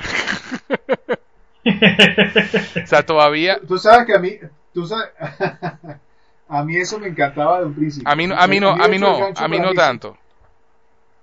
Yo me pasa que yo soy ochentoso. Yo también. Entonces para Pero me, pare- me, para- pare- me pero- pareció pero- que era como Stranger Things lo hizo y ahorita está de moda los 80, entonces vamos a también traer allá ya los 80. O sea, lo, lo vi como como como hacerlo lo mismo que está, haciendo- que sí, está como, un, haciendo cli- como un cliché. como el cliché que todo el mundo está haciendo ahorita porque está de moda la, no- la nostalgia och- ochentera. Pero no se, Lo- se- los 80 están de moda. exacto, pero se pero se ve que que sí había una intención allí y y estéticamente está genial, genial. La película está genial, de verdad. Mostraron un tráiler que, bueno, mira, debo de- así serían de buenos los trailers que mostraron hoy, que este es espectacular y es el que menos me gusta. Sí, lo que pasa es que también, eh, lo que pasa es que también eh, eh, el, el- el problema con Wonder Woman para mí es que tiene ese sabor agrio de que se supone que ya debemos haberla visto Sí, y ya se hizo muy largo. Entonces eso para mí deja un sabor muy amargo en cuanto a esta es una película de la que tengo un hype, pero que ese hype era de hace cuatro meses atrás. claro. Yo debí haber Ya visto esta película hace cuatro meses y no la he visto. Claro, porque la, la, pandemia, la un poco- pandemia le, le jodió los planes a Hollywood terriblemente y por ende no. me da, al- me- exactamente. Me dio, me dio desazón, pero me encantó, me encantó algo que dijo Patty Jenkins ayer. Me dijo, "Pa- hemos tenido paciencia porque esto está hecho para que lo veas en el cine. así es. No importa lo que haya que esperar. Esto hay que verlo en el cine, no voy a, no voy a, no voy a hacer un Mulan de esto, Eso. no la voy a tirar en Disney Plus y ya, Exacto. y ahí se quedó, no, o sea, os- necesito que vayan a ver el cine y con lo que nos mostraron ayer, Uh, sí. este, indudablemente yo quiero verlas en el cine, no me importa esperar un poco más. Ahora, JK, ¿qué te pareció entonces el ponerle Wonder Woman y su trailer?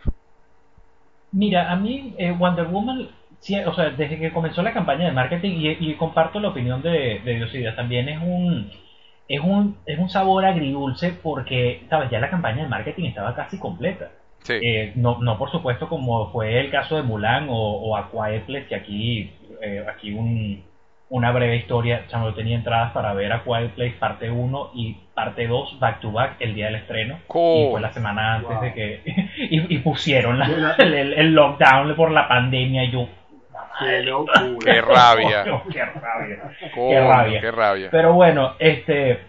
Entonces, bueno, nada, comienza la campaña de marketing. Entonces siento que tengo escuchando esta película desde hace demasiado tiempo. Sí. Eh, Sí. por suerte, por suerte, y si hay que decirlo, por suerte, en el marketing nunca se mostró a Chita. Sí. Entonces, el tráiler de ayer, la revelación del main villain de Chita en el full costume, y qué bien que no se ve como Cats. Y wow, eso me trajo tanta Gracias. felicidad que era como mi miedo. Claro. Dije, coño, van a hacer Sí. uno como Cats y hacer algo tan raro. Y no se ve increíble. Entonces, eso fue una inyección así de sí, o sea, estamos El del hype. este, o sea, estamos otra vez en el hype. Sí. Ojo, no porque en algún momento haya pensado que la película no iba a ser buena o porque no estuviese emocionado, sino estaba ya al punto de, coño, avísame cuando estrena y voy porque, porque ya, que fastidio. Sí. O sea, ya llega un punto en el Sí, que te cansas de ver las fechas de reestrenos de todas las producciones y, y cuánto van a abrir y siempre extendiendo la, pa- la- la- el, eh, el lockdown, la, La cuarentena. eh, Sí, la- la cuarentena, gracias, que no es el distanciamiento social, la otra cosa, la cuarentena cada dos semanas y no. Sí, sí, sí, sí. Este, y lo de ayer fue así, lo, lo necesitaba. Exacto. Realmente necesitaba esta eh, revitalización de, Sí. del marketing de esta película y súper. Sí, sí. súper, súper contento. Sí, y me yo- moría de la risa con Steve Trevor. Sí. Todos se lanzan en paracaídas ahora. Sí, sí. No, divertida, divertida. Además me pareció fresco, o sea, creo que creo que refrescó un poco este lo, lo que viene a ser la película. Por lo que decíamos, o sea, esta película se supone que la debimos haber visto hace cuatro meses, sin embargo ayer ayer sentí que todavía está, o sea, que, que la fecha, o sea, ayer sentí como que no había pasado nada, como que el estreno realmente es lo que viene ahora y el tráiler y el panel me devolvieron el hype de, Sí. de la película. Creo que en algún punto paró el marketing justo cuando venía la pandemia y, y- y dijeron, ¿sabes que Ya no la vamos a estrenar, entonces mejor aguantemos y, y hacemos más adelante. Y acabo de leer, el, el estreno, si todo sale bien, es en apenas, en apenas un mes. Sí. Sí. No es que tampoco es... Sí, sí, no, en entonces, octubre. en un mes... En, en un mes deberíamos, Dios mediante, estar viendo esta película. Exacto. Sí. Bueno, Sí. seguimos adelante con un panel cortito, pero bien, bien informativo sobre Flash. Porque este ha sido otro, otro tema de controversia, eh, de que eh, la película de Flash ha pasado como por 35 directores en los últimos 10 años. Este, y, y ha sido un, un tema que ya yo digo, mira, ya no hagan la película de Flash porque qué ladilla. Pero entonces, ¿qué pasa? Sí. Le dieron la, le dieron la película a Andy Muschietti, el director de las películas de It, y ahora sí parece que la cosa, que la cosa arrancó. Ahora sí estamos como que todos están de acuerdo en lo que quieren, y ayer nos hablaron un poquito de qué es lo que quieren. Yo sí, ¿qué es lo que quieren? Oye, fíjate. No, mira, te voy a decir. Te voy a decir, eh, y lo hablábamos ayer off, off, off record. Ajá, Yo no soy fan de, del Flash de Ezra No lo soy. No lo soy. No. Lo que pasa es que yo también tengo. tengo y, y ese tema se habló ayer mucho. Yo soy muy fan del Flash de la televisión. Yo soy muy Flash. Yo soy muy fan de Grant Gustin. Yo soy de, de los que. Pero, pero, pero, eh, pero me gusta, me gusta que este multiverse, y eso también lo hablaron ayer, y eso me encantó que lo hablaran sobre todo en base a esta película. Esta película viene, va a ser un multiverso. va a crear el multiverso, va a, int- a introducir va- el Va a multiverso. crear el multiverso. Exactamente, va, va a ser borrón y cuenta nueva, vamos a corregir lo- los males del pasado, los vamos a poder corregir, vamos a restablecer universos, vamos a meter gente aquí y van a, y además, Dios mío, el anuncio Oh, sí, de que Michael Keaton oh, sí, y Bat, y Bat, y Bat, y Batfleck, o sea, los dos, mis dos Batman favoritos de exacto, la exacto, van a estar juntos, van a estar juntos en esta película. junto con Flash. Dios mío, yo quería, yo quería, yo quería llorar, yo gritaba como niña. Y lo otro que voy a mencionar, porque también, porque también hay que decirlo, cuando vi el, el, el, El concept art. El concept art. Sí. del nuevo, del nuevo traje de Flash, Espectacular, llorar. espectacular. Por- lo lograron, por fin, pero, por- pero, pero, pero, ¿por qué no que, pero, por qué me querían matar con esto? O sea, Flash, Fla- Flash es uno de mis personajes favoritos menos, menos, em, menos, menos desarrollados en el cine. Correcto. Eh, la serie yo la amo con locura y podemos hablarlo porque incluso de, hay, hay un genial. sobre la serie. La serie es brutal, se, se cayó un poco con el tema de la pandemia, pero creo que además que la pandemia, la serie, le- le- esta última temporada de hecho no la he visto completa porque me, me decepcionó un poco, pero eh, eh, me, me devolvió el hype, Sí. me devolvió el hype lo que vi ayer de la serie, me olvidé, me olvidé de, Miller, creo que Ezra Miller puede hacer una, una cosa maravillosa, creo que el, el, el Snyder Eso iba a decir, eso, eso iba a decir yo. Se nota mucho Creo que el Snyder Code me va a ayudar. Sí. que, que el, también la- la- el papel de Flash y la interpretación de Flash también cambió mucho con los reshoots y con lo, con lo que se hizo, lo que hizo Josh Whedon. Entonces, sí. este, yo- a, yo- mí me, a mí me dejó un mal sabor de boca. sí. Entonces, bueno, este, pla- este, este, tra- esto de Flash fue cortito. JK, ¿algo que agregar con lo de Flash? Sí, o sea, la, la verdad, lo, fíjate, lo de Flash y el multiverse, y esto lo, lo tocamos más por encima en el, en el otro podcast que, que hicimos, tú sabes que no soy fan de, lo, de los multiverse. Ajá.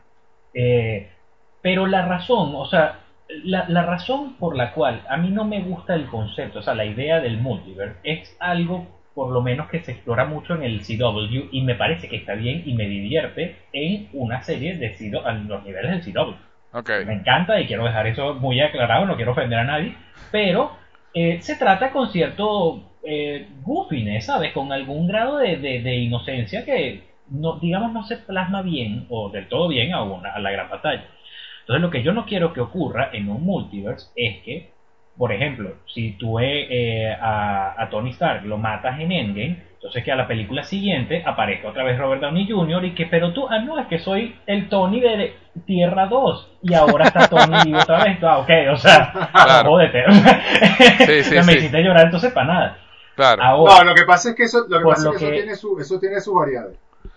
claro, claro, claro. No, no, bien, te- como lo Exacto, muy como mal. todo. Claro, Como todo. claro, Como claro. todo. Sí, como todo, como todo. O sea, todo cuestión de, de- de la ejecución. Sí. Pero es algo, digamos que a menos en, eh, al menos en, en idea, en concepto, no es algo que me llame la atención. Claro.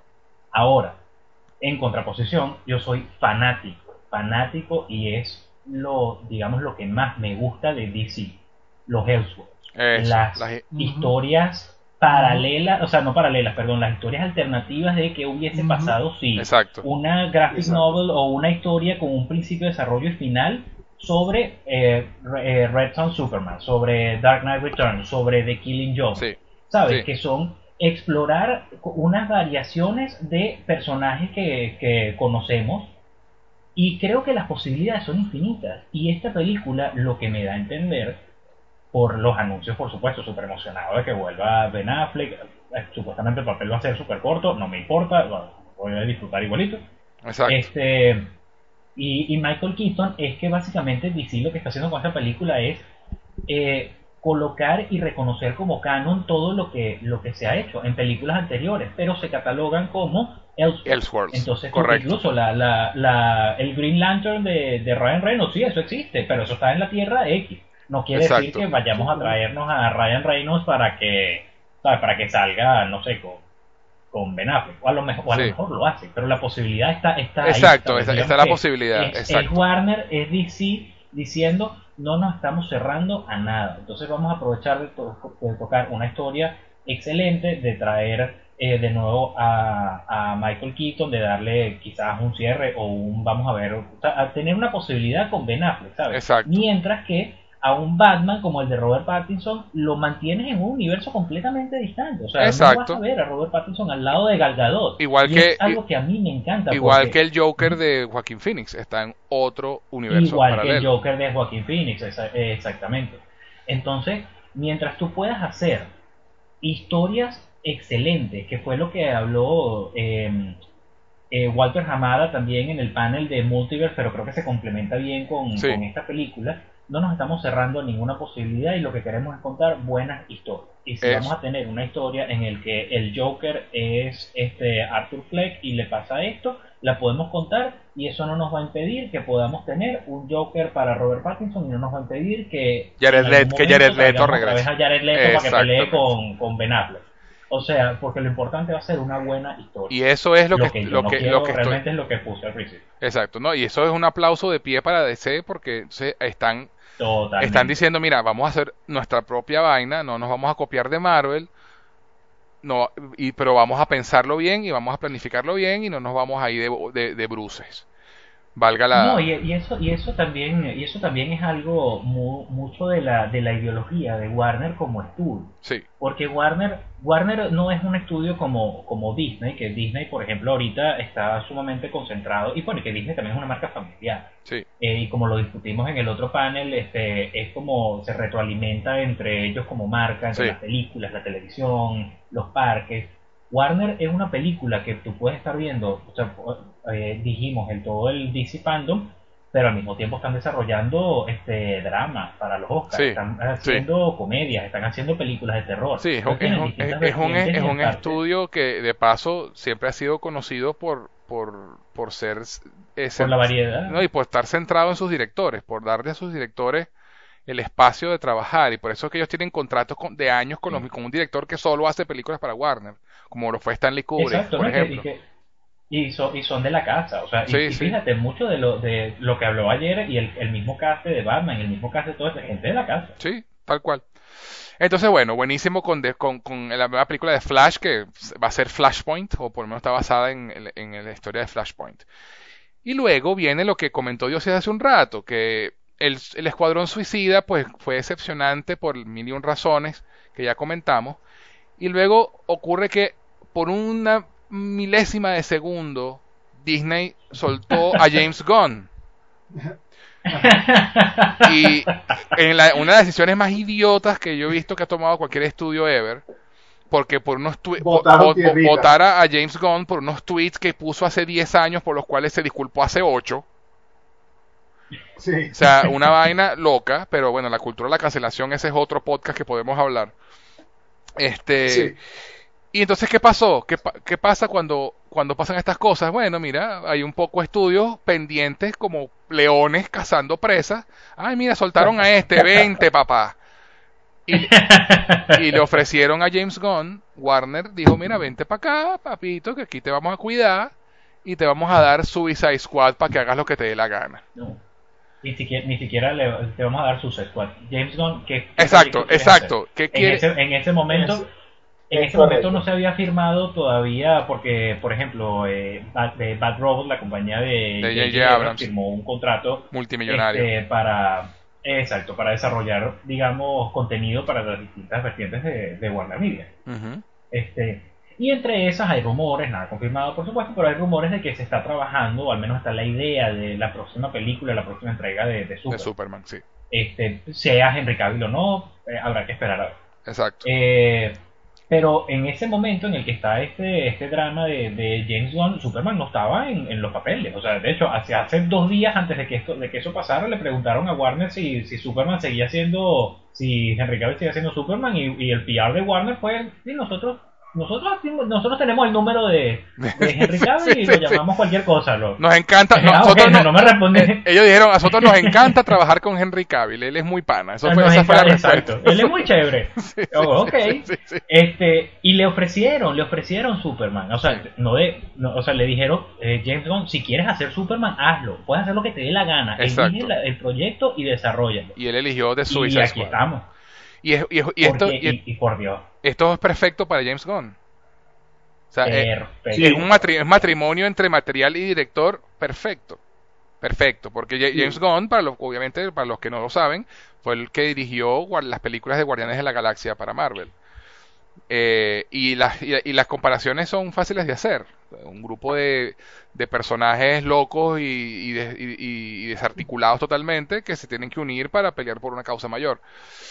Y ayer, en el, en el DC Fandom, obviamente la película no tiene un tráiler oficial como tal porque, pues, aunque ya terminó de filmarse, está en postproducción. Y ellos mostraron un sizzle reel, que llaman, ¿no? Un, un, un tras cámaras, Sí. un tras cámaras Detrás de cámara. de la película pa- pa- para mostrar eh, más o menos qué es, cuál es el tono que está buscando la película. Y mira, yo no me esperaba lo que vi. Para tampoco. o sea, increíble, increíble. O sea, es una, increíble. el- a- además cuando James Gunn dijo, no, esto es una película de guerra de los 70. Y yo dije, wow.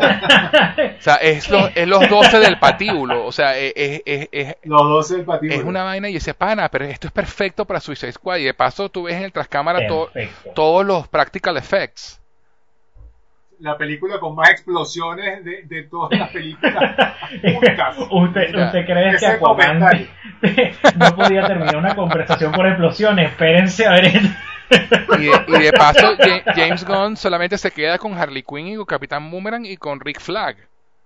Los demás son, y, y bueno, Amanda Sí. Waller, por supuesto, pero y todos los demás son miembros nuevos y son personajes oscuros. Bueno, De, y supuestamente no, no es una no, supuestamente no es una secuela de, de- no, pero eh, no es una secuela. No, es un, es es un no, reimagining. es un soft reboot. Es un soft reboot. Es un soft reboot. Exacto, es, es un re- sí pero Es un hay- soft reboot. pero con, Sí, pero con- pero conservando actores de, de- de la versión anterior.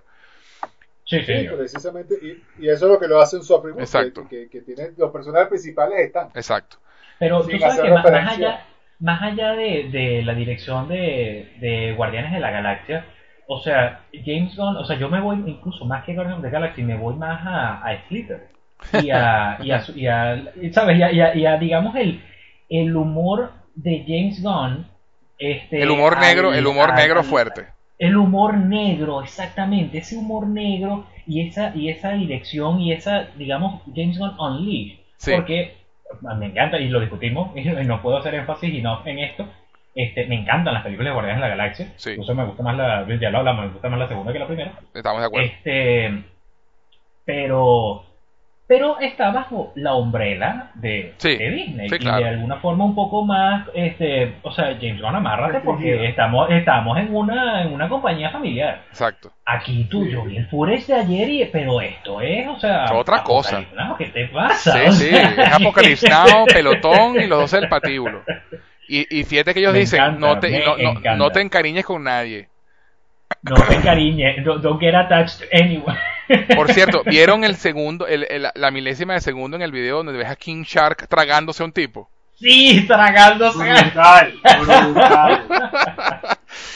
Mira, el- Brutal, el- no, una locura. Una locura. Mira, y gracias a la gracias a la serie animada de Harley Quinn, o sea, ahorita soy demasiado fanático de King Shark y entonces saber que Además, King Shark- la King película Shark- en King shock. Shark en esa serie es lo máximo de pana, o sea, es Eh, demasiado. no, mira, Dios, Yo Dios sí, quiera, en por serio. favor, o sea, tranca y ve, tre- ve- ve- tranca y ve a verla. O Sí, sea, sí. No tiene más nada que hablar con nosotros. sí, sí. Ve a verla. Sí, sí, no, sí, sí. No, no lo empecé, no lo empecé a bajar desde ya para no, para no cortar internet y no se nos vaya a quedar la conversación. Termi- termi- Llevan- lle- terminando lle- lleva esto- dos temporadas. Terminando esto ya. Lleva dos temporadas Sí, y sí, no, y no tiene, desper- no tiene desperdicio. Bueno, volviendo a Suicide Squad. Entonces, tenemos a Michael Rooker, que siempre trabaja con él, que es John Doe, aquí haci- haciendo, haciendo y, son, y son personajes totalmente, eh, la mayoría son personajes oscuros de los cómics, así que, que yo no, Sí. la, la gran mayoría yo no sabía quiénes eran. Dígame, No. dígame el Polka Dot, Yo tampoco. Polka Dot Man, el hombre de los, los lunares. O sea, Tú sabes que ese es el único, Ese es el único que yo sabía que existía. De resto Pa- no pa- conozco a parece nadie. un villano de Batman de, los- Bueno, de salvo Batman a- de Adam West. Parece un villano de Batman de Adam West, ese carajo. Sí, sí, ese, ese es el, eh, o sea, el equivalente al, al hombre condimento. El hombre, con- el hombre condimento, tal cual. Entonces, bueno, esta película, pues obviamente se estrena en el año que viene. eh, y mira, promete muchísimo. Me parece genial lo que están haciendo. John Cena hace de- del douchey Capitán América. Que me el dem- douchey Captain America. o sea, me da demasiada risa la vaina. O sea, el tipo diciendo, no, él, él me, me, me presentó el personaje y me dijo, imagínate a un Capitán América mamagüevo. que no le importa matar a quien sea para cumplir su para cumplir lo que quiere hacer. Y yo dije, ok, te entiendo. Peacemaker. O sea, Me encanta. no, no, brutal. De verdad, no tengo nada malo que decir de esto. No, yo sabía que James Gunn iba a hacer un buen trabajo, pero de pana no me imaginaba una película de guerra de los Yo 70. tampoco. O sea, Yo esto, tampoco. Yo, yo dije, Sí, mira, en, en papel, eh, la combinación de James Gunn con el de Suicide Squad me parece fantástico. O sea, obviamente vas a keeping este, Margot Robbie, Viola Davis, este, y los demás son todos personajes súper rebuscados, Sí. son todos actores completamente nuevos, y en papel tú dices, sí, eh, la fórmula perfecta. Ahora, el verlo, brillante, brillante, Sí, brillante. Súper emocionado por lo que Sí, bueno, después de esto, solo puedo decir, aleluya.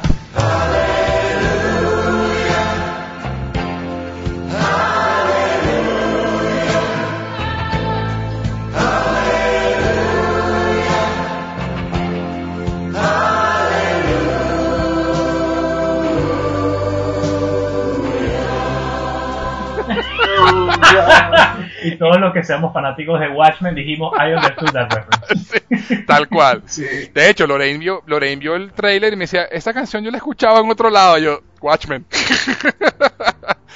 Eh, claro. Por fin, después de, después de tres años, después de tres años de espera, después de tres años de, de, de lucha por un movimiento que se creó de release de Snyder Cut de Justice League, un grupo que en verdad le echó un camión de bolas, alquilaron, hicieron recolectas, eh, alquilaron un billboard en Times Square para promocionar el, el tema del Snyder Cut, porque toda la historia viene de que cuando se cuando Justice League se estaba haciendo, que lo comentábamos, Zack Snyder salió de la película, entró Joss Whedon y todo esto, él había hecho un assembly cut, había hecho una versión de la película que duraba poco más de 5 horas para mostrarla a los ejecutivos y fue cuando los ejecutivos terminaron de entrar en pánico y decidieron cambiar todo.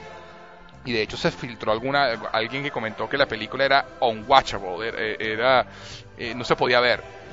Y todo esto viene de, esta entrada en pánico. Este grupo de gente decide hacer este movimiento de fanáticos de Zack Snyder que, y tanto fue lo que hicieron, recolectaron dinero, dieron muchas partes de la ganancia a, a- ONGs que pro- promovían la, asistencia al suicida por lo que ocurrió con la hija de Zack Snyder. O sea, donaron a la caridad. O sea, los tipos en verdad hicieron un trabajo excepcional.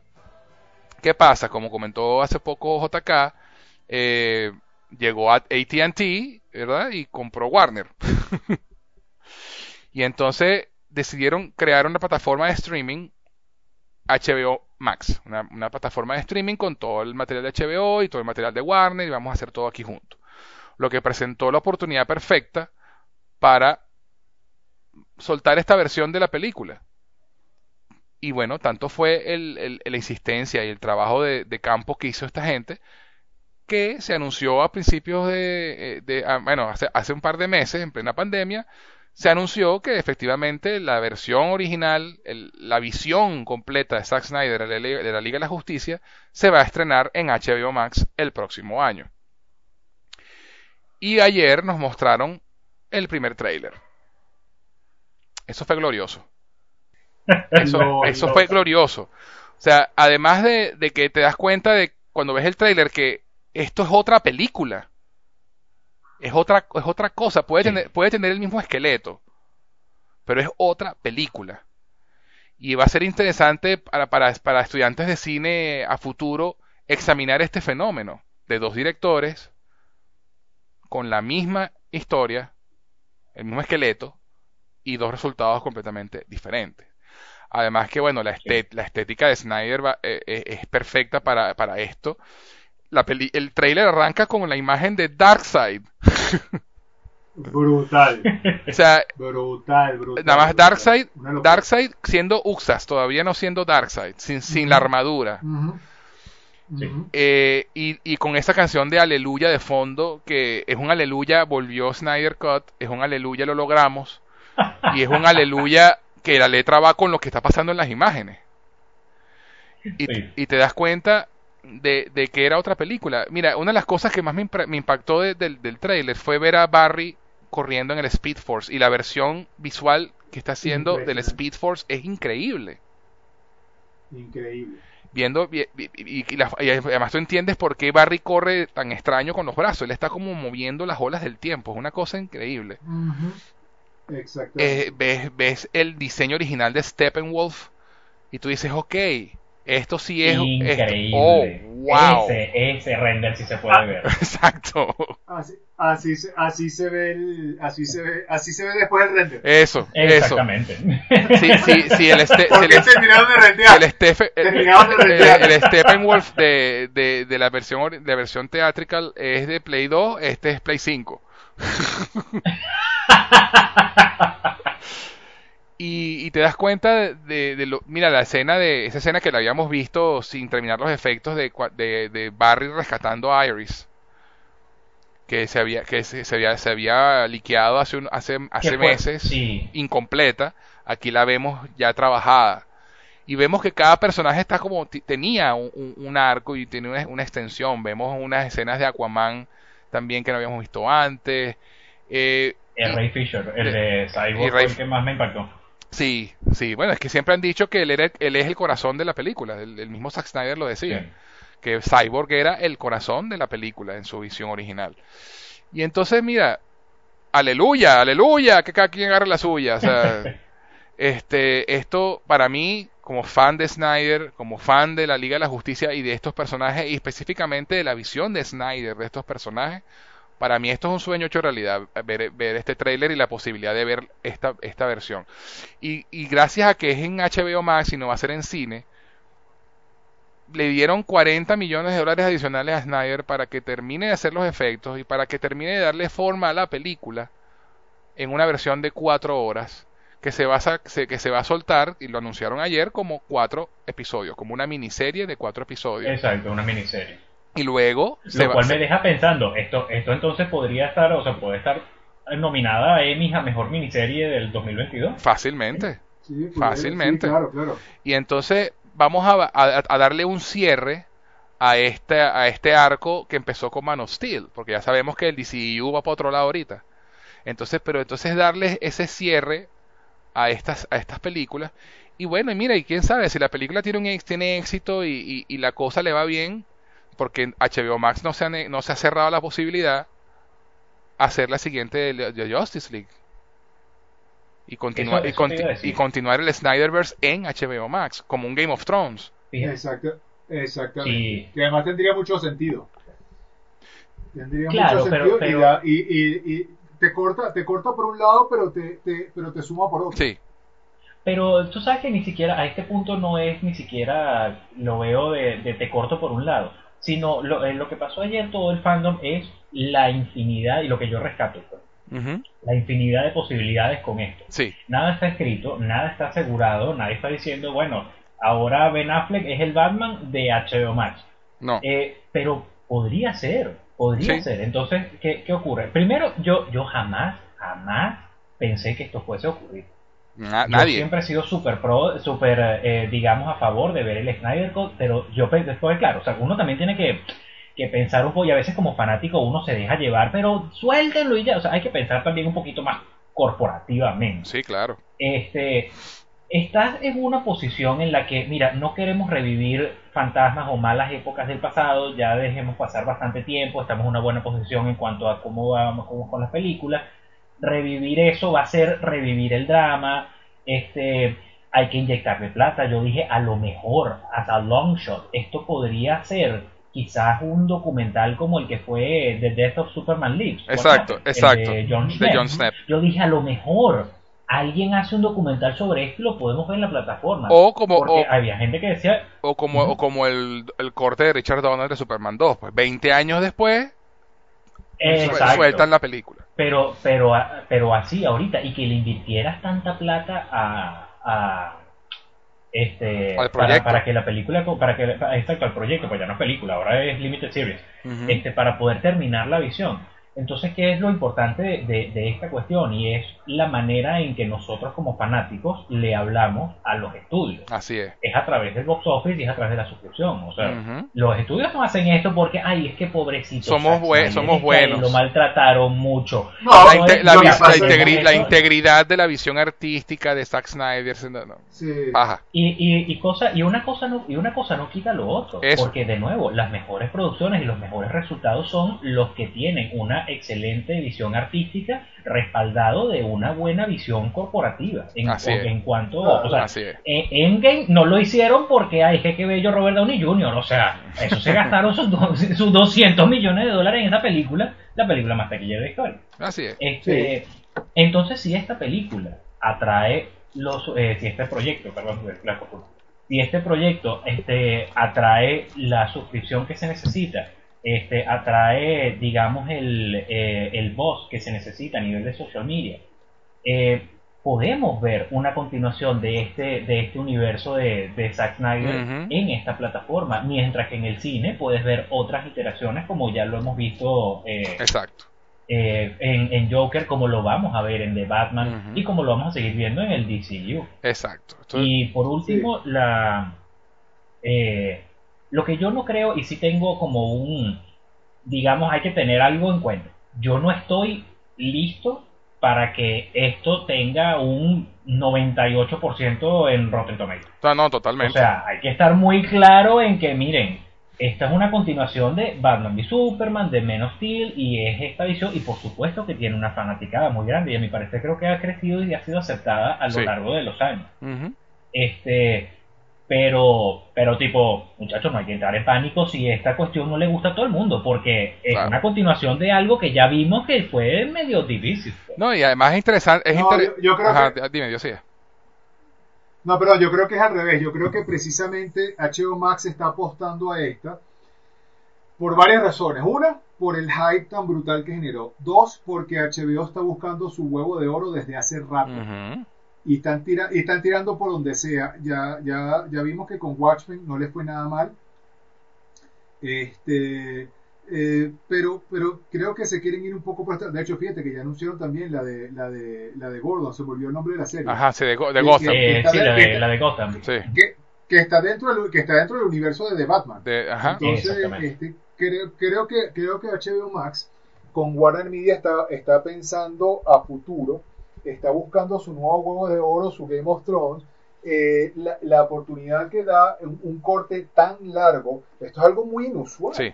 Que, que tengas, que puedas tener un corte tan largo una película que te sirva para una, para una miniserie, para una miniserie larga, para una serie, Limitada. una serie limi- delimitada. Eh, Sí. Eso no se ve. Entonces estás, estás sacándole punta, te estás montando en una ola que puede ser brutal. Sí. El hype que se generó con esto y le están metiendo plata, pero ¿por qué? Porque HBO necesita, o sea, imagínate, o sea, cuántas personas no se van a suscribir solo para ver eso, solo para ver Claro. el Snyder Claro. Cut. Eh, nece- eh, eh, HBO necesita necesita a- arrancar a Netflix le está yendo muy bien No, y, o sea, con su ba- serie- básica- con sus series largas, básicamente series hablando, a HBO Max quiere su Mandalorian. Quiere su Mandalorian y lo va a tener. Eh, y, porque, porque, y fíjate que, o sea, ellos tienen la propiedad. Sí. HBO Max es parte de esta Warner ahora. Eh, Ellos tienen ahora, la, ellos tienen ahora, tienen que aprovechar su propia, su propia franquicia y, y este, o sea, es ahora o nunca. Y creo que le apuntaron muy bien, o sea, este movimiento con el Snyder Cut, creo que es una jugada magistral a nivel Sí. A nivel ejecutivo les va a dejar un revenue, les va a dejar una, le va a dejar un buen platal y, y, y, y- y están levantando la bandera de yo voy por el fan. Eh, Exacto. eh, exactamente. Yo Eso- al fan. Eso te, eso te iba, eso te iba a comentar, porque lo que vimos ayer es un Warner. ¿Tú, tú recuerdas, José, que por lo cuando hicimos el, el, el podcast de Marvel comentábamos mucho del anuncio de la, de la fase 3, de Sí. cómo Kevin Feige había anunciado este, Sí. todas las películas en esa fase, y cómo fue este, la presentación de Civil War y todo esto. Sí. Este, ahora lo, lo que vimos ayer fue, digamos, una, algo así, pero, pero en esteroides, o sea, Sí, algo exacto. que nunca se había visto Sí. y que ves ahora a un Warner mucho más transparente, a un Warner en el que no le sientes ese drama detrás de cámara y tratando de esconder, o como pasó, cu- eh, ¿recuerdas el, el tráiler de, de- el primer tráiler de Suicide Squad, el que revelaba Sí. al Joker de Jared Leto, que fue que se linkeó por, por el Comic Con y que luego trataron de bajarlo. Y Pero, pero ¿por qué? Si, si todo el mundo le encanta el tráiler, si a todo el mundo está tan emocionado con, con esto. Entonces ves un estudio mucho más transparente, mucho más conectado con, con la fanaticada y creo que eso va a jugar a, a su favor Sí. de manera increíble con todos estos proyectos. Sí, señor. Bueno, avanzando entonces, después de este Snyder Cut, no- vimos un- un- una presentación de The Rock hablando de Black Adam y un video conceptual contándonos más o menos qué es lo que va a pasar con Black Adam. Yo lo que rescato en particular de esto, aparte de que The Rock va a ser Black Adam, que me parece un casting brillante, es que vamos a ver a la, Justi- a la Justice Society of America, ¿no? La predecesora en los cómics de la Justice League, De de la la, Liga de la la Justicia, donde va a estar Hawkman, el Doctor Fate, Ciclón y Atom Smasher. O sea, wow. Ya estoy pensando en, en Legends of Tomorrow, ¿sabes? Sea, eh, Exactamente. el, eh, y, con, y con Black Adam como al antihéroe, que es el, el, el que su- él lo dice, y de hecho Dwayne, lo- Dwayne Johnson lo dice, Superman no, no mata por su código y, y por su forma de ver el mundo, y Black Adam es un héroe que sí mata por su forma de ver el mundo y por su código. Sí. Este, y mira, obviamente no han filmado nada, lo que mostraron fue arte conceptual y hicieron un videíto allí para, para ilustrar más o menos para, para dónde va la cosa y mira, se ve, promete muchísimo. Y dicen que esta película, Se ve muy que esta película va a cambiar la dirección que va a tomar DC en el cine. Va, va, es como, Bueno, de- eso es lo que están diciendo. ese mensaje, ese mensaje final de la roca, que la jerarquía de poder va a cambiar con la llegada. ¡Wow! ¡Wow! Muy bien. Además, te voy a decir, a, a mí, a mí la roca, eh, la roca tiene sus detractores. Yo soy fan de la roca. Yo también. A mí me parece, a mí me parece que, que si, si bien es cierto que La Roca es de estos actores que, que o sea, no, perdón, al revés, no es de estos actores que tú dices, como por ejemplo Ryan Reynolds está actuando como Ryan Reynolds eh, cuando hace un papel. Sí. La Roca, La Roca, La Roca, aunque, o sea, parece, parece mentira, pero La Roca, La Roca es tan, tan, tan polifacético que tú lo puedes ver en, en, en, en, en Fast and Furious y verlo hacer Black Adam y son dos personas distintas y, y es este la voz de, de Maui en Moana. Y o sea a mí La Roca yo soy fan de La Roca. Y lo ves en la y, y no te cansas de La Roca. Y viene en Jungle Cruise y lo que vamos a ver en Jumanji. La Roca está en todos lados. Sí. Pe- pero, Ha- pero- hashtag la roca está en todos lados. sí, tal cual, sí, por favor. Pero, pero, pero la roca, como, como él mismo dijo, él tiene, él tiene haciendo el proyecto de Black Adam, pero es que para mí la roca siempre ha sido el Black Adam perfecto. La roca nació para ser Black Sí, Adam. sí. Y por eso tiene tanto tiempo con ese proyecto. Entonces, no, no, o sea, a mí, yo sí tengo un hype brutal. El, el arte conceptual que vimos ayer, brutal. Ese Genial. traje más moderno. Sí, está este, buenísimo. Con el, con el rayo iluminado, como en los cómics, igual que el de Shazam. Eh, este, este pan así no necesita ponerse músculos en la vaina. Este, este es una teli- esta es una telita Y listo. y se va a ver ultra y listo. Este, eso me parece brutal. Además, eh, la- eh, Black Adam es un personaje muy, muy, muy, muy rico. Primero es un antihéroe. Este, tiene un, tiene un, viene de la historia del, del antiguo Egipto que es muy, eso, eso tiene para explotarle cualquier Sí, cómo no. cosas. Este, esa mitología, esa, esa, esa mitología egipcia, este, la, roca puede ser muy divertido como puede dar miedo. Sí. Eh, este, creo que y, y, y lo que y, y lo que lo que de cara a un a un enfrentamiento con Superman a, a una integración de universos o sea me parece increíble además con todo este tema del multiverso creo que Black Adam creo que Black Adam es uno de los proyectos que, que más me emocionó de, de, de que por fin va avanzando de, de todo lo que se de todo lo que se habló ayer de verdad que sí Y JK, ¿qué- ¿tú qué cuentas de Black Adams? Black Adam, perdón. Mira, yo creo que yo creo que por Black Adam, o sea, cuando sí estoy de acuerdo en que va a cambiar, digamos, la, la dirección en, en, en el que se va, no, no que vaya a cambiar, pero creo que la vamos a ver de una manera más clara. Sí. Este, y creo que esto, esta película, o lo que va a ejemplificar esta película, va a ser como una de, de lo que va, de lo que serán las grandes diferencias, como por ejemplo Marvel, que todo está supervisado por, por Kevin Feige, que es una única visión Sí. creo que esto se va a acercar mucho más a lo que son eh, a, a los, a los mismos cómics Sí. Claro. que tienes una casa o sea una productora o sea un escritor un dibujante o una o una digamos un eh, un equipo encargado de un personaje en particular. Entonces vas a ver a Dwayne Johnson que va a estar encargado de Black Adam y de lo que pueda alimentar a la historia. Entonces yo creo que yo creo que Black Adam se va a convertir realmente en el Fast and the Furious de de, de DC Comics.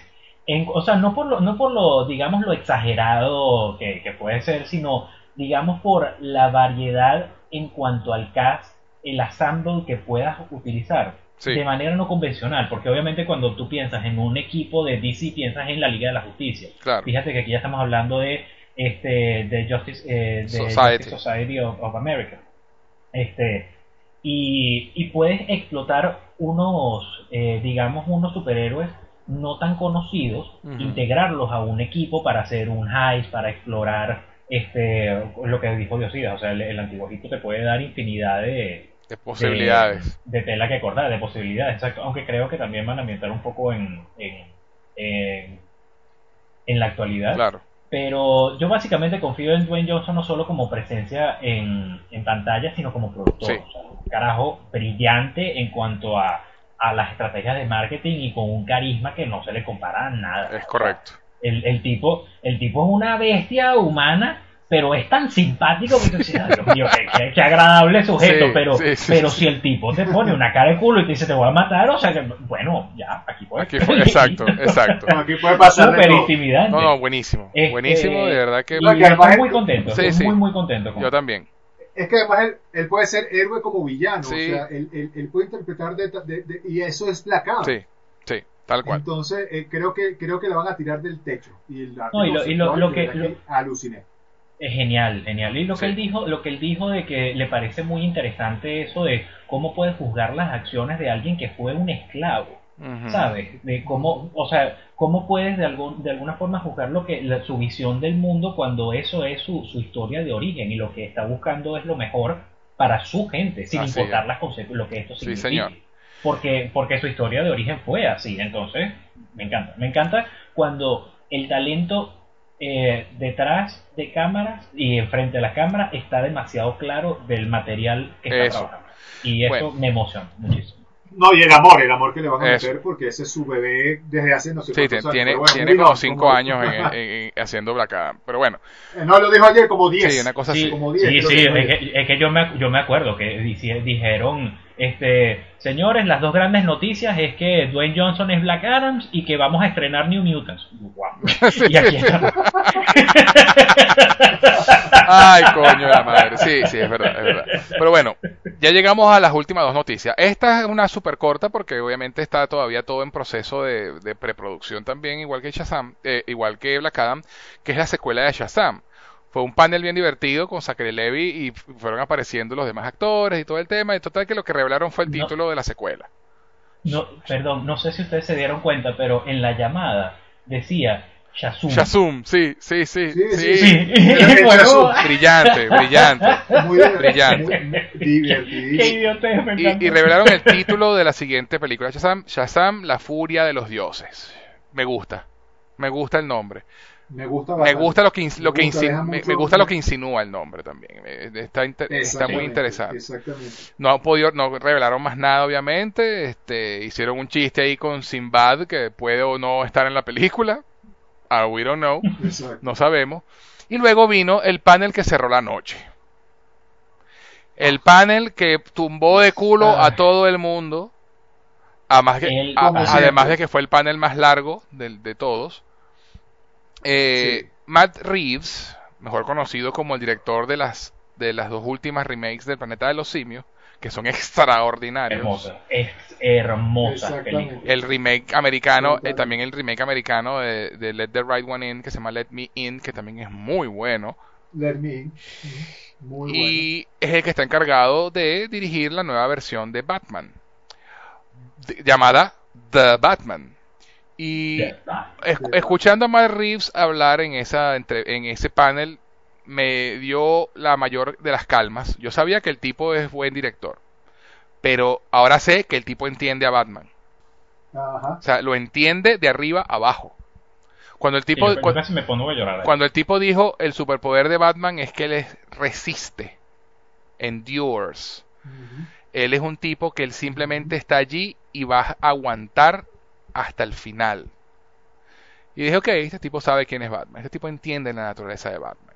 Como siempre ha pasado desde Batman del 89, cuando dijeron quién iba a ser Batman, Internet se volvió loca, los fans se volvieron locos. Siempre. Siempre ha pasado. A mí lo que más me gusta de Batman es eso. Lo- el único Batman que yo creo que, si mal no recuerdo, aceptaron más o menos bien fue a, fue a Christian Bale. Que con- no, Pero fue porque se enfocaron que- en Heath Ledger. no, no, pero hablo de Batman Begins, cuando Batman, No, cuando no, Batman no, Begins. Ah, es cierto, es cierto, Cuando, fue cuando- Batman no, cuando- cuando hicieron el casting también y lo mismo, igualito. No, que este, no, que este es flacuchento. Que, no. Que Bruce, que, ah, verdad, que dicen que Bruce Wayne no es, cas- no es, no es catire, no es, no es castaño, que si Bruce Wayne no es, ingle- no es inglés y no sé qué, bueno, ahora es Robert Pattinson, mejor conocido como el vampiro discoteca de Crepúsculo. Este, el que tuvo, el que, al que le asignaron el rol de Batman. Y claro, todos sabemos, o por lo menos muchos de los que seguimos el cine, sabemos que Robert Pattinson no es nada más Edward Cullen. Que Robert Pattinson se ha encargado, se ha encargado de, y de hecho Robert Pattinson probablemente odie más Crepúsculo que tú. Este, Sí, este, y, sí, sí. Pero, pero le dio fama y plata. pero le dio sí, le plata, le dio, le dio fama y plata, fue una plataforma para él hacer películas. Ese tipo ha trabajado con David Lynch, ese tipo ha trabajado con los mejores, ah, los claro. mejores directores ever, indies y no indies. El tipo es un actorazo. Y, y, y, y- de verdad, si ven su trabajo fuera de Crepúsculo, se van a dar cuenta de eso. Y bueno, Particularmente Lo que pasa es que- Good, Good Time lo que- y The Rover. sí, Increíble. sí. Lo que pasa es que lo que pasa es que a Robert Pattinson le pasa lo que le pasó a Ben Affleck en su momento. La gente no, no deja, to- la gente todavía no deja de, la gente todavía no dejaba ir a, a Daredevil. Eh, Exacto, exacto. Lo mismo, lo mismo le pasa a Pattinson. O sea, no, él no es crepúsculo. Eso fue, eso fue. Lo que pasa es que IMDB tampoco ayuda.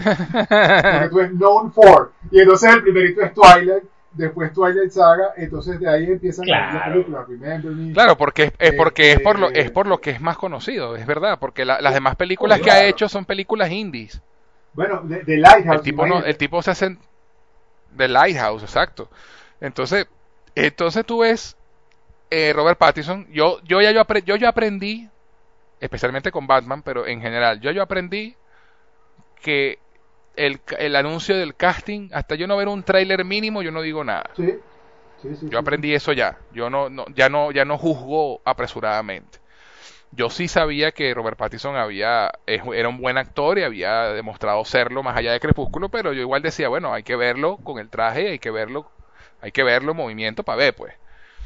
Y bueno, y Sí, yo estoy, yo estoy de acuerdo contigo. Y yo estoy en una posición eh, similar en mi vida, en el sentido de que ya esas cosas. No, o sea, si tengo dudas, voy a esperar a ver el resultado final. Y si me emociona mucho, también procuro tratar de. Claro, o sea, no me vas a decir, por lo menos, si me dices, es que el próximo Batman va a ser Michael Cera. O sea, obviamente, obviamente, no con los, extremos, los extremos, los extremos, no nos vayamos a los extremos, vamos a calmarnos. Exacto. Este, pero dentro de las cosas racionales sí procuro ser, vamos a, vamos a Sí. esperar a ver, tengo plena confianza en Matt Reeves, tengo plena confianza en Robert Pattinson y, y el, tra el tráiler para cerrar la noche y el evento fue, o sea, lo mejor que pudieron haber hecho. Y pero después de ver el dices, José, oír, oír a Matt Reeves hablar de eso, o sea, cada sílaba Sí, sí. que ese hombre dijo es como, sí, sí, por Dios, sí. Este tipo la tiene demasiado clara en la vida de lo que está haciendo.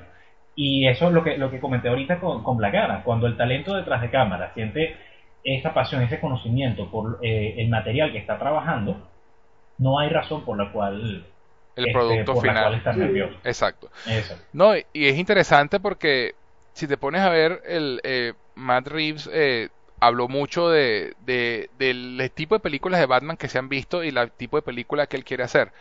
Ba- Matt Reeves tiene por lo menos, mínimo, mínimo, tres o cuatro años trabajando en esto, en este guion, por lo menos. Sí. Eh, lo que también habla muy bien de, de que el tipo en verdad quiere hacer la vaina, las cosas bien. Que me acuerdo que John Campia siempre bromeaba, la película de Batman, sí, sí, algún día, te- te- tienen dos años hablando de la Cuando, película. cuando anunciaron New Mutants Sí, y, sí, sí, sí, sí. y a Dwayne Johnson de la casa. Exacto. Pero entonces, claro, tú escuchas esto y, y escuchas palabras como, mira, la influencia que, que tuvimos para esta película fue Chinatown. Y tú dices, ok, Y, y ay Dios, y, y French y Connection. Connection. Y Y tú tú, dices, ok, mío, claro que sí. Porque aparte, a mí, a mí me emociona muchísimo porque, por lo menos contrario a lo que puede pensar mucha mucha gente de mí, o sea, mi, mi género favorito no, no es lo- los cómics o las películas de superhéroes. Mi género favorito son los, los dramas policiales. y Igual. los thrillers. los thrillers. Y entonces, o sea, una película de David Fincher, por favor. O sea, es que, es que la, la y peli- es- y- tiene una vibra de Seven, este trailer. Exactamente. Entonces, coño, pon- agarras esta, este concepto y como comienza el tráiler, o sea, Oh, tú sí. dices, esto, esto se oye raro y ves que es un tipo que lo están enterrando muerto con le- las letras en la cara de No More Lies y tú, y tú te quedas frío. Y de Y paso, después escucha ese, atmósfera. ese cover de, de Something in the. Way de Nirvana, de paso, que es. ¡Oh! Por Dios.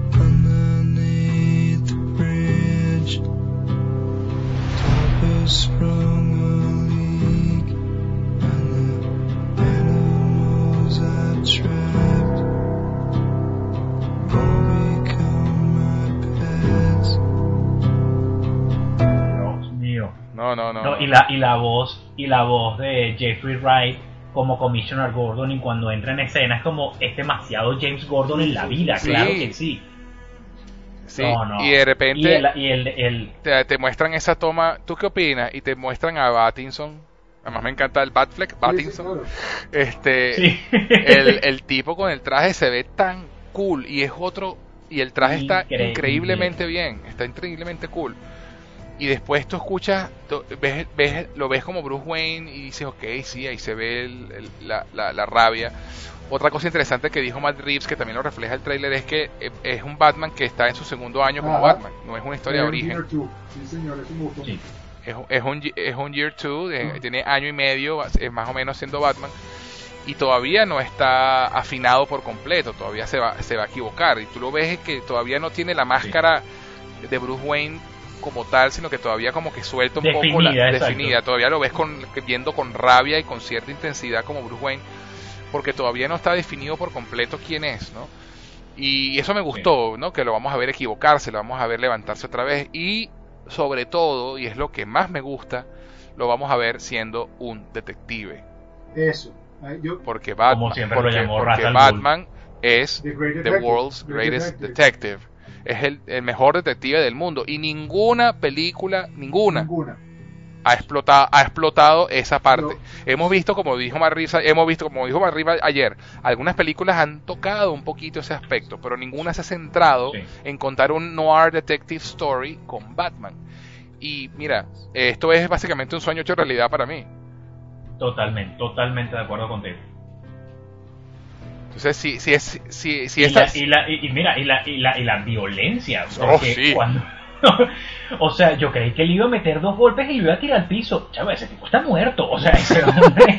o sea, al menos no va a volver a caminar o no va a volver a, a hablar en su vida. Y siendo Porque Batman, Bat-. Batman nunca ha tenido problemas en dejarte para cuadrapléjico mientras no te mate, ¿no? En, en, Sí, en sí, ex- exacto, interacciones, ¿no? y que no te preocupes, yo pago para que siga conectado. No lo Exacto. mates. Exacto, pero sí. incluso eso en Batman tampoco ha sido tan.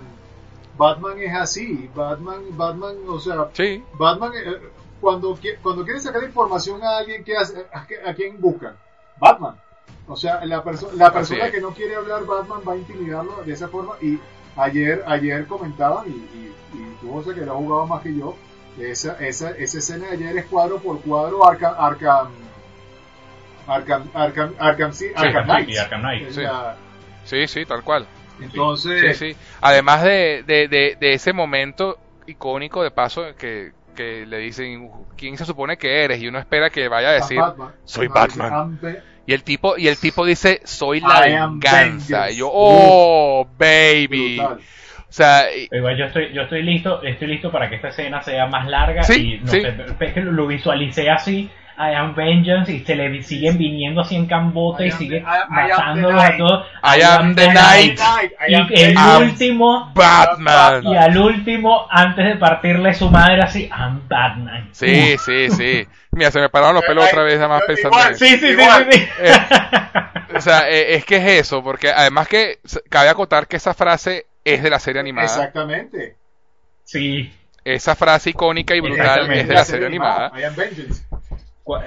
I am the night, I am- I am, Sí, en, el, Batman. en el diri- en el dirigible cuando Sí. está creo que si mal no recuerdo creo que tiene una intoxicación por el por el, El, what- el- el- gas el de- gas de el- Scarecrow. el Scarecrow exacto.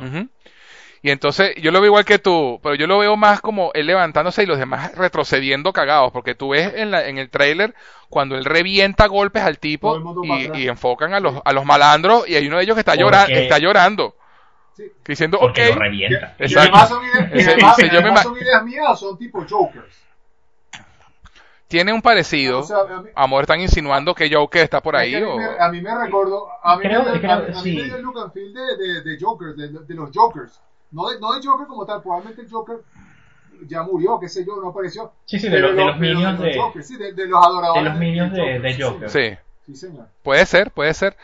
Este, pero yo me lo imagino más, Bueno, más así, el yo- tipo, yo- el tipo levantándose y mientras I am Vengeance se sigue levantando, Sí, I am the Night. Se para erguido, se para erguido y los mira de frente, I'm Batman. Y los demás se harán pupo no, encima no, para, y para- que no, saldrán para mí para mí no este ese tipo no se no va a volver a caminar en su vida. No, no, yo digo, yo digo, yo veces digo, que yo digo, yo digo que el que se levanta es, es Battinson. Porque él está como eh, en- Ah, sobre el tipo mientras le dio la coñaza y él levanta la cabeza todavía eh, hincha- hincado sobre el que acaba de matar a golpes y levanta la cabeza y dice I am vengeance. Y yo digo es que se sigue levantando mientras dice el resto de las frases. O sea, me emociona, me emociona tanto por, por todo lo que discutimos de ese, de este drama policial que puede Sí. ser la, bueno, que va a ser la película y el y la inexperiencia, porque sí, también, por lo menos a- ayer escuché un par de, de, digamos, críticas sobre, sobre el Bruce Wayne, este, de que coño no tiene todavía, o sea, lo que dices tú todavía no tiene la fachada bien hecha, porque recuerden, la fachada es Bruce. Wayne, Exacto. Bruce Wayne es la máscara. Exacto. O sea, lo que nosotros vimos ayer, el, el, el murciélago, es su verdadera personalidad, es su, verdadero, su verdadera alma. Exacto. Su esencia es eso. Y esta es otra Este, y esta es otra película que el reparto es de otro mundo. Sí, claro. O sea, chamo, tenem- Colin tenemos a un irreconocible como Oswald Cobblepot como el futuro pingüino. Porque está en el trailer. Sí, pero y sabes lo que te comentaba antes de, de cómo de cómo Warner es un estudio que no solamente busca el tema de, de, de vender únicamente enfocado en las franquicias, sino tú ves esto, o sea, y sobre todo por Joker, o sea, las posibilidades que abrió Joker, bueno, Sí. que empezó con, con Heath Ledger y, y ahorita con Joker es que tú puedes hacer una película de esta, pero ya tú, tú ves esta película y ya ves nominación a mejor maquillaje para The Batman en Sí. el 2022. Sí, Ya sí. Porque O sea, es increíble, pero así al nivel de lo que hicieron con, con Gary, Gary Oldman, para yo pensé lo mismo. Yo pensé lo mismo. Paul Dano siendo el acertijo, además que el acertijo sea el villano principal, reivindicando el acertijo claro. de pana después de lo que hizo Jim Carrey, que Sí, no, por por Dios. Dios. Este eh, y además un acertijo, divertido, un acer- un- no es divertido, pero no es el acertijo. Sí, sí, sí, sí, no, no, por... Eh, el acertijo es más parecido a Jigsaw, el de el de Saw. Sí, Sí, Eh, sí. y- y- Como y- lo vemos en, en Arkham. Exacto. Entonces, este acertijo pareciera ser más a- tirando a esa parte. Y eh, entonces, claro, la investigación, el crimen noir de la cosa son los asesin- asesinatos del acertijo. Y ahí va a estar Sí. periférico eh, eh, Oswald Cobblepot, está Salina Kyle, que la está haciendo eh, la hija de Lenny Kravitz, que está Zoe Kravitz. Zoe Kravitz, que eh, de paso alineada con, con algunas versiones en el cómic en el que, va- que Selina es a mí me afroamericana. encanta esa Selena. Eh, Sí. A mí Sí, me encanta. a mí también. encanta y de paso vamos Además a... que me parece que es un elemento muy diferencial de, de, de, de Michelle Pfeiffer. Sí. Que es la otra... La otra o sea, perfecta. bueno, está, está Anne, Anne Hathaway, me encanta Anne Hathaway, Sí, sí, pero... sí, pero bla. Pero, no, Pero bla. o sea, no, la Gatúbela es Catwoman es, es Michelle Pfeiffer. Sí. Entonces esta, inter- esta interpretación creo que va a ser muy distinta. Sí, a- va- a- y va a ser interesante. Y lo otro es que va a estar John Turturro como Carmine Falcone. Carmine Falcone, sí. Y ese tipo es un actorazo, Sí. John Turturro. No, Él es fantástico. sí, y, de paso Andy Serkis va a ser Alfred. Sí. Y esto y eso también me, me, me llena de alegría porque lo vamos a ver sin maquillaje digital encima. Hace, hace rato que no vemos a Andy Serkis. Yo, yo creo que No, y- desde King Kong. Y, y no solo y no solo es No. no no, eh, Black Panther El ah, Black Panther, ¿verdad? Black Panther, Black Black Panther, Black Panther. Panther, tienes razón. Desde Black Panther. Eh, pero no pero a mí me emociona mucho porque o sea él es, él es un actor fantástico Sí lo es. este y y es una interpretación de Alfred de nuevo que no se ha visto porque. Alfred para muchos Alfred es ay, el, el mayordomo el, el de digamos el de el de Tim Burton el viejito que cuidó a Bruce y tal Alfred es un varas o sea Bueno, Alfred, Jerem- Alfred Jerem- tiene- Jeremy Irons fue, tremendo, fue muy buen Alfred, a pesar de que no lo, explota- no lo explotaron tanto. Exactamente. Claro, no, a mí me, encan- a mí me encantó ese cast de, de Jeremy Irons como, sí, como sí. Alfred, pero sí, no lo, no lo explotaron mucho, pero me refiero a que aquí, pues, o sea, yo estoy preparado para que alguien en algún momento irrumpa en la casa de Bruce y Alfred lo reviente a coñazo. Bueno, Como como, en, Gotham, como, en cualquier Go- cosa. como en Gotham. ¿Tú nunca viste la serie de Gotham? Como en Gotham, a mí, a mí Ese, me esa encanta versión, ese, ese Alfred es espectacular. Sí. Ese es tremendo Sí. Alfred. Un Alfred que él es el que entrena en, en- en artes marciales a Bruce. O sea, Sí. eso me pareció espectacular de la serie. Pero bueno, volviendo a The Batman. Andy Serkis siendo Alfred, aplausos de pie. El reparto está Jeffrey, eh, eh, Jeffrey Wright como, Jeffrey como, Wright. como Gordon, un Gordon afroamericano, y le queda perfecto. Sí. No importa, no importa que no sea blanco. eh, eh, tú lo ves no, en no el tiene- trailer, lo ver. ves en el trailer y dices, ese, es- ese es Gordon. Listo. Y lo oyes hablar y, y, Jeffrey Wright que tiene una de esas voces así. Sí, sí, sí. no, no, espectacular, espectacular. Este tráiler de verdad fue el mejor de la noche. Siendo, siendo, siendo objetivo, siendo objetivo fue, fue lo mejor del, del, todo el DC fandom. Sí, eh, aunque bueno, en mi, en, mi, en, mi cora, en, en, mi corazoncito el Snyder Cut fue lo que más me gustó. Pero, pero siendo objetivo, de Batman, el tanto panel como el trailer fue lo mejor de la noche, definitivamente, y por eso lo, y por eso lo dejaron de último. Claro. Sí, no, para, para, mí, para mí igual. Este, y como ya hemos hablado durante todo este tiempo, eh, súper fascinados con todo lo que presentaron en el, en el fandom, pero eh, de Batman, el panel y el trailer fue el, broche de oro. O sea, nunca, bueno, no, no voy a decir pero hace muchos, muchos años que no estaba tan emocionado por una película como esta. o sea, de verdad que el hype que siento por esta película, honestamente yo creo que no lo había sentido desde, desde, el, desde el primer tráiler de, de Infinity. Estoy de acuerdo. Porque Endgame, Endgame, Endgame, Endgame, para mí, bueno, ya lo hablamos, Endgame para mí fue, ah, ok, no, o sea, me encantó la película, pero pero el hype realmente fue por el tráiler de Infinity War y eso que, que, la campaña empezó cuatro meses antes. Esto todavía falta más de un año. Sí, o sea, esta película sale en octubre del 2021. Así es. Pero bueno, caballeros, esto fue una tertulia excelente. De verdad, muchas gracias. DC está en su mejor momento ahorita con una visión más clara y con proyectos muy interesantes. Y bueno, la Santísima Trinidad de los cómics está viva y con fuerza. Eso no se puede negar. De verdad, muchas gracias por acompañarme ustedes dos en este en este en esta aventura, en esta conversa. No, por favor, muchas gracias por la invitación. Sabes que esto, esto, estos ratos son demasiado, demasiado agradables, por favor, con poder compartir con los, con los fanáticos sobre, sobre esto bueno, que tanto nos apasiona. Pues. Claro, claro. Y, y mira, el, el futuro realmente se ve muy prometedor. Sí se ve. Sumamente contento con, con todo lo que presentaron ayer y yo creo que realmente los próximos años van a ser, van a ser maravillosos para, la marca de DC. Yo creo que DC finalmente está encontrando su camino. Eh, pararon cabeza fría y vamos a, vamos a restablecer nuestro universo. No hay, no hay apuro. Los fans de DC no, los fans de DC no nos vamos a ir ni nos vamos a pasar a Marvel. El que le gusta el cómic, le gusta el cómic. Yo veo películas de, Marvel y de DC con la misma pasión. Pues, obviamente soy más fan de DC en balance, pero DC no está perdiendo nada, al contrario, está empezando a ganar mucho.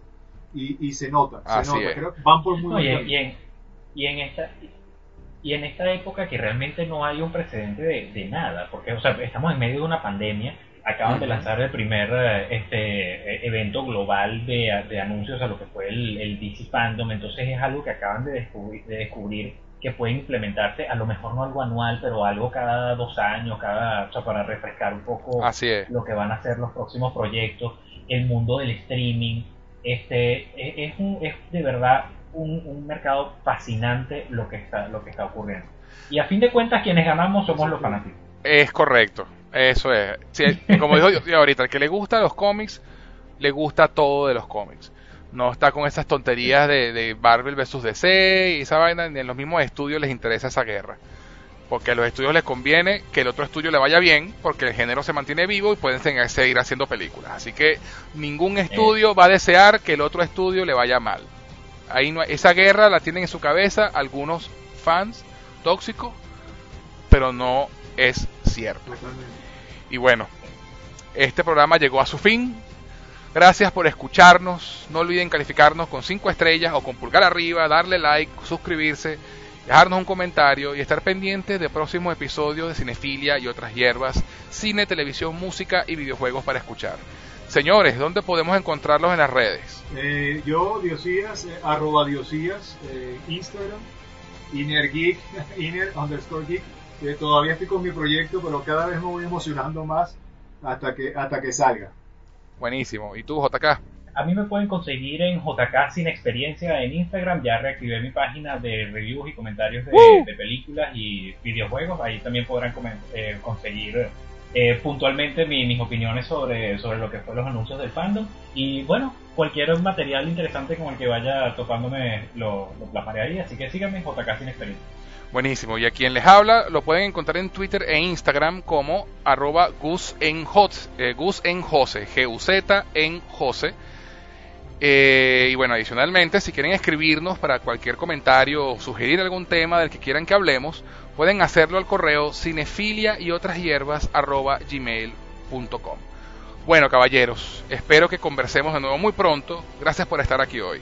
Muchísimas gracias a ti por la invitación, José. Dios siga, un placer hablar contigo otra vez, poder reunirnos de nuevo como, como en los viejos tiempos en la famosa mesa del comedor y bueno, esperando que se repita con excelentes, excelentes películas. Excelente, muchas gracias, yo también estoy súper contento. La Trinidad eh, en este podcast, maravillosa.